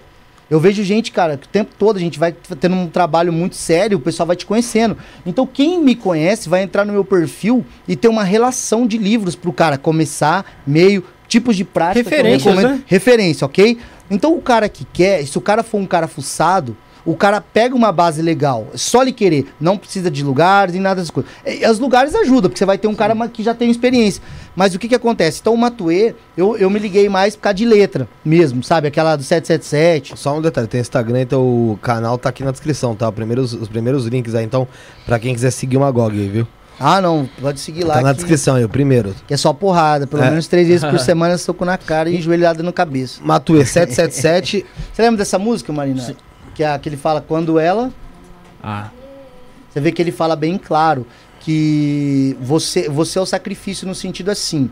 Você fica dando risada achando que toda essa vibe aqui é só sexo. Aí ele até fala, né? É só sexo e BCT e tal. E droga, né? E droga e dinheiro e sexo. Mas e quando isso daqui passar? Entendeu? E aí? Então ele tá dando um choque na galera do próprio trap ali mesmo e dizendo assim, cara, você é, é o, é o sacrifício, é você, é a tua atenção, é a tua alma que os caras querem. O que que é isso? O sistema, a mídia, a Matrix próprio, se a gente fizesse o contexto de Matrix aqui. Então se você pegar essa letra, você vai ver claramente que ele tá te falando, né? É que, que o cara fala que ele só quer viver disso levantar, acordar mais cedo para poder ganhar dinheiro, né? E depois isso vira um isso aí vira um vício. O que, que é o ser humano comum? O que, que você contou agora há pouco? Eu te falei da riqueza das nações do Adam Sim. Smith. É um círculo ou um ciclo vicioso. O que, que é o vício? O vício é o defeito. Né? É o oposto à virtude. Ou seja, você acaba conquistando coisas para mostrar para pessoas que não estão nem aí com você, para você ter um pouco de atenção e felicidade. Em busca da serotonina, você trabalha mais, gasta mais e vive num mundo consumista que te fala, cara, você só vai ser bem aceito se você tiver um iPhone 13. A Cara, grande diferença olha- é que ele tem muito dinheiro, né? É. É, é manipulado por, por, por uma outra Que é- coisa mas muito é outra maior que ele que pegada. não faz nada, né? É outra pegada, porque na verdade o cara quando tá inserido num sistema muito grande, e não é só ele. Amy Winehouse fez declarações assim, o Kurt fez declarações assim, que ele diz o seguinte, cara, quando você tá num ciclo desse porte e você tá falando de milhões, você vocês estão achando mesmo que quem ganha, ganha grana é o Neymar? Quem ganha grana é quem negociou o Neymar. Exato. Entende? Sempre príncipe foi lá. isso. Na verdade, o sistema é regido por pessoas que não são vistas ou quando vistas são muito pouco. E você não sabe quem são os banqueiros, você não, deslizam. e você não sabe quem são os banqueiros, você não sabe quem. Cara, ah, uma campanha foi financiada. Hum. Pô, legal. Você tá brigando com os políticos. Pô, você tá no nível 1. Você só tá vendo o que tá É. te mostrando. Você não tá vendo ainda quem é o marqueteiro da campanha. Você não tá vendo a mudança de roupa dos caras. Você não tá vendo a mudança de cores dos caras. Você não sabe quem é o grande financista da campanha. O George W. Bush, eu conto uma história. Um dia vocês vão ler um livro meu que vai ser lançado, chama Conexões do Poder. eu conto uma história muito louca nele. Acho que dá pra dar um pause aí rapidinho só sobre essa questão de pop. Eu conto sobre o seguinte: o World Wide Web, a www, né? A, a grande teia. A grande teia mostra o seguinte, que nós estamos todos conectados de uma forma ou de outra. Hoje você dá um clique ali no... Fica dois segundos no TikTok, você clicou numa coisa, o algoritmo entende o que você gosta, que tipo de, de, de- de conteúdo você gosta e ele começa a te analisar, sabe se você tem filha, se não tem, se gosta de dar risada, se gosta de programa cultural. Legal? Inteligência artificial. O que, que nós temos hoje em dia? Sai o seu Zé e seu João de casa. Cai uma folha de uma árvore lá e o seu Zé tá de bike, entra no olho do seu Zé, o seu Zé entra numa contramão, o seu João, que tava indo pro trabalho 10 km por hora, um pouco acima da média da rodovia, da avenida, pum, mata o seu Zé. Quem olha de fora fala: olha, ele tava acima da velocidade, vai preso. Sim. Beleza? Muito bem. Seu João, que coitado, 10 por, por hora acima da velocidade, foi preso. Chega lá, ele entrou numa universidade dos criminosos. O cara fica puto com o sistema. Por quê? Porque a mulher não visita ele, perdeu os filhos, perdeu o caramba quatro. Correto? Esse cara sai agora, cara, não é mais um cara que tem família, não tem mais nada. Esse cara consegue no Brasil, é muito difícil, um fuzil, tá? Um presidente americano, como já aconteceu, vem visitar o país. Ele se posiciona adequadamente num prédio, tudo hipoteticamente, claro, metaforicamente. Dá um tiro e mata o presidente. Os Estados Unidos entende que o Brasil facilitou um ataque terrorista.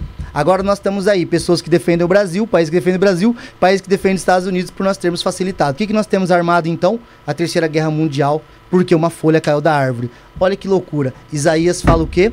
Não cai uma folha da árvore, a não ser que Deus queira. Essa é a introdução desse meu livro Conexões do Poder. Posso fazer um paralelo? A Mônica Lewinsky, ó, vocês vão gostar. Eu Posso fazer o lançamento dele aqui? Pode, Pode, claro. tá? Quando Mano, quiser, fazer- Acho especial pra gente, pô, tá louco? Com lógico. certeza. É, eu conto essa história aqui. A Mônica Lewinsky, lembra dessa Mônica Lewinsky? Ela Claro. fez. um- ela ela foi ao tribunal e ela levou uma roupa Clinton, dela que ela tinha um sêmen dele aqui. Eu pergunto Do para os senhores aqui. Que tipo de mulher guarda uma blusa que tem sêmen do cara? Uma mulher que pretende mostrar um dia, né? É lógico. Mas ninguém notou isso. Mas tudo bem. Ela era uma secretária e ela faz isso. O que, que acontece com um país conservador como os Estados Unidos? Fora Clinton. Pô, você é imoral, cara. Aqui nós temos base protestante forte. O que, que nós temos então no poder? Quando você tira um cara que era muito liberal, você joga quem? Um cara que seja mais, forte, braço forte, ditador, né, pra linha. Entra quem? O George W. Bush. Sim. Mas quem que patrocinou a campanha dele? Empresas armamentícias. Olha que loucura! Um ano depois temos uma guerra no Iraque. Que Ora, coincidência. Opa, deixa eu contar uma parte que é a introdução do meu livro. Lembra da tiazinha que gritava fora Bill Clinton? Hum. É a mesma tiazinha que aparece na TV falando: Filho, volta da guerra. Ela nunca imaginou que a folha da árvore era o grito dela. Uhum. Entendeu? É um, vai ser um livro assim, sobre conexões Caralho. do poder. Como as coisas estão conectadas e as pessoas não imaginam. Cara, as coisas estão mais conectadas do que vocês imaginam. O dia que eu fui lá no Solta Pai, o cara falou: Ah, tem um cara daqui em banda da rota, não sei o quê. Falei, pô, cara, tá aí um cara pra também trocar uma ideia, né? Chegou aqui, os caras, não, cara, vem aqui. Pô, pra Faz mim é umas coisas aqui. muito doidas. O dia, o dia que eu vim aqui a primeira vez com o Deu Débio, não sei se vocês sabem, mas eu falei que foi até um ato mágico. Eu tinha comentado com a Marina uns três, quatro dias antes. Precisava vir num podcast, Marina, porque dá pra bater papo muito mais livre. Que eu sempre apareci, já apareci em Globo, Record, SBT. Fui atleta, né, cara? Vivia disso. Mas nunca tive abertura pra falar, pra conversar. E aí vi os podcasts, né, mano? Aí eu vi que o Deu Débio e tal, ia vir aí. Mano, foi uma coisa mágica, conectado de uma forma ou de outra. Talvez eu nunca saberei, nem vocês. Mano, Eu te juro, quando eu vi você me chamando, eu falei, pra- a primeira coisa que eu falei, falei, Marina, eu tinha comentado do podcast, tipo, na segunda, terça-feira. E aí você me chamou, eu falei, cara, tanto é, cara, eu tava em Rio Preto, né, 500 quilômetros daqui. Então, pra eu ter vindo, é porque já existia uma predisposição minha de participar. Sim. Não houve a menor negativa, o menor momento. Então, o que, que é o sucesso? Oportunidade, mais a preparação. Porque se eu não tenho conteúdo, eu nem venho. Pra Verdade. sentar com o Deodeb, você tá maluco? É, então. É igual você entrar com o Anderson Silva no ringue pra fazer sparring. O Del Deb vai estar aqui amanhã, pô. Entendeu? O cara é show, mano. O, o Michael, se quiser ainda, mano. Aí eu, Bruno, Eu vou lá pra trás, lá? Uhum. Então, porque eu ainda, ainda não falei o- algumas coisas do Crowley aí que o pessoal quer ouvir. É. A gente tava falando sobre o, o Michael. Tinha mais quem pra falar? Porra, velho. Não, a gente gente, tem- não, a gente falou sobre o Matuê, perdão. Era o Matuê. É você que ia me falar do Matuê. É, a gente falou do Matuê. Em rela- Voltando ao negócio do Matuê lá. Esse negócio de vender você- o sangue, você acha que tem a ver mais com marketing mesmo? Cara, eu acredito que marketing. Marketing é bem forte pra isso. Só que eu vou ser muito sincero. É, eu não sei nem se é verdade, primeiro. Não, é verdade, é verdade. É verdade. Mas uma coisa é real. Ninguém coloca o sangue dele em jogo se o cara não acreditar que o sangue tem alguma força ou algum tipo de, de, de força especial, entendeu? Eu acredito que o Matuê possa sim ter pelo menos uma noção de que no sangue tem força, que o sangue é vida, né? O próprio Nietzsche dizia, né? Escreves com sangue e verás que sangue é espírito. A, a Bíblia diz, né, que o sangue é vida. Então você vai ter a visão, da, a conexão da vida e o sangue muito forte. Agora, o que ele objetivava vendendo esse sangue além do fundo comercial financeiro é o que eu não sei. E aí é que entra talvez as teorias mirabolantes, né? Que eu teria que estar com ele para conversar meia hora. Entendi. Voltando ao negócio lá do, do George W. Bush, lá agora que você falou, me lembrei. Você acha que tem alguma relação dos Estados Unidos com as Torres Gêmeas mesmo ou não? Isso agora Porra, foi no- na base do achismo. A base do achismo, acredito que sim. acredito que sim, e meu livro vai falar um pouco disso. Não é teoria conspiratória, não. É bem assim, cara. É, foi perfeito pra uma guerra, né? É, isso que eu, por isso que eu... Você quer dar uma guerra pra alguém, mano? Faz o teu povo sofrer um pouco. Não só teu povo, É. né, caramba? O, o mundo, o mundo se Uma solidarizar com revolta, você. é. É, porque você passa. Porque se você bate num cara. Porque assim, pra você se tornar o vilão, você é mártir, você é um bonzinho. Pra você se tornar um vilão, basta você tomar uma atitude ruim. Você quer ver um exemplo bom? Vamos pegar o Messias cristão. Jesus fez tudo aquela para- parada da hora, tal, multiplicação de peixe, pão, é, curou, fez o caramba quatro. Mas se você quiser dizer assim, é, mas e quando ele entrou no templo lá e bateu nos camelôs? Pô, cara, os caras estavam ganhando o dia a dia deles.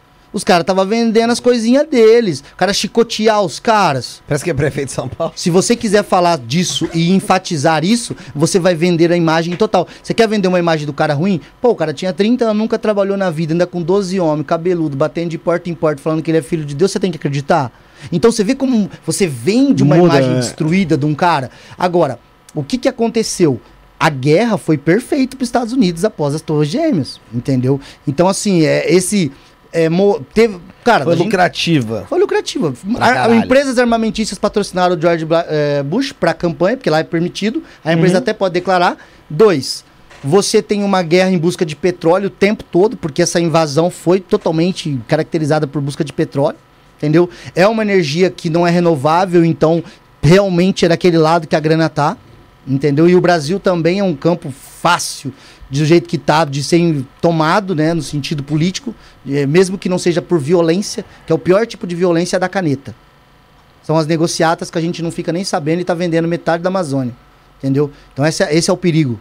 O perigo nunca tá, cara. O mal nunca se apresenta de Falaram- preto e de pentagrama de pendurado. Ele sempre se apresenta de maneira tranquila, de gravata, borboleta, entendeu? Falaram tanto de arma nuclear no Iraque, não acharam nada e ninguém deu a Ninguém mínima. pede satisfação. Exato. Ninguém pede satisfação. Entendeu? Então, isso é bem complicado. S- Junto com, com outras coisas aí, nós temos o Raul Seixas aqui no Brasil, que nem se fala, né? Ó, tinha alguma coisa da UOL aqui hoje. Calma aí que eu vou achar. Coreia do E- Norte diz que lançou dois mísseis capazes de transportar armas nucleares. Você falou de arma E lá, nuclear. e lá na, lá na. Rússia, não sei se você viu também, ô ô, Magot, provavelmente Ignorante. você viu. Que, oh, desculpa. Tô zoando, É porque tá na-. É porque tá, no, tá no, no, no contexto da lá, guerra lá. ainda. É, é, o, a, Rússia, a Rússia falou que a Ucrânia atacou uma ponte lá na Crimeia que ligava Uhum, a, uhum. a Kiev lá e tal. E, e acusou a, a- Ucrânia de ter destruído essa ponte, mas tem umas teorias aí conspiratórias que, que dizem que foi a própria Rússia que destruiu essa ponte para usar como como Brother, como eu, bode expiatório, como como, como, como essa teoria eu da- fiquei da- durante da- anos dando soco em saco de pancada em ser humano. Se eu começar a meter um soco num cara na rua ali, talvez eu machuque ele de verdade. Concorda? Tanto em pé quanto no chão. Só que, na verdade, talvez vocês dois não viram que ele me chamou "Ô, filho de não sei do que. Só que o fato de eu perder o controle e espancar esse cara, vocês vão falar, mano, Magoga foi pra mais. Não precisava. Então a jogada é sempre o seguinte: o cara que quer fazer o mal, ele tem que parecer vítima. Todas. Vocês assistiram Star Wars, né? Pô. O Palpatine ou o Imperador, o cara mal do mal, É. é o cara que o tempo todo ele tá falando pro Anakin que os caras estão querendo cortar ele. Os caras, olha, eu sou vítima. A vítima nem sempre é vítima. Isso aí a história já mostrou várias vezes que o tempo, gente, acorda. Vamos pensar por esse lado. A Segunda Guerra, na verdade, o Hitler estava devastando a Europa e todo mundo ficou de boa. O nego só começou a se coçar quando foi pra França e começou a ameaçar a Inglaterra. Enquanto tava devastando ali, vai pra África, vai pros caras que a gente não tá nem aí, foda-se. Entende? Então, é igual falar dos aliados, aqueles anjos. Todo mundo fala do campo de concentração nazista. A gente podia falar um pouco da história da, da, da Inglaterra também, que também teve campo de concentração. Não igual? Claro que não. Mas nós podemos falar também das invasões inglesas na Índia, invasão inglesa na África, tomando os bens, tomando reinados, matando pra caramba, escravizando Durante pessoas. fizeram parte do Reino Unido. Pois é. Você entendeu? Mas aí Ah. que tá, a história é contada pelos brancos e por quem fica vivo. Sim, e- Entendeu? E, du- e durante muito parte era, era tanto era parte do Reino Unido que era tava no cronograma ou na agenda do, do- da, da rainha ou dos seus dos seus sucessores ali irem pra essas viagens ali de tempos em tempos pra fazer um migué com o povo, tá ligado? Sim, é porque é visitar o zoológico, né? Era meio que É igual visitar a gente aqui, é visitar zoológico. Era meio que isso Entendeu? No- no É, até o, tem- o GVI falou uma frase aqui que eu. Frase, um ditado que eu racho o bico, que é o barato é louco. Ela resume muita coisa. Cara, é, é exatamente isso que eu penso. Tipo, cara, você tem que tomar muito cuidado. Eu sempre eu tenho umas frases que eu separo. Só que eu tô, eu tô dando spoiler. No Star Wars tem, tem uma cena fantástica lá no, no, no- Qual na Ameaça delas? Fantasma. Eu que, gosto. que, que a, a, a Padmé fala, o Padmé Amidala lá, que é a, a, a, Qual, a é- esposa do, do Sim, do- mas do é aquela que ele fala, você, é que ele fala que teria que forçar as pessoas. Não, não, em Ah. que ela fala assim, então é assim que a democracia acaba? Ah, sim. Por quê? Mas aí que você vê que o Anakin ele já mostra traços, claramente. Bolsonaro não tá lá no Lula. não, não, todo mundo batendo palma, Graças feliz da Deus, vida. Pelo amor de Deus, já pensou se um dos dois estivesse lá? Puta que Cara, pariu. eu. Eu aquela frase do Malcolm X. Hum. Vocês já ouviram essa frase? Bruno. hum. Quer ver? Tem uma frase do Malcolm X muito boa, não sei se vocês já viram. Que ele fala assim: ó, se você não tiver cuidado, você vai passar a odiar. A mídia vai fazer você odiar o oprimido e gostar do opressor. A mídia, cara, vocês têm que tomar muito cuidado. Vocês, né? O mundo, nós, né? Temos que tomar muito cuidado, porque ela é capaz de fazer você odiar o oprimido. Ó, vou ler aqui pra vocês. Pra quem gosta de anotar, galera, é só ouvir aí, ó. Jim Morrison. Aquele que controla a mídia, controla a mente. Parece ter sentido? Total, né? George Orwell, o que escreveu lá o da Revolução dos Bichos. A massa mantém a marca, a marca mantém a mídia e a mídia controla a massa. É, Joseph Goebbels, o braço direito de Hitler na propaganda. Dê-me o controle da mídia e farei qualquer país um rebanho de porcos. Nós não falamos para dizer alguma coisa, mas para obter um certo efeito. Joseph Goebbels de novo. A mídia é uma das mais poderosas ferramentas de controle das massas populares. Pode levá-las a condenar inocentes e absolver culpados, dependendo dos interesses de quem controla a própria mídia. Evil Reis, ganhador do prêmio de poesia e poema. Quem quer, quem quer que controle a mídia, as imagens, controla a cultura de um povo. A propaganda representa para a democracia aquilo que o cacetete significa para o Estado totalitário, ou seja, a mídia é o cacetete do Estado democrático. Quem? Noam Chomsky, aquele que escreveu sobre a sociedade líquida. É, o propósito da mídia não é informar o que acontece, mas sim um- o de moldar a opinião pública de acordo com a vontade do poder corporativo dominante. É, aí o Malcolm X, para a gente parar aqui. Se você não tiver cuidado, os jornais farão você odiar as pessoas que estão sendo oprimidas e amar as pessoas que estão oprimindo. Cara, isso aqui é fantástico. Entendeu? Então, esse é o ponto. Você tem que tomar muito cuidado, porque a mídia ela tem a capacidade de te fazer amar o herói que o filme vende. Todos os heróis da Marvel estão protegendo os Estados Unidos, né? De uma forma ou de outra. Sim. Todo ataque extraterrestre é nos Estados Unidos, né? Então você vai ver que os Estados Unidos é sempre o herói em todo. E Hollywood vendeu isso com muita força, né, cara? Muita força. De uma nação soberana que nada acontecia de ruim. Aí o 11 de setembro veio para descaracterizar isso, né? Verdade. Tanto, Ué, que, tanto que se um lugar tão protegido desse, um cara consegue tirar um brevet de avião e ninguém, ninguém notou nada. O cara não foi um avião, foram três. Foram três, né? É. Foram três ali. E atacou, atacou o Pentágono, que é um puta símbolo de, de, de segurança nos Estados Unidos, né? Pois é. Um caiu praticamente dentro do Pentágono ali. Sim. Um na- na- nas Torres Gêmeas. Um, um quase tentou a, a- a Casa Branca ali, eu acho que os caras também, né? Falando, não, mas aí, aí já é zoeira, né? Aí já não dá, né? Aí seria muito cinematográfico ali se os caras eh, botassem pra, pra, pra cair na Casa Branca ali, né? O Edinho comentou exatamente isso, mano. O efeito manada. O outro comentou aqui o arquétipo do bonzinho do Capitão América. É, é é sempre isso mesmo aí, ó. É, cara, eu fico de cara com a galera porque, mano, vocês já perceberam? Vamos supor, tem o, o pau Thor em qualquer filme. Quem vai salvar a humanidade? Estados Unidos, Ah, mas se entendeu? rolar alguma coisa aqui, eu tô esperando de verdade. Que eles... Entendeu? É, é esse o detalhe. E sabe qual a parte mais engraçada, cara? Os japoneses sempre diminuíram, diminuíram tudo, fizeram as coisas assim, uma tecnologia desse tamanho, eles fazem ficar desse tamanhozinho e funcional, né? Tipo uma melancia quadrada. Tipo, não sei pra que que serve, mas eles fazem também. Você já viu isso aí? Melancia Já. quadrada. Então pra que que serve esse trem? Né? A loucura, a insanidade. Talvez o corte dela fique melhor, não Fica sei. mais legal, né? Pra dividir igual o bolo. É, agora, você vai pegar os alemães, alemães criativos pra caramba, inteligentes pra caramba. Olha os filósofos alemães, olha o, que, a- um- a- o motor feito na Alemanha. Então os caras são muito foda mesmo, sempre foram. Só que os Estados Unidos é um país que faz uma coisa que poucos fazem. Ele importa. O Brasil manda mais cientista pra lá do que porque a gente não valoriza o cara aqui. Aqui o cara pra conseguir uma bolsa de estudo aqui de 10 mil pra ele poder pesquisar, rapaz, ele tem que usar, passar batom e rebolar. Entende? Agora, o que que acontece? Os Estados Unidos ele importa os caras. Então lá você vai ver a composição da NASA, tem alemão, tem japonês, tem brasileiro pra caramba. Pô, por quê? Porque os caras dão incentivo, velho. Incentivo financeiro. Porque o cara é um pai de família, é um O cientista. cara não vive de vento, porra. O cara não vive de vento, o cara não vai ficar igual o Tesla, né? Vai ficar lá um gênio da humanidade morando com os pombos e morrendo. O Tesla que já era importado também, né? Que não era nem americano. Ô, Magog, Hum. vamos falar um pouco, já que hoje ainda é aniversário do Aleister Crowley. Assim, faltou o bolo, hein, velho? É, faltou, mas tá- ele também não tá aqui pra soprar a vela? Pois é. Não, ele não tá, ele não tá. Vamos tentar, pra gente tentar trazer. Mas cadê o carregador do portátil?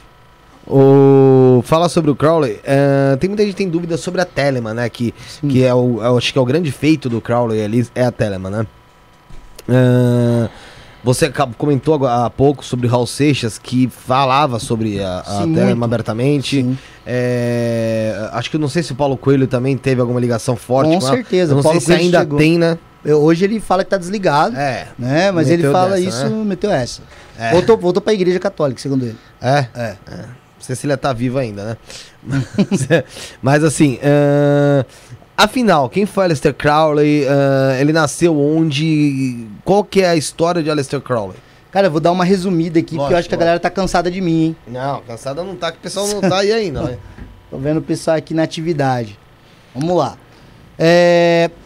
Crowley, ele nasce, né, cara, é, dia 12 de outubro de 1875 e na cidade de Leamington, Leamington, uma coisa assim, na Inglaterra. Então ele nasce num período vitoriano ali. Coincidentemente, quando ele nasce, ele faz Levi morre seis meses antes. Nasce também a Sociedade Teosófica da Blavatsky. Então, por que, que eu cito essas datas terem mesma conexão? Porque Crowley gostava de fazer essas conexões do tipo, pô, será que eu não fui ele faz Levi em outra vida? Morreu Agora seis pouco. É, essas patifaria aí. Mas assim, então, resumindo, Crowley nasce numa, cida- é, numa época vitoriana em que a igreja ainda tem um, um forte poder. Ele também cresce numa sociedade extremamente, né, religiosa ali. O próprio pai dele ali é uma espécie de pastor, né? A família dele tem né, uma conexão muito grande com, com, com essa questão religiosa. O pai dele era um cervejeiro muito rico, cujo qual é o que morre e deixa a herança para ele. Crowley tem uma, uma formação cultural muito grande na literatura. Então ele estuda Shakespeare, ele acaba é, aprendendo latim, ele aprende grego, ele aprende ali umas boas noções de tudo. E ele com 22, 23 anos, ele acaba tendo contato né, com um farmacêutico que, que é o Cecil Jones, que ele acaba iniciando ele na Golden Dawn, convidando ele para Aurora Dourada. E ali na Aurora Dourada, ele rapidamente sobe os primeiros quatro graus, os fundamentais, né? Que eram o neófito, o zelator, né, o teóricos e o práticos. E assim, Crowley era um aficionado, ele se apaixonou por isso, obviamente. E ele também começa a tomar contato já com essa questão do, do próprio Matters e ele começa a tomar contato com os grimórios medievais e ele, e ele também tinha começado química em Cambridge, então era um cara que tinha uma formação em exatas, não era um bobão, tinha uma formação em literatura, tinha grana pra gastar pra caramba. E é claro que a Golden Dawn não aceita muito bem ele. Por quê? Porque ele é um cara literalmente meio que ele, ele tem grana pra transar pra caramba, pra usar droga, né, no caso, pra pra viver, pra viajar, e uma sociedade conservadora como era a Golden Dawn no início do, do final do século XIX, não comportava esse tipo de cara. Entendeu? Então, sempre foi feita uma vista meio grossa pro Crowley desde a iniciação dele. Tanto é que foi dito que é, era uma sociedade não era um reformatório. Entendeu? Crowley não ajudava também, né? Porque ele, ele produz lá. né? Ele era meio rebelde. E ele produz lá os Manchas Brancas, que era um livreto, lá um livreto onde ele falava sobre as manchas brancas que ficavam no lençol de atos masturbatórios dele. Então ele nunca foi um cara gente fina. Que fala, pô, cara, que tipo de literatura, tipo de texto é isso? E ele é assim, ele tem um pezinho leonino, porque ele é libriano, mas ele tem ali de ascendente um leão forte no mapa dele. Não sei se ele é ascendente, mas ele tem um leão muito forte no mapa dele que ele gosta de aparecer. Então ele sempre dá títulos pra ele, Conde Suamir Suaref, o Conde Chinês, não sei o quê. É o então ele sempre gostava de dizer da tradição familiar, que eles descendiam, só que era muito comum.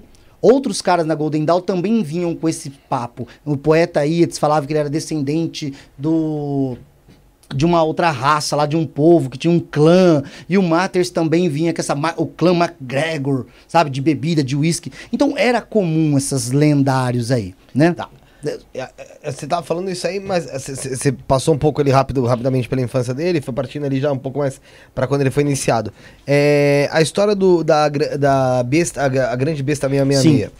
É, é verdade que isso aí foi, na verdade, começou pela mãe dele ou, é ou... Sim, é verdade. A mãe dele chamava ele, né? Por ela ser muito religiosa, tanto é que ele odiava a mãe dele, né? Ele deixa muito claro isso. Que ele odiava a mãe dele, ele deixa isso no Magia Sem Lágrimas, nas confissões dele, ele fala bem claro que ele, que ele odiava a mãe dele. Mas por quê? Porque a mãe dele, como via que ele era sempre do contra, né? Sempre do contra, o cara devia ser um anjo em pessoa. Virado. A mãe dele, tipo, intitulava, apelidou de besta, né? De besta, tipo, do apocalipse. É, porque, porque, ela- porque ela fazia era muito forte esse nome, porque né? ele achava a referência, a referência do Apocalipse bíblico. O que acontece é que Crowley, como todo magista da linha dele, gosta de fazer extremas conexões com coisas que aconteceram no passado, no presente e no que desencadeou. Então, por exemplo, é, quando ele casa com Rose Kelly, que era uma mulher viúva, que tinha lá, o marido tinha morrido e tudo mais, ela, lógico, ela era viúva, então tinha morrido, óbvio, né? E, e ele acaba casando com ela e ele vai pro Cairo, né? Ele tá mostrando, andando pelo Museu do Cairo com ela e tudo mais, e ela aponta, né, algumas coisas e fala pra ele que aquele Deus quer conversar com ele e tal, tal, tal. E Crowley sabia que ela não sabia nada sobre magia. Ela não tinha um conhecimento sobre mitologia, ela não tinha base inconsciente pra poder falar aquilo. Crowley inicialmente duvida, obviamente, né? Mas Rose Kelly fala pra ele como que deveria ser o ritual e tudo mais, e ele prepara esse ritual dia 8, 9 e 10 de abril de 1904, do meio-dia a uma da tarde. Ele conta que numa sala ele coloca uma tigela de sangue ali de um galo e tudo mais, a espada tá na mão e a pena, tá? E ele faz a invocação e supostamente aparece um cara, né, um ser que no final da vida ele chama o cara de uma inteligência préter-humana, além da inteligência humana. Mas por quê? Porque é alguém que parecia ser os mestres ocultos que governam o planeta, porque ele podia prever coisas e eventos cataclísmicos que aconteceriam no planeta, como o caso da Primeira e Segunda Guerra Mundial. Poderia ser um Anunnaki, um extraterrestre, não sei. Exato, exato. No primeiro momento, Crowley acredita que a Ios possa ser o santo anjo guardião dele. Ele acredita que pode ser um aspecto da mente inconsciente dele superior. Mas o fato é, ele escreve o livro da lei dia 8, 9 e 10. O, é, o livro da lei são três partes: Nuit, Hadith e Hahorkut. No primeiro dia se apresenta Nuit, no segundo dia Hadith e no terceiro Hahorkut, que seria uma espécie de contraparte de Aurus, que seria o nosso Sete, o nosso Satã. Uhum. Ok. É ditado ali pra ele uma nova era, um novo tempo que se iniciaria, chamado de um novo Aeon, um novo tempo. Qual era esse tempo? Aquelas lamúrias, choros e tristezas do velho Aeon, onde as pessoas precisavam se sacrificar para chegar à divindade, na nova era não, porque o homem é Deus. O homem possui Deus dentro de si. Entende? Então ali não há Deus senão o homem é uma premissa do livro da lei. É, faz o que tu queres, há de ser o todo da lei. Ou seja, a única lei que existe é faz a tua vontade, não é fazer o que te dá na cabeça. A tua vontade é a vontade mais profunda do teu eu e não uma vontade passageira e momentânea. Entende? E ali dentro desse livro ele fica durante muito tempo sem reconhecer no livro da lei, porque se você lê o livro da lei sem ter uma base, você vai ver que fala um monte de frase desconexa. Tipo assim, mata, sacrifica gado, pequeno e grande, depois uma criança, mas não agora. Você fala, caraca. Entende? Mas aí que tá. Lembrando que Crowley, dentro dos escritos dele, também é cheio de pegadinha, cheio de palavras cruzadas. Por exemplo, é, você vai ver, Crowley fala que ele sacrificava uma criança por dia. Né? Aí todo mundo, na época, óbvio, né? Que ele fala isso em 1910, 1915. Pô, cara, o cara é um monstro. E na realidade, sacrificar uma criança para Crowley representava se masturbar. Porque uma criança morre. Olha que loucura. Entende? Então imagina só, só que ele falava para chocar. Esse é o detalhe. O Crowley sempre fez a coisa para chocar. Entende? Então o Crowley, ele, ele gostava desse pé em leão, dele. Entendeu? De chocar, de, de, de, de perseguir pessoas. Quando ele pegava raiva de alguém, ele sempre falou que os livros eram o maior ato mágico que tem, porque você coloca nele encantamentos, né? Palavras que conduzem a coisas boas ou ruins. Então, assim, Crowley, ele, ele acabou, de uma maneira ou de outra, em- sendo envolvido, né, durante a vida dele com o teatro. Ele produz lá os ritos de Eleusis. Então, assim, rito para Lua, para Marte, para tudo. Então, ele faz num teatro. Ele conhece violonista, ele conhece pessoas do, da música, da dança, do teatro, do cinema. Ele acaba conhecendo Fernando Pessoa como poeta. Aí ele simula um suicídio, um suposto suicídio, cujo qual Fernando Pessoa acaba sendo testemunha. É conhecido como o Vixe, citação da Garganta do Diabo, uma coisa assim. É um, uma- um lugar né, em Portugal, exatamente, né, onde ele supostamente teria se matado, e aí a verdade era mentira. Né? Crowley jogou, era um, enxa- um enxadrista, né? jogava xadrez muito bem, um grande montanhista, então chegou várias vezes é, ir para escalagem. E assim, o que, que é interessante na obra do Crowley que a gente fala até hoje? Tem seus erros, tem seus acertos, mas você nunca pode, você sempre deve entender uma coisa. Quando o Crowley se identifica no final já lá do, do no final não, os últimos 20, 30 anos dele, que ele começa a se identificar como tu megatherium, um termo grego para a grande besta, ele começa a entender que ele falava, pô, minha mãe já me chamava disso. Eu tive um encontro no Cairo, cujo livro da lei fala que ele era o profeta e que ele era a besta, o livro da lei. Então Crowley se vê como portador da nova palavra do novo Aeon, da nova era.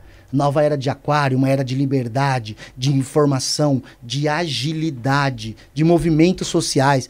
Toda aquela tristeza do cristianismo, da era vitoriana, da prisão sexual, seria arrebentada para um novo momento que o mundo vive. O mundo foi consumido por fogo no dia 8, 9 e 10 de abril.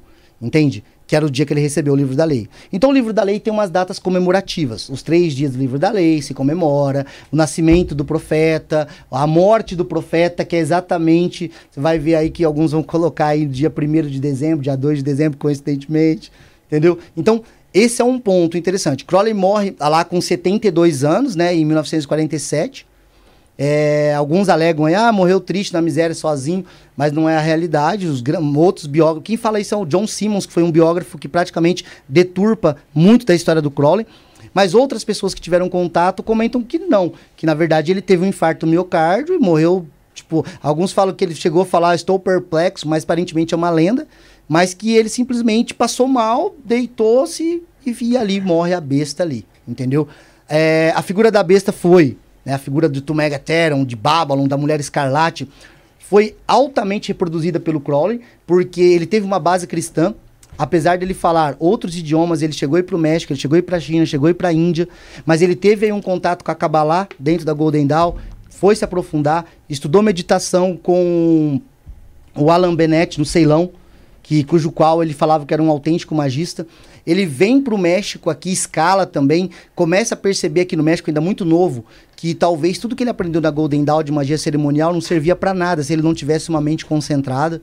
Então, assim, a vida do Crowley ela é envolvida em polêmicas pessoais, do tipo casamentos frustrados, é, amantes envolvidas. é, ele se não se declara piamente, mas ele teve vários envolvimentos com homens, então ele era bissexual, né? Profundamente. Teve um contato lá com o Victor Nurburn, então até brinco, né? O pessoal fala, a Telemann é uma desculpa pra dar a bunda, né? E hoje em dia eu até brinco com a galera, fala assim, sério mesmo que você acredita que o Crowley ficou 51 anos da vida dele levando essa mensagem da maneira que ele acreditava, escrevendo pra dar- 300 livros pra dar a bunda? Eu acho que você tem uma mente bem pequena e só quer dar a bunda, entende? É. Então assim, às vezes as pessoas não conhecem a história da pessoa. Pós-Crowley, aí vemos o que a gente falou aqui hoje. Bandas como Black Sabbath, Led Zeppelin, Raul Seixas, David Bowie, e va- Iron, o próprio Sepultura, é, Roots, Blood, é, Roots, né, o sangue lá, a questão do sangue de raiz. Cara, você vai ver muita letra que vai falar muito sobre esse novo momento que o planeta vive. Aquela música do Angra, o Nova Era, é fantástica, uma música que fala nova era, tal, tal, vai chegar e tal. É muito, muito boa. Inclusive a abertura do Dragon Ball aqui no Brasil fala da nova era. É, não sei se vocês lembram daquela parte que fala, o pessoal vai rir, mas eu vou ter que falar. É, posso pressentir o perigo e o caos, e ninguém agora vai me amedrontar. Com a minha mente vou a mil lugares, e minha imaginação me dá forças pra voar. Sonhos desejamos alcançar, ser um alguém com um poder maior que você já tem. Liberdade é correr pelo céu. Aí ele fala assim: é, liberdade, nova era vai chegar. E- E a nova era sempre foi o temor dos cristãos, porque era a nova a ideia que eles tinham do anticristo, a ideia da tomada de um poder satânico. Então, supostamente, quando o Crowley recebe o dia 8 9 10, eu não acredito exatamente nessa data, foi nessa data, mas eu acredito que já nós vemos um- uma transformação um pouco antes dessa época. O que, que é essa transformação? Vamos fazer, posso fazer, cantar, que vocês viram que eu sou muito bom pra Pode, cantar? Na próxima vez tem um karaokê aqui. É, o Raul, ele canta assim, ó, uma música. Alguma coisa está acontecendo, não dá no rádio nem está nas bancas de jornais, ao som da flauta da mãe serpente, no par inferno de Adão na gente, dança o bebê, bebê Aurus, o novo, no, novo Aeon. Uma dança bem diferente. Aí ele fala bem claro, nessa música, se vocês ouvirem, ele vai te falar o seguinte: que alguma coisa tá acontecendo. Aí ele tem uma hora que ele fala assim, ó, e nem as mulheres ditas escravas já não querem servir mais, porque os movimentos feministas estão crescendo. Então a nova era é uma era da liberdade, é uma era em que a mulher não veste mais o véu negro, ela luta em pé de igualdade. Não é mais uma mulher do velho Aeon que ela se esconde atrás do homem, é a mulher empoderada com a espada e com o escudo na guerra. É a figura da imperatriz no tarô. Que tarô do Tote ele tem uma mulher com uma espada e com um, um escudo. Não mais aquela que espera em casa o homem vir com o alimento. Ela sai para caçar. É a figura da Amazona. Olha que visão diferente. Nós não temos mais a ideia de que a mulher é superior porque ela dá a vida através do filho, e nem que o homem é o portador da vida porque ele tem o sêmen. É a junção dos dois que produz o terceiro, positivo, negativo, neutro. Então, o Aeon de Aurus é o Aeon da informação, é o Aeon da, do movimento, é um movimento que quebra rochas, sabe? Então o Raul chega a cantar No- na música do trem também ele fala do Nova da nova era, exatamente. Nova Aeon, porque as, a- os treina, as estações, lembra? Station to Station, Sim. do David Bowie. Estação por estação, ele tá falando da Sephiroth. Enquanto que a música do, do trem, ele tá falando claramente de uma nova era chegando. É, Não é mais o céu, é um céu carregado, rajado, suspenso no ar. E tem muito mais música. A música do Liberós, que é aquele. é, a Lei, que é uma música chamada Lei, do Raul, onde ele canta claramente, falando assim: todo homem tem direito, sabe? Não a sociedade alternativa. Sabe? Aí ele fala de beber o que quiser, de comer o que quiser, de andar por onde quiser, porque o planeta é dele, o planeta é nosso.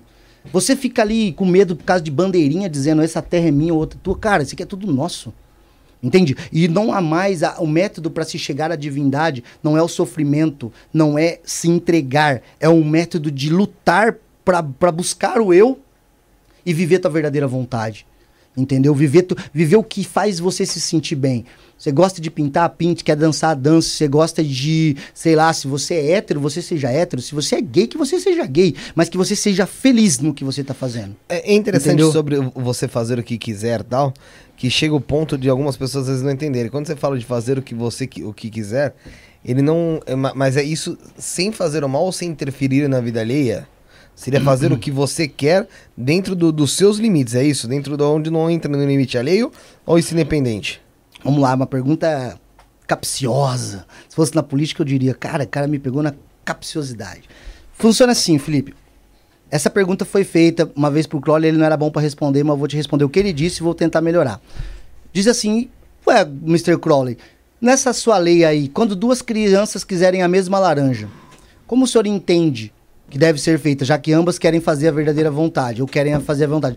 Ele fala, elas deverão ir pela velha e boa briga. Logo, uma delas vai descobrir que não queria laranja. é um método bruto.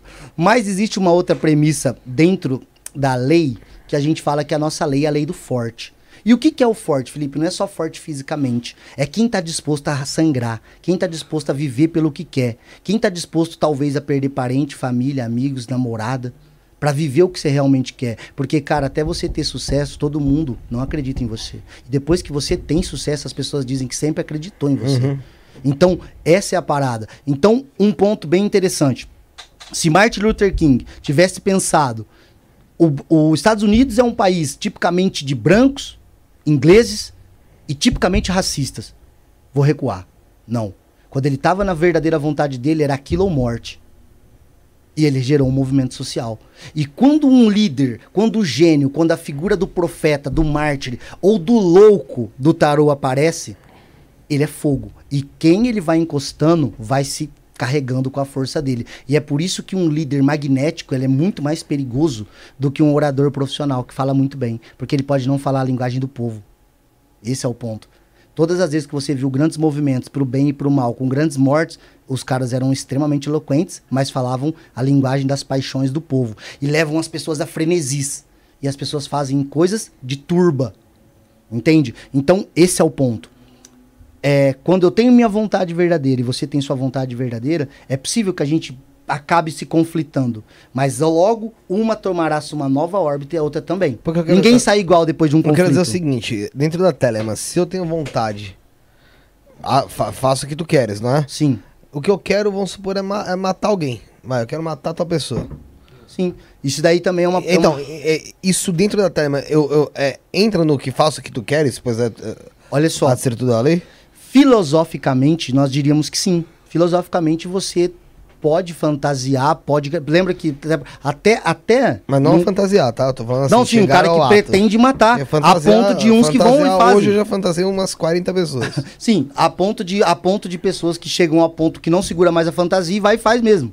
Sim. Né? Então, agora, qual é a questão? Você vai ouvir falar, vai ouvir, né? Se você ler o dever que a gente fala, é um Liber 150 do Crowley, ele vai comentar sobre o seguinte: quando um homem rouba alguém, inconscientemente ele se coloca num estado de inferioridade daquele, porque ele pensa, se, se ele tem e eu não tenho, eu posso pegar.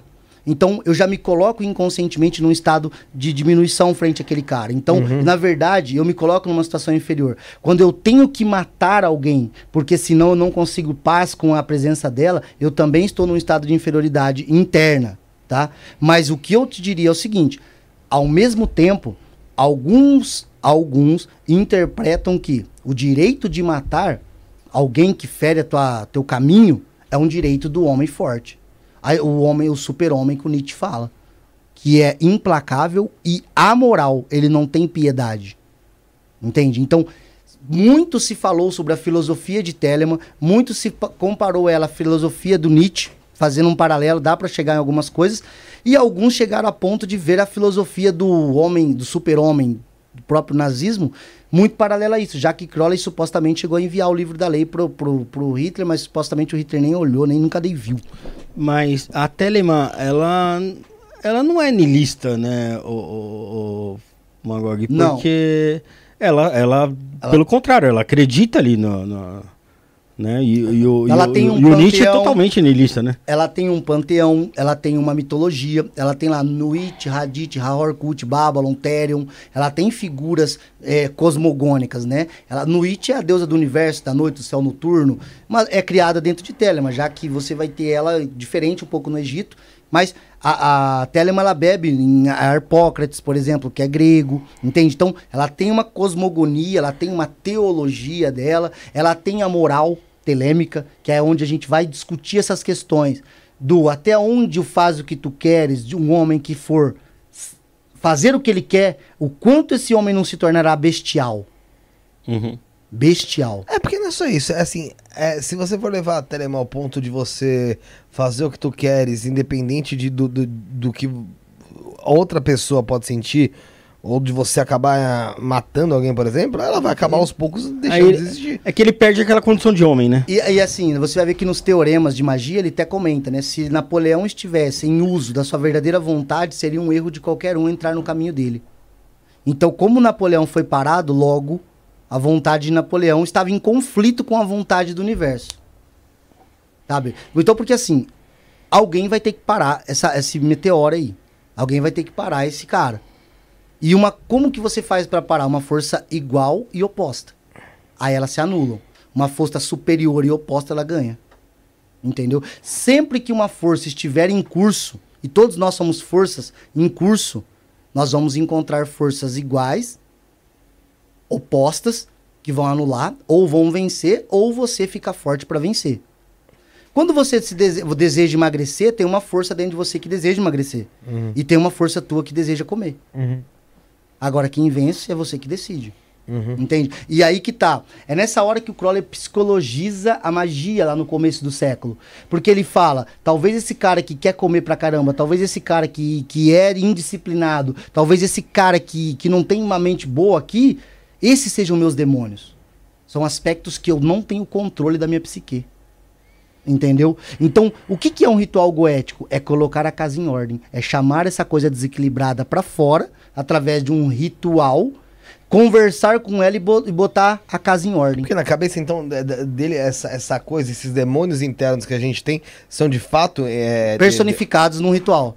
E você. E como é que acontece isso? Acontece que depois de um tempo, né, Crowley muda essa ideia e começa a entender os daimons ou as forças espirituais como algo externo ao homem também, tá?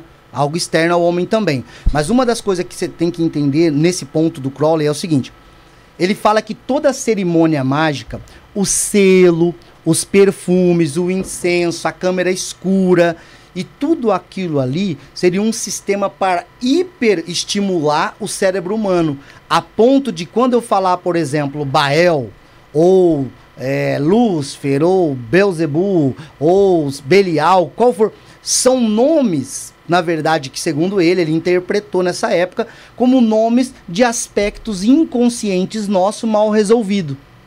Como se alguma coisa dentro de nós fosse muito mal resolvido. Tipo traumas, complexos, medos. E quando eu coloco pra fora e dialogo de uma forma consciente com essa força, e ela retorna pro universo dela particular, ela volta de uma forma equilibrada. E não vai me dar mais trabalho. Então, por exemplo, eu tenho problema com aprender as coisas. Eu trago um daimon, uma entidade pra fora, converso com ele, pedindo essa característica de, de pensamento lógico, de estudo, e aí, ao equilibrar-se entre essas partes, ao voltar, essa meu lado ciente não vai ter mais aquele conflito. O conflito pro Crowley é como se fosse um curto-circuito no sistema humano. É como se fosse assim. Façam o teste quem estiver assistindo em casa, depois, depois daqui. Se proponham a não falar uma palavra que vocês falam frequentemente. Se proponham, por exemplo, a não erguer a mão acima da linha da cintura, a mão direita. E vocês verão o quanto vocês vão se pegar fazendo essas coisas. E aí você fica até nervoso consigo mesmo, do tanto que você está dormindo sobre si mesmo. Esse é o primeiro processo de despertar. Ninguém desperta se presume estar acordado. Ninguém sai de uma prisão se presume ser livre. O grande problema é que nós vivemos uma prisão mental onde nós todos nos julgamos extremamente livres e somos extremamente presos a muita é, coisa. É preso a uma rotina, às vezes a, uma, a vícios. A e um- vícios não só, eu digo, é, químicos, não, mas vícios até mesmo como você falou, às vezes vício de linguagem, vício de de movimentação. tudo, cara. De tudo. É, pra gente já partir pro final, Magog, até pro, pro, por, por conta do horário, o esquema Blaze Bitcoin Hum. Tá perguntando dele- desde lá de cima sobre o Goethe Luciferiano. Você quer falar sobre isso, Magog? Falo sem problema. Ele fala, não, quero, quero ficar puto pra caralho. Blaze tá perguntando, É, demonstrou vontade. demonstrou pra Não, caralho. pra tá mim um homem, pra mim um homem que fica até o final. Resiliente, De- pô. Não, pra mim já, já, já ganhou a noite já, tá? Vamos lá. No último podcast eu comentei sobre a Goetia Patchwork, lembram? É. Né? Vocês vão ver, por exemplo, que a Goetia luciferiana ela é algo bem mais moderno. A Goethe né? é o quê, primeiro, pra quem não sabe? Primeiro, é um, a Goetia nada mais é do que uma ferramenta de evocação de espíritos. Tá bom, É beleza. um sistema que vem de um grimório chamado Lemegeton e um desses grimórios ele é dividido em, em quatro, cinco partes. Tem o Ars Goetia, Ars Paulina, Ars Notória, Teologia Goetia dentro desse Lemegeton. Ars Goetia é um deles. Supostamente são 72 daimons que são chamados de 72 espíritos demoníacos. Ok. Começa lá com Bael, Ágares, é, Vassago. São essa linha. 1, 2, 3, 4, 5, 6. Ok. Junto com tudo isso, esse é um sistema medieval de trabalho com esses espíritos. Claro que para a igreja na época, tudo que fugisse do panteão cristão era demonizado. Olha, Afrodite, ó, Afrodite é uma deusa dos gregos. Não, para nós ela é um demônio Afrodite. Quando os homens chegam lá na, na Índia e veem Kali sapateando sobre os devotos nas imagens cheias de sangue, pô, demônio Kali. Então, se você pegar um livro chamado Pseudo-Monarquia Demonorum, do Collins Plancy, você vai ver que Kali é retratada como o demônio Kali, né? Então, já começa por aí. Mas nós temos aí então o Michael Ford, né? O Michael Ford. E hoje ele é um dos grandes expoentes no mundo aí do luciferianismo. Né? Então ele escreveu Apoteose, ele escreveu a Bíblia do Adversário e também a Goetia Luciferiana, onde é trabalhado de uma forma diferente da Goetia Salomônica, que é a tradicional. A Goetia Salomônica tradicional, eu entendo que, sendo um homem conectado a uma divindade superior, alinhado com ela, eu ganho autoridade sobre esses daimons que, como penalização, obedecem ao homem servo de uma força maior. E é por isso que a Goetia é, é, Salomônica, todas as conjurações, você, se você for no livro, você vai ver que fala, por exemplo, eu, Frater Magog, conjuro tu, espírito Belial, para que compareças até aqui, em nome do grande tetragramaton, Yahvé, Adonai, Elereie, Ashereie. E aí você vai ver que todas essas evocações eu me apresento, mas pela autoridade de um nome divino superior. Em geral, os nomes da- de Deus dentro da Kabbalah. Então, nós vamos ter Adonai, Jeová Tsabaoth, Jeová Elohavadat, Jeová Elohim, Elohim Gibor, Deus de força, Deus de poder, Deus de misericórdia. Isso é a Goetia tradicional salomônica. A Goetia luciferiana do Michael Ford, ela já não vai para a linha de interpretar os daimons como algo é, inimigo do homem ou como um demônio tá? Ela tem aí uma parafernália também, ela tem o triângulo de evocação, ela tem a adaga para ser trabalhado, tá? Ela tem o selo do espírito, a mesma pegada, tá? Só que com uma diferença. Eu não trato os daimons como algo inimigo do homem, ou tentador, ou como demoníaco. Na Goetia Luciferiana do Michael Ford, inclusive o Michael Ford tá vivo, né? inclusive vai haver um financiamento coletivo de alguns dos livros deles agora pela Via Sestra aí. E assim, a Goethe Luciferiana ela trata o Daimon mais na linha da barganha, na linha do negociação com o Daimon. Entende? Então é pedido algo, é oferecido algo como um vinho, um incenso, um selo, alguma coisa desse tipo, em troca de. Já na Goetia tradicional salomônica, um ou outro daimon se oferece alguma coisa como sinal de respeito pela vinda dele, como é o caso de Paimon, que é o nono espírito, que vem com mais dois chamado Labal e Abalim. E aí você tem que oferecer alguma tigela de alguma coisa para que ele possa se manifestar de uma forma melhor, tá?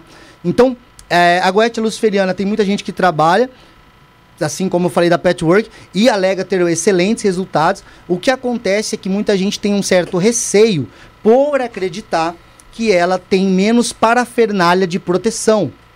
Então, por exemplo, enquanto a Goetia Salomônica fala-se um monte de imprecações, um monte de ditames, de conjurações para subjulgar o espírito, a Goetia Luciferiana tenta é, meio que fazer um elo de barganha, de amizade. Não tem por que eu te chamar na minha casa e depois te expulsar com um ritual te, conju te porque conjurar é chamar. Se eu digo, ô Rafael, vem aqui, eu tô chamando. Para os egípcios, ao tomar o conhecimento de um nome, eu tenho poder sobre aquela entidade, aquela divindade. Por isso que vocês vão ver muito em filme de exorcismo, quando o cara tá ali, ele fala: "Qual que é teu nome, demônio? Qual é seu nome?". Enquanto ele não sabe o nome, ele não começa o exorcismo. Por quê? Porque isso desde o Egito já se falava, que ao tomar conhecimento de um nome, você passa a exercer poder sobre ele, porque você pode conjurá-lo, você pode chamá-lo. Então, ao tomar o conhecimento de um nome ali, né, você pode trabalhar em cima dele, entende? Então a goethe luciferiana para muita gente supostamente dá bastante resultado, apesar de ser um método mais moderno de magia. O Michael Ford é um estudioso muito sério, né? Tem para quem gosta do trabalho dele. E assim, o pessoal é, gosta bastante dos resultados. A Goethe, por si só, é como eu disse no último podcast, ela nunca deveria ser o carro-chefe, o primeiro, porque ela exige outros elementos. Uma dica que eu dou para quem quer trabalhar com Goethe. Você sabe purificar o teu lugar que você vai trabalhar? Você sabe purificar teus equipamentos? Opa, esqueci, você sabe montar teus equipamentos? Você sabe dia, hora, cor? Você sabe se der merda como fazer um banimento? Você sabe fazer uns banhos de planta? Você sabe caso você vê, não veja nada, não sinta nada, se deu alguma coisa ou não? Porque Goethe é como qualquer trabalho espiritual. Às vezes no plano físico não deu nada, mas é como a gente fala, é uma teia de aranha. Daqui a pouco é um trabalho atrás do outro, daqui a pouco perdeu o emprego, brigou com a mulher, separou, sem grana, sem porra nenhuma e contando na internet que as modelos foi lá falar com ele. Entendeu? Infelizmente, é, as pessoas não têm a base, a base, que é o IOU, e quer virar o Fernando Pessoa da poesia. Você não consegue. Porque, por exemplo, é, só para título de exemplo, vai, vamos supor. Isso daqui é um. Vamos lá. É um carregador. Carregador portátil. Poderia ser uma caneta, mas vou pegar um carregador. Carregador, então, o que, que ele tem nele? Energia elétrica. Qual que é a Cefira, o planeta que trabalha com energia dinâmica? Marte. Artes marciais. Guerra, força. Então, eu poderia atribuir que Marte deve reger esse ponto aqui? Legal, não é? Então, como que eu vou fazer? Vou consagrar, tornar sagrado.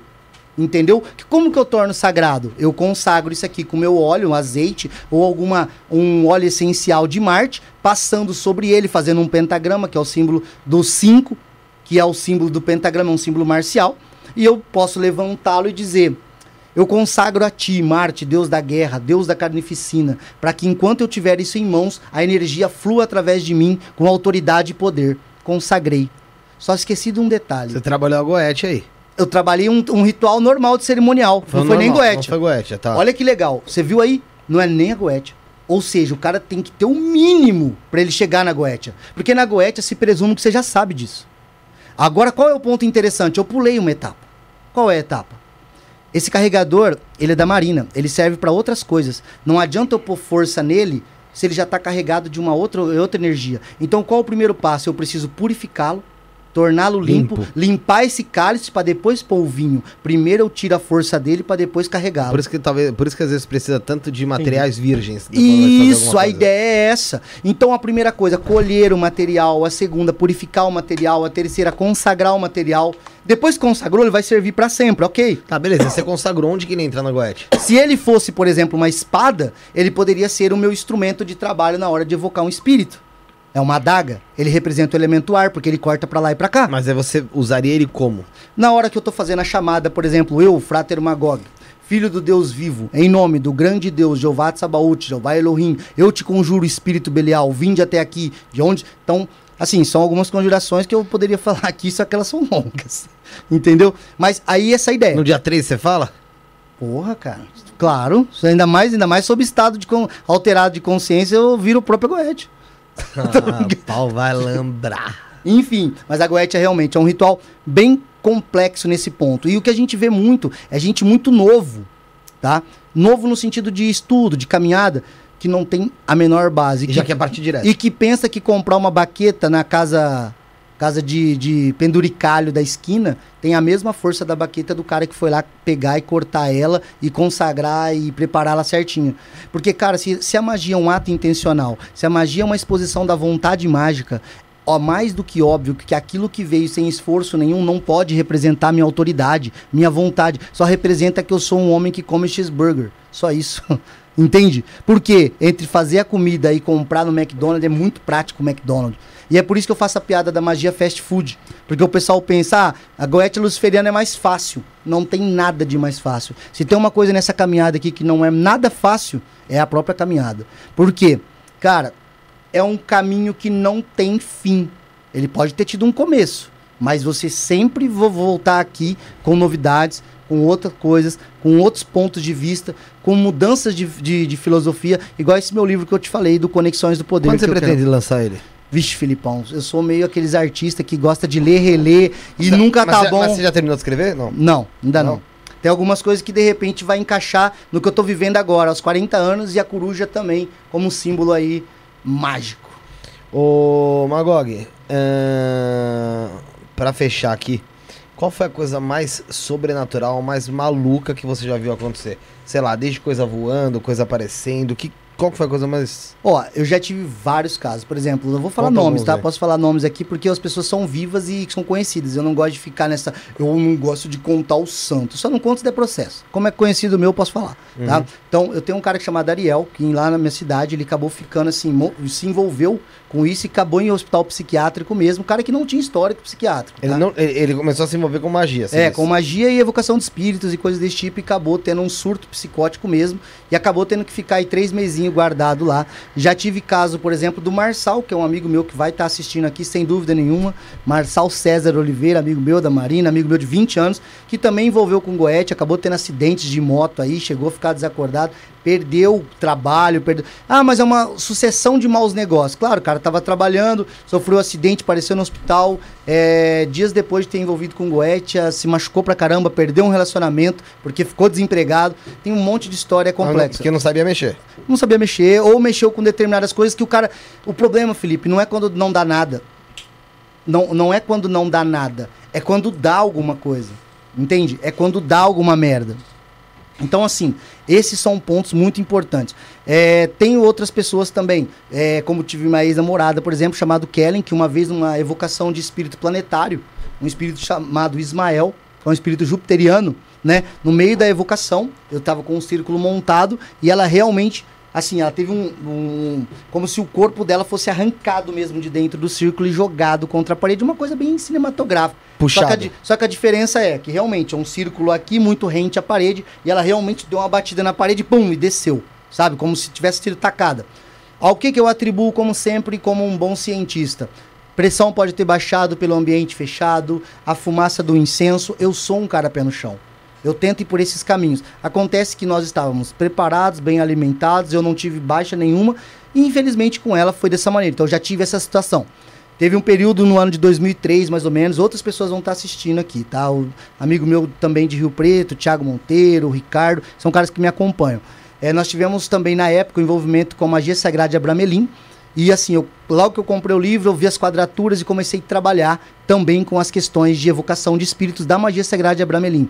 E eu tive realmente na casa do Ricardo, um, nós tivemos durante mais ou menos uma semana ataques frequentes de eventos o que hoje vocês chamam de paranormais, sobrenaturais, tá? De literalmente de ambientes gelado completamente, de arrepio, de pessoas passarem sentirem fedor de ovo podre dentro da casa, entendeu? Da casa mesmo de dia, você tentar abrir janelas e tipo passar os perfumes, porque eu já tinha noção de defumação e tudo mais, mas o cheiro tá pesado, parece que a luz solar não entra da maneira que deveria. Fica claro, mas não como deveria Você só ser um som. película ali. Exato, como se tivesse desse Então, assim, já tive esse tipo de exemplo.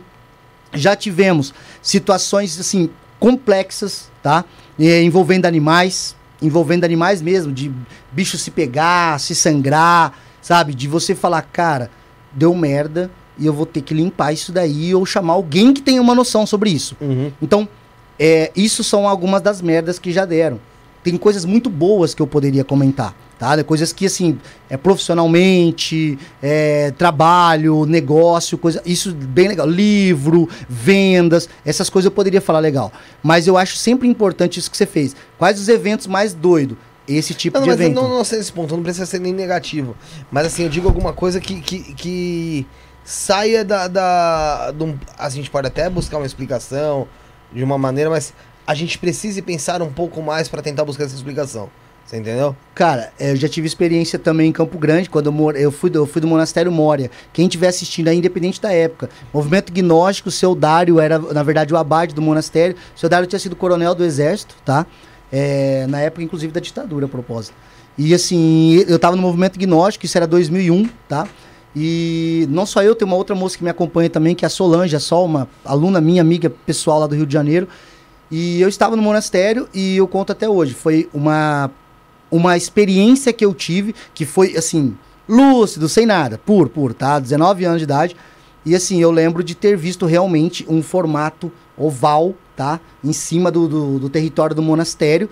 E assim, coisa de prédio, assim. Então não era algo elevadíssimo, não.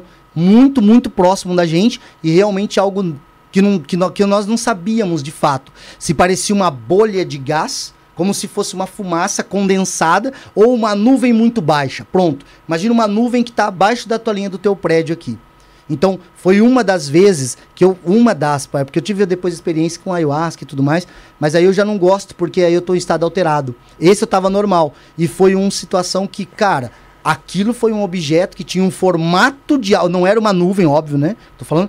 Era um formato de algo estruturado, só que a gente não, a gente não conseguiu definir o que era. E eu não vi sozinho.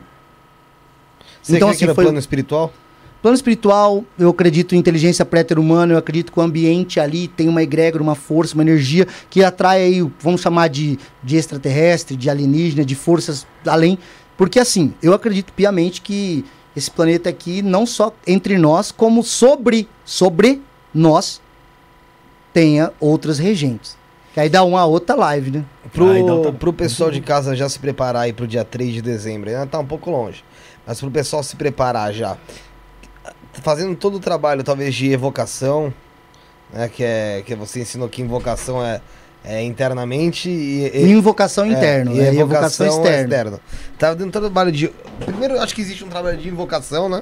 É, o cara tem que estar sempre aterrado, tem que estar sempre primeiro bem, equilibra primeiro. A gente faz o ritual do pilar do meio, que a gente chama, que normalmente é para equilibrar os chakras e tal, para depois nós partirmos para algo externo, Sim. para a pessoa também não sofrer com desequilíbrio energético, E, né? também, é, e também aquela coisa que você falou, de saber mexer, porque se vai entrar uma parte de goete, às vezes você também é, você tem que assegurar que todo mundo vai estar. Sim, né? até porque um ritual de Goetia não dá para fazer assim, desse, dessa Sim, maneira. sim. Mas dá para fazer um trabalho com algumas entidades particulares de cada um, pra gente ter umas experiências bem legal aí. O, o que, que você acha que dá pra rolar? Esse tipo de trabalho. Dá para eu mesmo conduzir uma pessoa a trabalhar com a entidade mesmo da consciência dela para vir se manifestar e conversar com ela. Isso dá. Inclusive obter respostas muito num campo aí quase psíquico mesmo, da pessoa ouvir mesmo, pá. E é claro, né, que eu espero que o pessoal tenha noção que no, se você já tem algum surto psicótico, para não ficar pior, né? E, não, e. já aconteceu de é, alguma manifestação material? Manifestação material de visão de espíritos. Não, não, pode ser de visão, mas Olha, pode ser de movimentação de objeto, qualquer coisa do tipo. Já, já tive várias experiências desse tipo aí, de quebrar objeto na minha frente, de estourar na minha mão. De estourar na minha mão. Recentemente nós estamos procurando casa lá em São José do Rio Preto para Aham. alugar. Ele é Aham. uma casa dentro dos, da- das configurações que eu preciso, né? Porque a que eu tenho agora tá um- já não cabe mais meus livros, de tanto livro, eu compro livro praticamente todo mês. Leio muito, né? Dá pra, pra perceber aí. Mas assim, a gente tá procurando uma casa. E recentemente a gente foi eu, a Marina e uma amiga minha chamada Janaína, fomos numa casa.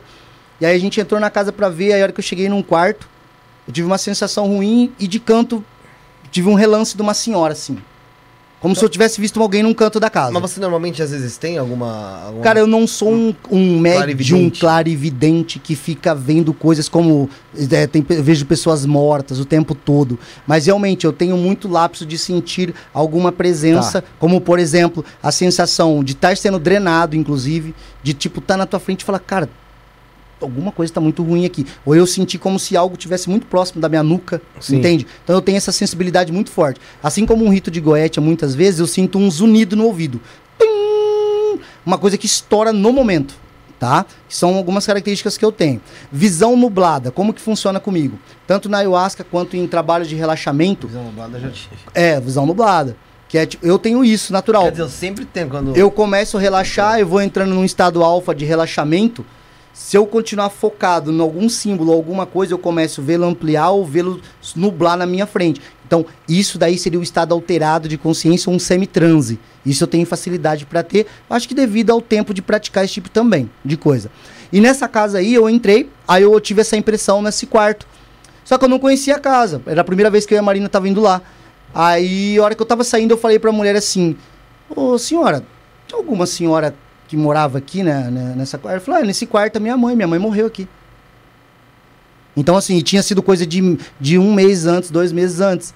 Então, então, essa visão que eu tive, possivelmente, eu vi um resquício astral daquela mulher ali. E não, eu não, não sou do, de crer da, da alma, porque eu tenho uma visão diferente sobre alma e espírito, tá? Eu, não, eu acredito em cascarão, em personalidade, em rastro energético. Sabe? A pessoa viveu 30 anos na casa. Ela é um arquétipo da casa. Sim, é, faz parte Entendeu? dela. Então toda casa que se eu vou mudar, eu limpo. Se eu vou pegar um negócio de presente, eu limpo, né? Eu pu- purifico, porque toda história de mitologia infantil, já que vocês gostam, a bruxa dá sempre através de uma maçã consagrada. Feitiçaria que você come é bem pior do que a que é mandada. Então, pós, comida, bebida, os filtros de amor, as comidas e esses pós, cara, são venenos, venenos no sentido de infectar ou acionar, ativar, contagiar a sua parte espiritual, a sua parte astral. Por isso que eu tomo muito cuidado. Inclusive, perguntem para as mulheres quando elas estão fazendo comida, ou mesmo homens, se o cara tá fazendo de mau humor ou má vontade, a comida sai uma merda. E o contrário é verdadeiro. A pessoa faz uma comidinha simples, mano. Simples, mas faz querendo que a pessoa coma, goste e tal. Parece que a comida sobra, alimenta, enche, fica gostosa. Então, você carrega sim aquela coisa com energia positiva ou negativa. Isso também é magia. Entendi. Vamos finalizar, Rafael. Pega a lampadinha. Lampadinha aqui, ó. Ah, o já tá da hora. treinado aí. Ensina ele, Rafuxa. Não, que é- já, já, já É sabe ritual. Pô, é mas é aí fica fácil ser sorteado, né, mano? Não, mas não vai ser sorteado, vai ser A lido gente vai ler todos. Ah, é? Pô, É. que da hora, mano. Aqui eu, eu coloco uma mensagem, né? É, você coloca uma mensagem, aí é, atrás você coloca a hashtag desse programa que foi o 243. É, essa faz um sigilo, tem uma rúbrica, sei lá aí. É. Enquanto isso, galera, amanhã a gente vai ter aqui o Marcelo Deldeb, a gente vai estar falando de hermetismo e ocultismo novamente. Ma- muito mais coisa também, então fique aqui conosco amanhã, às sete e meia da noite, tá? É... Tô com a garganta é pegando. daqui a pouco. É daqui a pouco, daqui a pouco, às sete e meia da noite. Nessa quinta-feira, o Marcelo Deldeb estará conosco.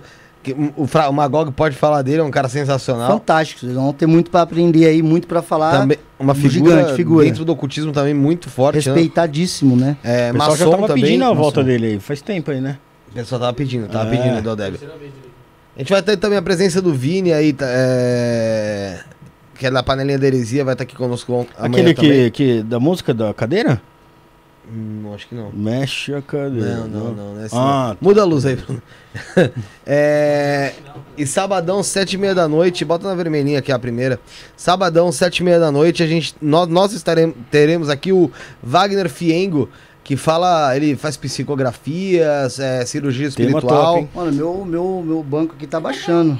É, isso Tô aí é- achando que tem alguma coisa aqui, velho. É, pô, isso Ah. é um sinal aí. Entidade me dando um sinal, hein? Isso aí é uma manifestação. É, Olha aí, mano, tô sentindo uns toquinhos nas minhas costas. tá mesmo. da hora, tá da hora. Vai até onde? Então, primeiro andar. Ó, falou pra baixar o nível, eu tô baixando. Aqui atrás, hashtag. Isso, Magog. Isso mesmo. Aí. É... Vocês são foda, hein, galera. Sabia que tinha essa magia no programa, não, hein? Pois é, no finalzinho só que a gente deixa isso acontecer. Ó, ó quem tá fazendo isso aí. Caraca, velho, como é que vocês fazem isso comigo, mano? É, vale a pena falar também, Não, então, não, na, não. no sábado teremos Wagner Fiengo. Olha, Bruno, muda a câmera aqui, querida. Daqui, é que não, aqui não atualiza, né? Aí eu não vejo. Vai ter o, o Wagner Fiengo e é o seguinte, cara, uma coisa muito interessante dele, Rafael. Que é o seguinte, é que Do lá lado tem um. do teu lado direito. Teu lado direito aí. Não tem um. Ele não tem. É, o Wagner Fiengo, Rafael, ó, que interessante. Ele. Põe as dentro aqui. Ele fala sobre. Ele faz psicografia, cirurgia espiritual. E é legal também falar que ele falou que é o seguinte: qualquer cantor brasileiro aí e tal, ele consegue pegar. Você falou algum cantor falecido, vai, Raul. Raul. É, ele faz ali, ele consegue meio como se fosse canalizar aqui o Raul, trazer a letra, é, jogar ali pra um, um parceiro dele que vai estar remoto, e esse parceiro dele joga a melodia em cima dessa, dessa música. Vai ter música nova dos caras aí. É, entendi mais ou menos isso, agora. seria mais ou menos É isso. mais ou menos isso. É, Vai mais ter ou menos músicas isso. inéditas. É, mais ou menos isso, é, Ah, pode-se beleza. dizer assim. Então, Legal. sábado teremos o Wagner Fiengo, amanhã o Marcelo Deodébio. Esperamos vocês conosco, suas considerações finais, Rafael. Agradecer a todo mundo que acompanhou, todo mundo que interagiu aí com a gente, né? E agradecer principalmente aí ao Magog, pô, que veio de tão longe aí mais uma vez, se dispôs aí a conversar com a gente. E mais uma vez o conteúdo tão, tão rico, tão bacana, um cara sensacional aí. Valeu, Magog. Eu que agradeço. Se juntar vocês. tudo que a gente conversou já, ao vivo, ainda colocando o último programa que você participou semana passada, acho que foi semana passada, a gente deve ter ficado já conversando umas 13, 14 horas, cara. É. Sim. Vocês estão mais magro do que muito mago da internet. Ah, será? Magog, obrigado, irmão, por ter vindo. Valeu. Sempre é, uma pre- Sempre é um prazer ter você aqui. Eu espero você dia 3 aqui também. É, Eu acho que vai ser promete. sensacional. E o lançamento do teu livro, irmão, quando você falar tá pronto, Eu- aqui eu- a gente eu- tá também. É assim, é um, um livro que vai falar muito sobre é, aspectos diários, políticos, sociais, que é coisa, que eu sou envolvido, sabe? Que eu gosto, né? Que eu tô envolvido de uma forma ou de outra. E um ponto interessante, ele não vai ser um livro como são os meus atuais, que é um livro mais focado só pra magia. Não, na verdade é um livro focado pra pensar um pouco fora da caixa, Pra ver como as coisas se Mundo. conectam. Hoje você não fala bom dia pro porteiro, amanhã você precisa vender algo no prédio e você descobre que era o porteiro que não te deixa subir. Entende? E você fala, cara, um bom dia pode mudar um dia de uma pessoa. Entende? Pode melhorar o dia dela e pode acabar com o dia dela. Então, assim, Conexões Perigosas vai falar muito do cenário político, como as coisas estão conectadas, como as pessoas estão conectadas, como que uma folha da árvore cai e muda o destino de um planeta. Ah, o breve spoiler que você deu já deixou a gente bem, bem interessado, cara. Pô, eu sei que vocês gostam desses assuntos já, por isso que eu falei aqui, velho. É. Eu sabia que vocês iam gostar. E eu agradeço aí novamente, cara. Vocês abrem as portas aí pra gente conversar de um jeito muito livre. Eu acompanho um pouco o pessoal no chat aqui, eu vejo que o propósito ele é atingido, né? É, porque eu vejo que muita gente quer perguntar, quer falar, mas é que a gente tem um tempo que é um tempo reduzido, né? Que quatro horas pra nós é nada perto do que a gente teria pra conversar. Ah, sim, sim, sim. Mas assim, eu sempre me sinto muito à vontade aqui, mano. Então, tamo junto. Precisou de mim aí, alguma coisa lá de Rio Preto, é, de alguma coisa que precisar de indicação ou de alguém que vocês achar que. De algum tema que eu puder ajudar, só me dá um eu, fi- toque. eu fi- eu esqueci de te pedir aquele cara da necromancia. Ah, o Tatá Pós, claro, velho. Esqueci. Trago ele aqui, velho. Esqueci totalmente. Quando você falou hoje que me. Lembrou. que Não, lembrei, a gente vai, vou falar dele, sim, Que eu claro. lembrei. É, então, obrigado, Magog. Dia 3 do 12, galera. Vai ter Thiago Alves aqui, meu irmão. Da Oca Shalom com enteógeno, com ritual, com meu pai do céu, hein? Os caras estão Então- querendo 48 horas de programa, Felipe. Gente, eu tenho os mães de fazer, já falei pra gente. Quantas, quantas horas a gente já propôs? 72, foi? Eu já propus 72, porra. Vai rolar um dia. Vai rolar, vai rolar, vai rolar. Quando bater 100 mil aqui, eu faço 72 É, horas. ser- E faço 72 horas acordado, tá? Sozinho aqui. Não, mas ô Bruno, pera um pouquinho só. Eu prefiro fazer 72 horas de programa. Eu não sei que você insiste tanto nisso, irmão.